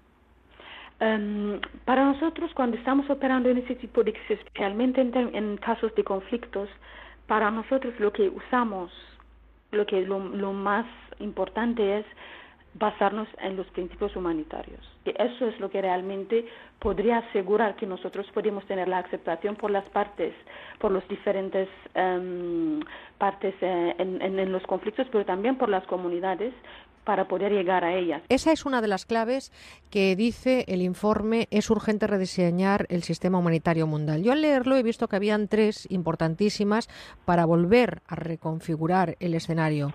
Protección, resiliencia y flexibilidad. Usted está hablando, eh, hay que luchar contra la impunidad los ataques de los trabajadores humanitarios, hay que sensibilizar, investigar y hacer cumplir la ley de forma independiente. Pero también, también eh, estamos viviendo un sistema humanitario poco flexible, estamos viviendo un sistema humanitario que se pueda haber quedado eh, de alguna manera obsoleto con otras épocas y no actualizado a lo que está ocurriendo ahora mismo en el mundo? Sí, eh, eso es una de las eh, de los retos que tenemos ahora mismo. Por eso estamos estamos viendo cada vez más que tenemos que trabajar de, una forma un poco más diferente de lo que hemos hecho hasta ahora. Entonces, el sistema no, no, no es adaptado a las necesidades que tenemos en este momento. Necesitamos un, poder trabajar con diferentes actores, actores locales, actores privados, diferentes actores que hasta ahora no hemos, em, no hemos aprovechado. Entonces, una nueva forma de trabajar que no podemos quedarnos en, en, lo clásico que hemos hecho hasta ahora, entonces hay que ser consciente de esto, hay que reconocerlo y hay que, hay, que intentar, hay, que ver em, cómo se podría trabajar de una forma mucho más eficaz. Estamos hablando de los últimos 10 años, se han incrementado de forma considerable esas necesidades como consecuencia de multitud de factores, eh, una situación de conflictos complicada, también el cambio climático, poca agua, cambios demográficos, en fin. Eh, la brecha entre las necesidades humanitarias y los recursos disponibles para cubrirlas sigue creciendo, además de no cumplir solamente un 37% de ese compromiso de los gobiernos? Hasta ahora estamos muchas de las veces respondiendo con proyectos que son corto plazo, que son de emergencia, porque esos son la mayoría de los eh, lo que se podrían financiar fácilmente, pero trabajar solo en eso no nos está permitiendo llegar a asegurar que los problemas estructurales que tienen las comunidades se están, em, se están eh, resolviendo. Entonces, poder, poner el foco sobre la resiliencia y trabajar con una ayuda mucho más medio y largo plazo es otra de las líneas que estamos eh, que estamos que queremos que se que se fortalezcan y esto mm, y de la cumbre eh, de, mayo ha salido un compromiso fuerte sobre esto y, y, queda ver cómo, cómo se van a concretizar esos compromisos. Acción contra el hambre trabajan para asegurar sobre todo una buena nutrición.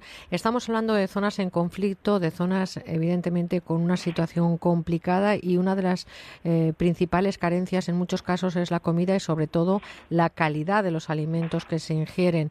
Em, ¿Cómo trabajan desde Acción contra el hambre en estas zonas evidentemente que son, me imagino que muy complicadas por la seguridad donde conflictos bélicos o por la, eh, eh, la situación de devastación eh, que se puede haber producido después de un fenómeno, por ejemplo, un tifón o alguna tragedia natural. Cuando estamos trabajando en las, en las diferentes comunidades, hay no solo es un problema de eh, para poder trabajar sobre el tema de la desnutrición no solo es un problema de falta de alimentos pero también tenemos que enfrentarnos a otros problemas que son por ejemplo como diarrea como otras, eh, otras enfermedades por falta de agua y saneamiento seguros y la interrupción brusca de la lactancia por el estrés eh, postraumático que puede haber en casos de, violencia basado siempre en el Frente Nacional Humanitario y el, el respeto de los eh, de los principios humanitarios.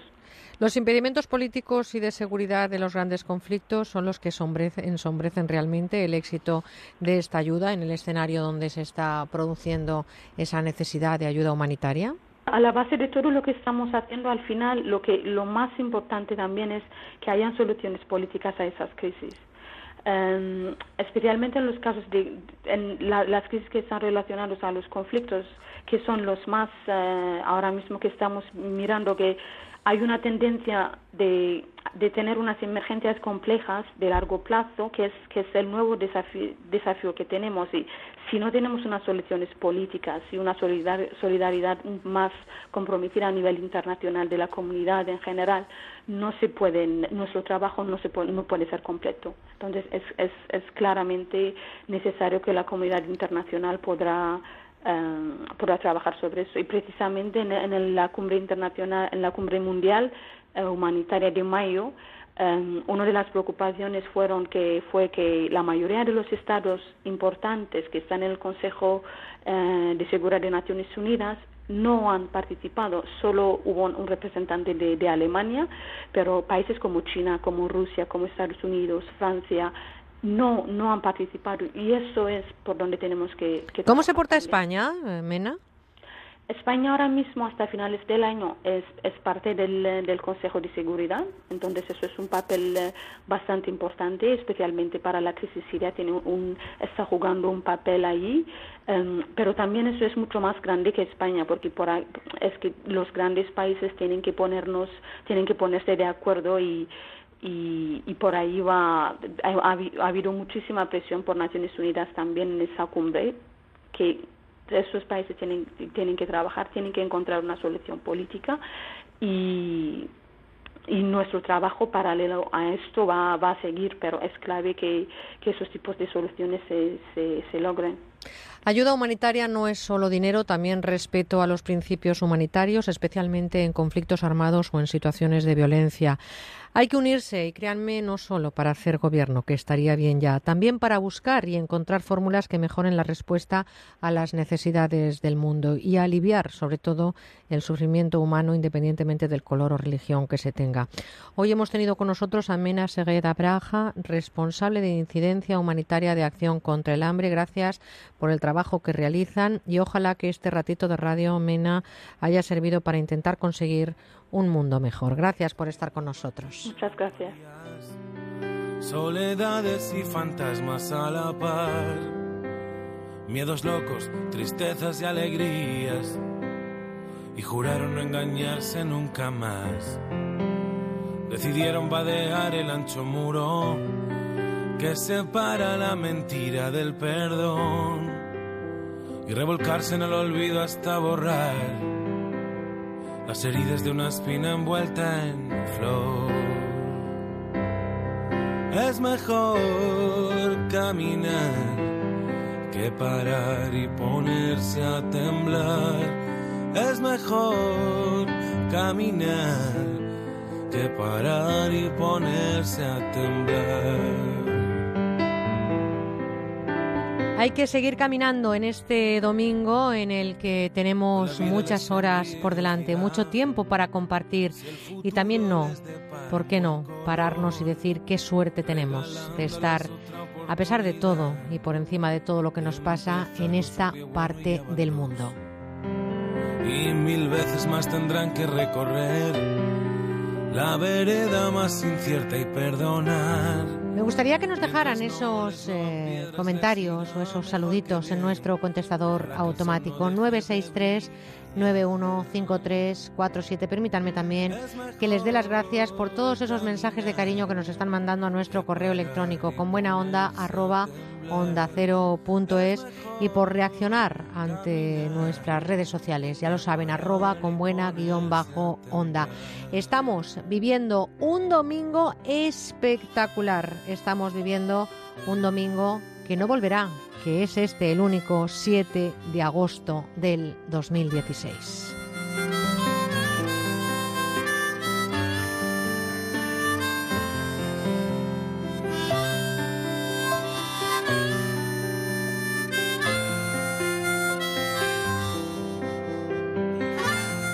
Con buena onda en onda cero. American Shopping les presenta la solución definitiva para lucir unos pies perfectos con el sistema de pedicura profesional Personal Pedi.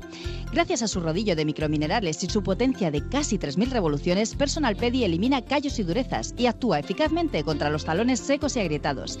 En pocos minutos pasamos de unos pies ásperos a otros lisos, suaves y bonitos. Y lo mejor de todo, en la comodidad de casa. Personal Pedi es ergonómico, ligero, fácil de usar y muy cómodo porque es recargable. Nos olvidamos de pilas y de cables es el único que lleva luz y la gran novedad es que se puede utilizar también con los pies mojados. Pida ahora su personal pedi en americanshopping.es o llamando al 902-206-216. Su precio es de 50 euros y ahora se lo enviamos por tan solo 34,95 euros. Y atención porque los 50 primeros pedidos recibirán gratis una lima de uñas electrónica con tres cabezales. Aproveche esta oportunidad única. 902-206-216. Atención, si es usted víctima de una hipoteca multidivisa, no dude en defender sus derechos. Cada vez más tribunales dictan sentencias a favor de consumidores obligando a las entidades financieras a recalcular en euros las cuotas desde el inicio del préstamo y a devolver el dinero indebidamente cobrado por su falta de transparencia, información y buena fe. Infórmese gratis en bufeterosales.es o en el 91 550 15 15. 100% de éxito en sentencias ganadas. Ocasión. 900 coches para todos los gustos. Plus. Cuatro tiendas en Madrid. Ocasión. Financiación total en el acto. Plus. Coches con hasta dos años de garantía. Ocasión Plus. Coches seminuevos. Coches como nuevos. En Getafe, Las Rozas, Rivas, Collado Villalba y en ocasiónplus.com. ¿Por qué todo el mundo cada año limpia sus alfombras y cortinas en los Fernández? A ver, ¿por qué? Pues tiene que ser porque lo hacen bien, por precio, son serios, ah, y porque son muy amables. Los Fernández, en toda la comunidad de Madrid. General Martínez Campos 29, 91 308 5000. ¿Necesita conocer el valor oficial de su casa, finca, empresa o negocio? TIRSA, Sociedad de Tasaciones homologada por el Banco de España, especialistas en tasaciones de ámbito nacional. TIRSA Llámenos al 91 540 0633 o visítenos en Jorge Juan 45. Presupuesto sin compromiso. El día que empieza la jornada intensiva, el día de la paga extra, el día de la cena de Navidad. Hay muchos días señalados en el trabajo y el Día Solidario de las Empresas también debería ser uno. El próximo 22 de octubre cumplimos 10 años en los que más de 6.500 voluntarios han colaborado en diferentes proyectos sociales para ayudar a los colectivos más vulnerables. Si tú también quieres formar parte del cambio, apúntate a la décima edición del Día Solidario de las Empresas, organizado por A3 Media y Cooperación Internacional ONG. Entra en diasolidario.com e infórmate. Bingo Las Vegas, una experiencia de juego diferente por su decoración, por su ambiente y porque puedes jugar en su terraza climatizada durante todo el año, con cena, copas y muchas sorpresas. Tienes que venir, te vas a divertir como nunca. Bingo Las Vegas, la sala de juegos que más premios reparte de Madrid. Descubre otra forma de jugar en la terraza climatizada de Bingo Las Vegas, Hermanos García Noblejas 17. Es el momento de cambiar los muebles de su oficina. Por eso en Mercaoficina disponemos de dotaciones completas tanto en muebles como en sillería para que usted pueda dar un aire nuevo a su oficina acorde con el impulso económico en el que estamos y con los mejores precios. Mesa 1,60 por 80 más cajonera más silla giratoria ergonómica por tan solo 90 euros. Infórmese en el 91 875 1050, 91 875 1050 y en mercaoficina.es. Si quieres escuchar los audios de nuestros programas, entra en ondacero.es.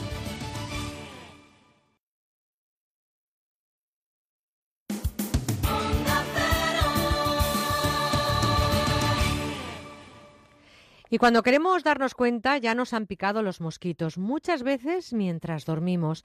¿Qué hacer? Pues este es el consejo de Normopic de Normon que nos trae el doctor Bartolomé Beltrán. ¿Por qué nos duele cuando nos pica un mosquito? Los mosquitos tienen una parte especial en la boca que usan para chupar la sangre, que diluyen con la saliva para poder bebérsela.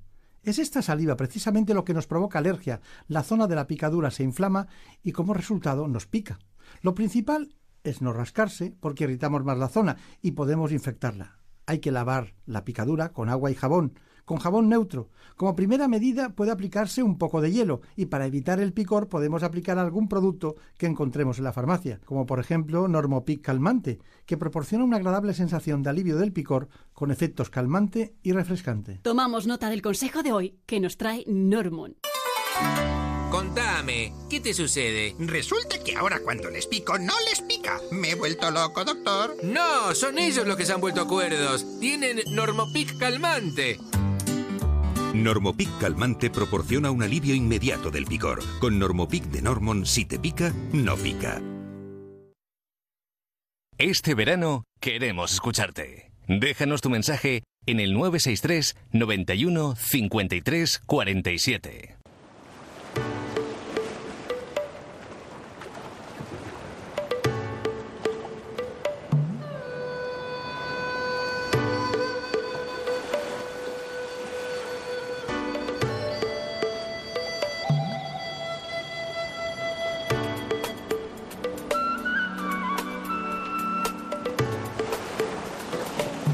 Natural.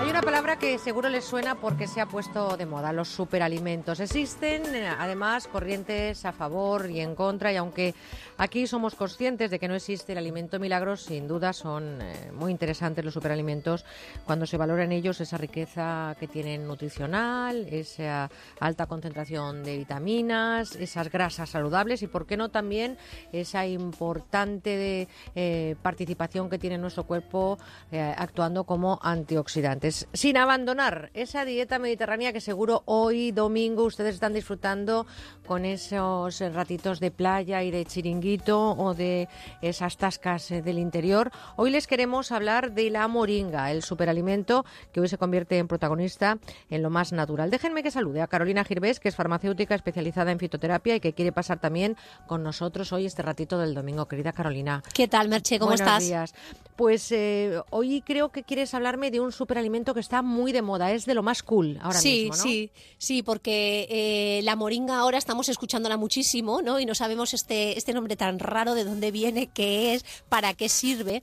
Entonces, muchas veces, como tú dices, nos, lleva, nos dejamos llevar por corrientes y no sabemos exactamente qué es lo que estamos tomando y por qué lo estamos tomando, ¿no? Ahora parece que todo el mundo tenga que tomar los superalimentos, tenga que tomar superfood, tenga que hacerse su smoothie por la mañana, que es lo más chic, lo más cool y, lo mejor. Y existe esa corriente, como yo decía, gente que está muy a favor de los superalimentos y gente que está muy, muy en contra. Eh, Mm. eh, yo creo que en todo, es una opinión personal, hay que encontrar el equilibrio y el sentido común y sobre todo el buen asesoramiento. ¿no? Efectivamente, ni a favor ni en contra. Vamos a ver. Eh, pues uno se toma un plátano después de hacer ejercicio. Pues ni a favor ni en contra. Vamos a ver. Cada uno tiene que coger realmente cuáles son sus necesidades. Tiene que saber exactamente por qué lo toma y no dejarse llevar por corrientes. Yo puedo preparar un batido, un smoothie por la mañana y le puedo añadir un superalimento, pero porque yo en concreto estoy interesado en este superalimento porque me va a aportar eh, una cantidad, pues a lo mejor de proteína que durante la- eh, este día no, no voy, a, no voy a comer o voy a necesitar más cantidad de proteína porque voy a, a hacer un tipo de ejercicio y la proteína me viene muy bien como recuperador energético. O sea que cada uno tiene que saber el por qué toma, el qué toma y cuándo lo toma. Bueno, ¿y qué es la moringa exactamente? La moringa es un superalimento, es una hoja, es una hoja de, de- de un árbol, pero que tiene muchísimas propiedades, porque cuando se desglosan sus, pri- sus principios activos vemos que tiene mucha cantidad de calcio, que tiene mucha cantidad de hierro y que tiene mucha cantidad de antioxidantes. Entonces, eh, los superalimentos lo que nos dan sobre todo es comodidad. Eh, yo sé que tengo que llevar una dieta equilibrada, una dieta en la que entren vitaminas, en la que entren minerales, proteínas, hidratos de carbono y distribuirlo bien distribuido. Y todo esto lo hacemos muy bien durante todo el año, pero llega el verano y ya es complicado, ¿no? Pues porque, como tú bien dices, estamos en la playa, estamos en el chiringuito, no sabe- bueno, pues en este momento a lo mejor sí que es un, buen momento para, para tomar un, prepararme un buen zumo, un buen batido y añadirle el superalimento a ese, a ese batido y así yo ya sé que tengo cubiertas esas necesidades de vitaminas y minerales porque seguramente cuando esté en la playa me voy a deshidratar, eh, me va a dar el sol, pierdo vitaminas, pierdo minerales y este batido que me he preparado con un montón de zumos de las frutas que a mí me gustan, le he añadido eh, esta cucharadita de moringa, no le cambia el sabor demasiado a este zumo porque lo que tiene peso son las frutas y verduras que le he puesto y me va a venir bien para hidratarme y para, para reponer toda esta energía. Es muy fácil de tomar, por lo que dices, una cucharadita. Hablamos de una hoja, pero ¿qué pasa? Que se tritura. Está todo en polvo. Todos los, los superalimentos eh, suelen eh, estar en polvo, un paquetito de polvo, y lo que tiene el superalimento es la comodidad. Entonces, eh, ya te digo, tú preparas un smoothie, un batido, lo que, lo que te apetezca tomar, y añades una cucharadita de, de tamaño café, pequeñita, eh, bien batido en el, en el zumo o en el batido que queramos tomar y ya está. O sea, que cómodo es comodísimo. Y, y es verdad, he leído que la moringa tiene 17 veces más calcio que la leche, 23 veces más hierro que las espinacas y 15 veces más potasio que los plátanos. Tal cual. Tal cual, sí, es cierto, es cierto. Lo que pasa es que eh, las concentraciones que, toma- que tenemos que tomar de, de moringa es, ya te digo, una dosis de una cucharadita pequeñita porque ya te aporta en esa dosis mucha cantidad de calcio, mucha cantidad de hierro. Entonces, para las personas que tienen problemas de articulaciones, personas mayores, eh, personas que tienen mucha anemia, el, el producto funciona muy bien. Pero, ¿qué significa? ¿Que tú y yo no podemos tomar porque no tenemos falta de calcio ni de hierro? No. Lo que no podemos es abusar, pero ni de este superalimento ni de ningún Y otro. por ejemplo, los niños, Carolina, o sea, hay que tener también sentido común a la hora de dar Totalmente, fitoterapia y no totalmente. siempre pensar que como esto es muy bueno, se lo voy a dar también a los niños. Totalmente. Es muy bueno que el niño coma bien, coma sano, juegue, practique deporte, eh, el- eh, intentar evitar en la medida de lo posible la toma de azúcares que les pone, les pone las pilas que no veas.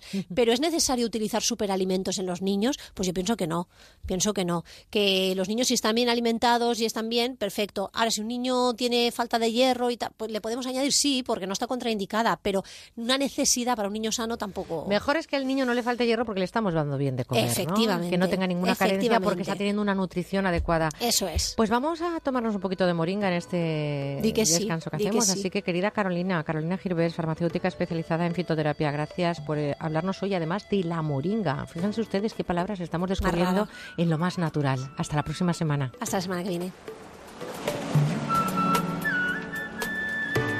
Y además de esas palabras que estamos descubriendo, estamos descubriendo los mosquitos. ¿Quién no ha escuchado noticias sobre el virus del Zika? Es importante estar informados y saber cuáles son las medidas preventivas. Por eso, este consejo del doctor Bartolomé Beltrán y Normopic de Normon. Todos hemos oído hablar del virus del Zika, que se transmite principalmente a través de las picaduras de los mosquitos del género Aedes. Si viaja a zonas afectadas por el Zika, debe guardar una serie de precauciones para evitar las picaduras de mosquito. Use ropa de manga larga y pantalones largos, preferiblemente de colores claros y tejido grueso. Permanezca en lugares con aire acondicionado y duerma en camas con mosquiteros. Es bueno utilizar repelentes de insectos recomendados por la Agencia Española del Medicamento, con ingrediente activo de como Normopic, y aplíquelo las veces que sean necesarias una vez pasado su tiempo de eficacia. Es nuestro consejo de hoy, de la mano de Normon. ¿Algún picado que confesar? Ninguno, padre. Con Normopic hace meses que no pico. Normopic Forte, Rolón, infantil y calmante. La gama completa para repeler y aliviar las picaduras eficazmente. Normopic de Normon, la barrera antimosquitos. Utilice los biocidas de forma segura. Lea siempre la etiqueta y la información sobre el producto antes de usarlo. Onda Cero con buena onda.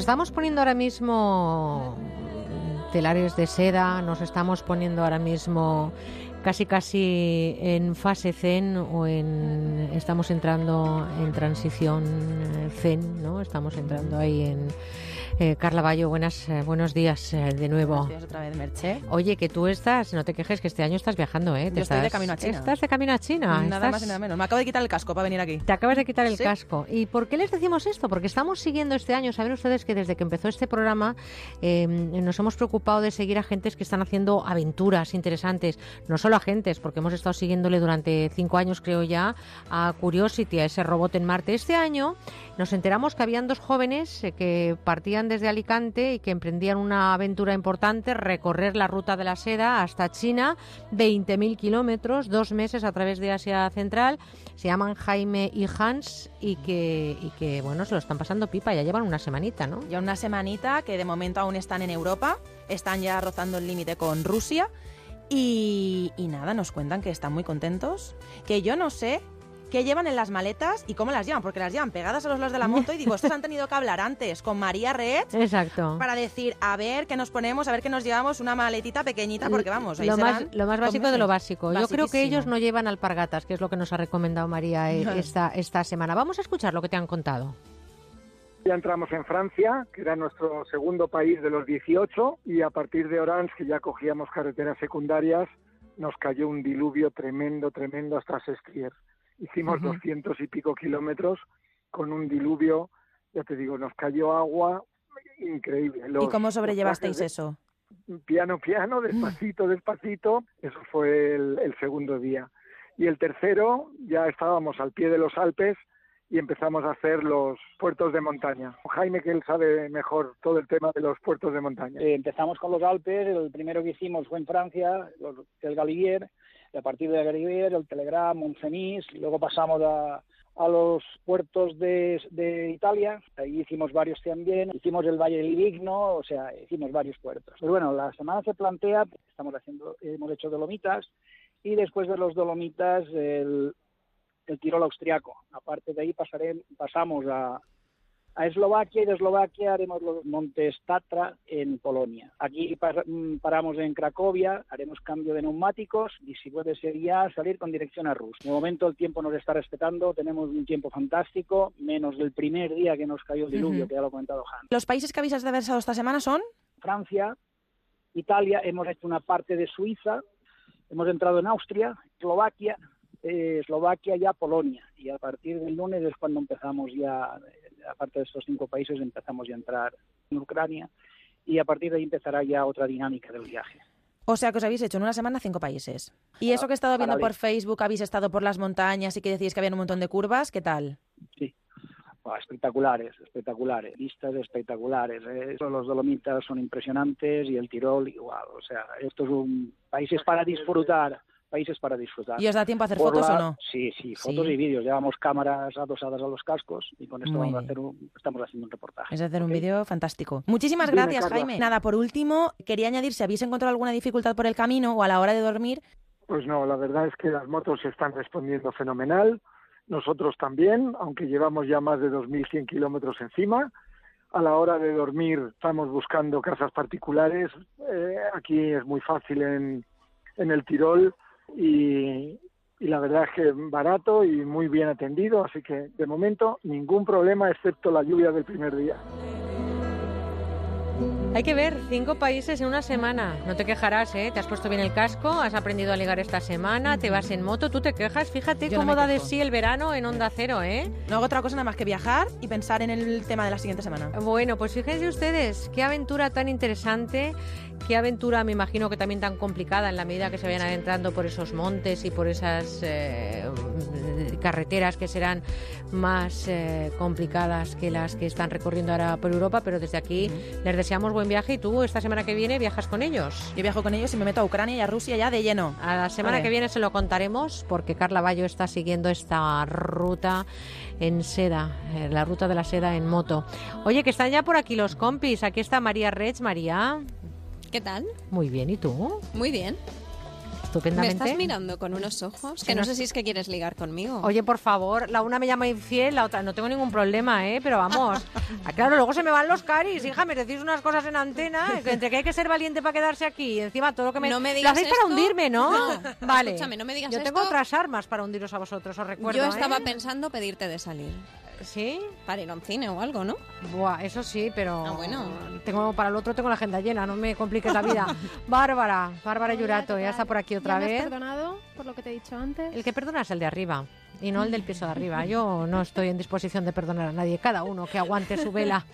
Querida Isabel Ejido, ¿estás en el estudio de Madrid? Aquí estamos. Muy bien. ¿Y está Andrés contigo? Hola, Merche. Hola, Andrés. ¿Te vas a ir con María en vez de conmigo? No, no, yo prefiero siempre, siempre, siempre irme contigo. Ya lo sabes. Normal, Lo siento. normalmente. Claro que sí. A mí lo que pasa es que en esta relación que tenemos tú y yo la distancia va a ser un hándicap, ¿eh? Pero bueno, cuando hay amor, la distancia no importa, Merche. La distancia no le ponen los kilómetros las personas, ¿verdad? Qué bonito. ¿Ves cómo se ligaba antes? Así es como hay que seguir ligando, somos unos románticos, Merche, somos unos Ay, sí, ahí, ahí nos quedamos con el romanticismo. Y nos vamos a quedar a esta hora también con lo que nos trae María, porque nos trae eh, correos electrónicos, buzón de voz, nos trae también redes sociales. ¿Cómo ha pasado este segundo fin de del verano, Mary?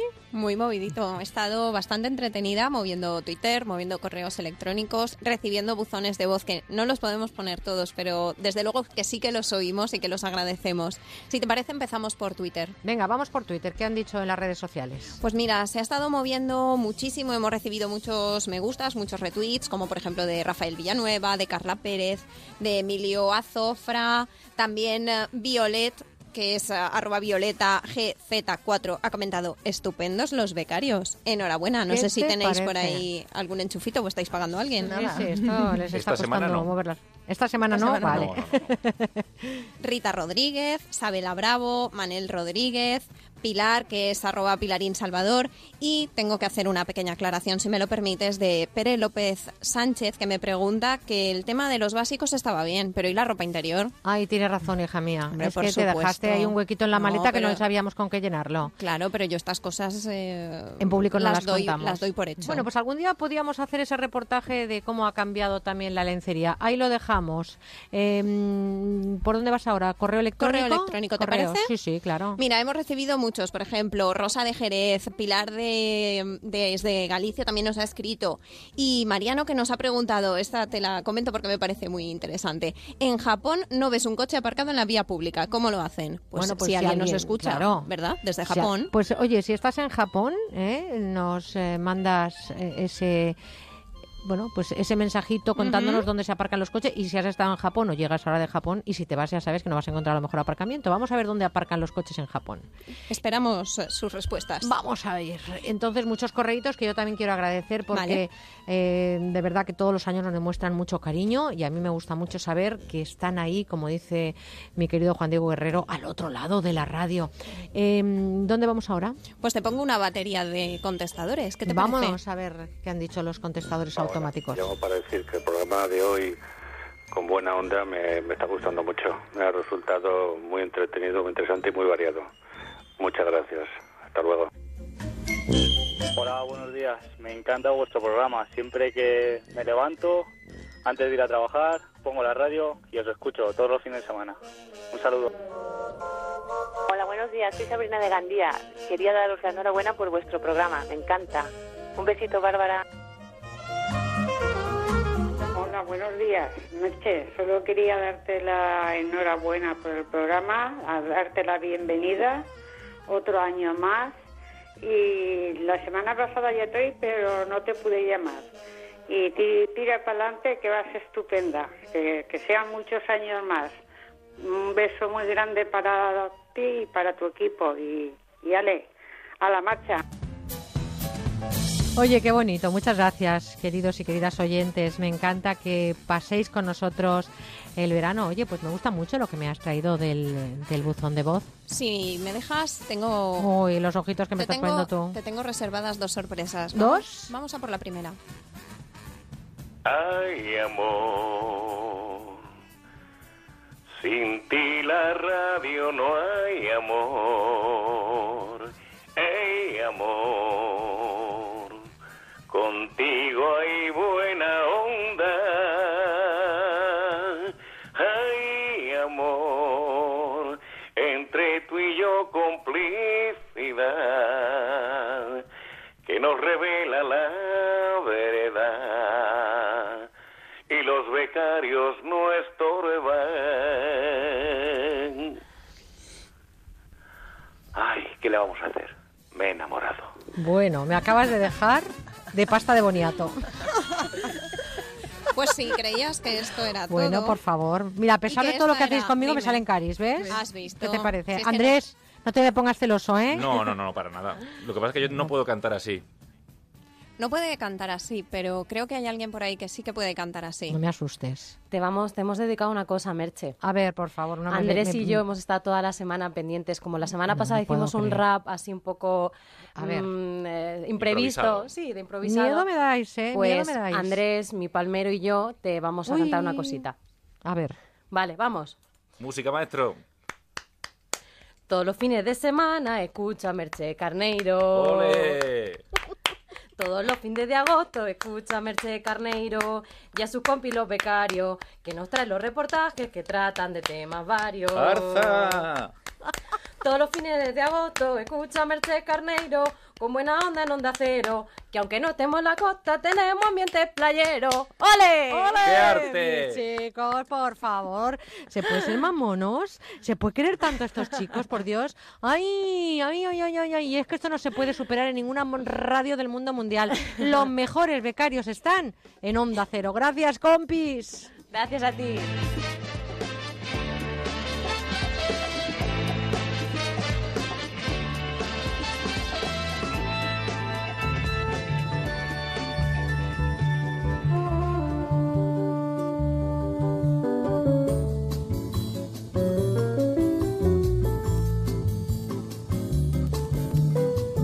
¿Quién es? ¿Cómo suena?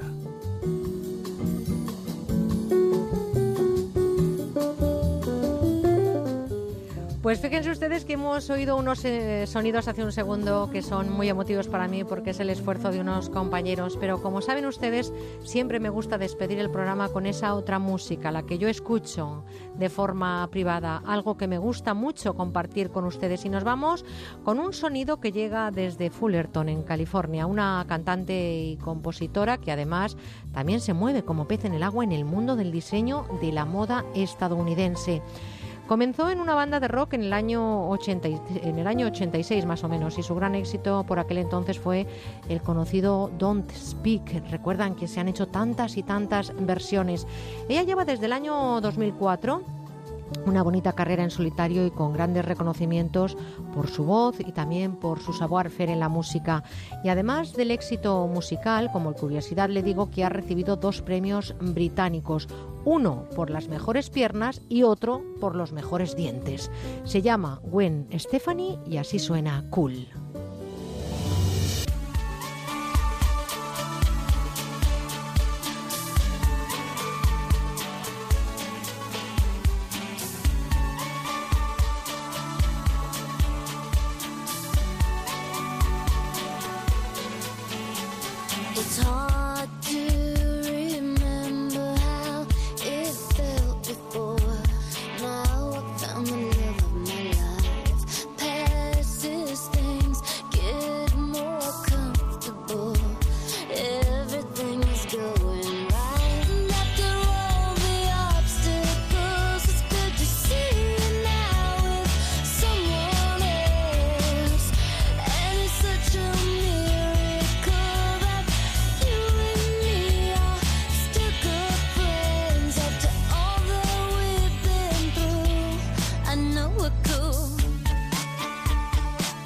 Llegado el momento de la despedida. Estamos pasando página de ocho horas de radio que hemos compartido con ustedes este fin de semana. Así que espero que hayan disfrutado de todos los contenidos que les hemos traído en este primer fin de agosto, segundo de la octava temporada de Con Buena Onda.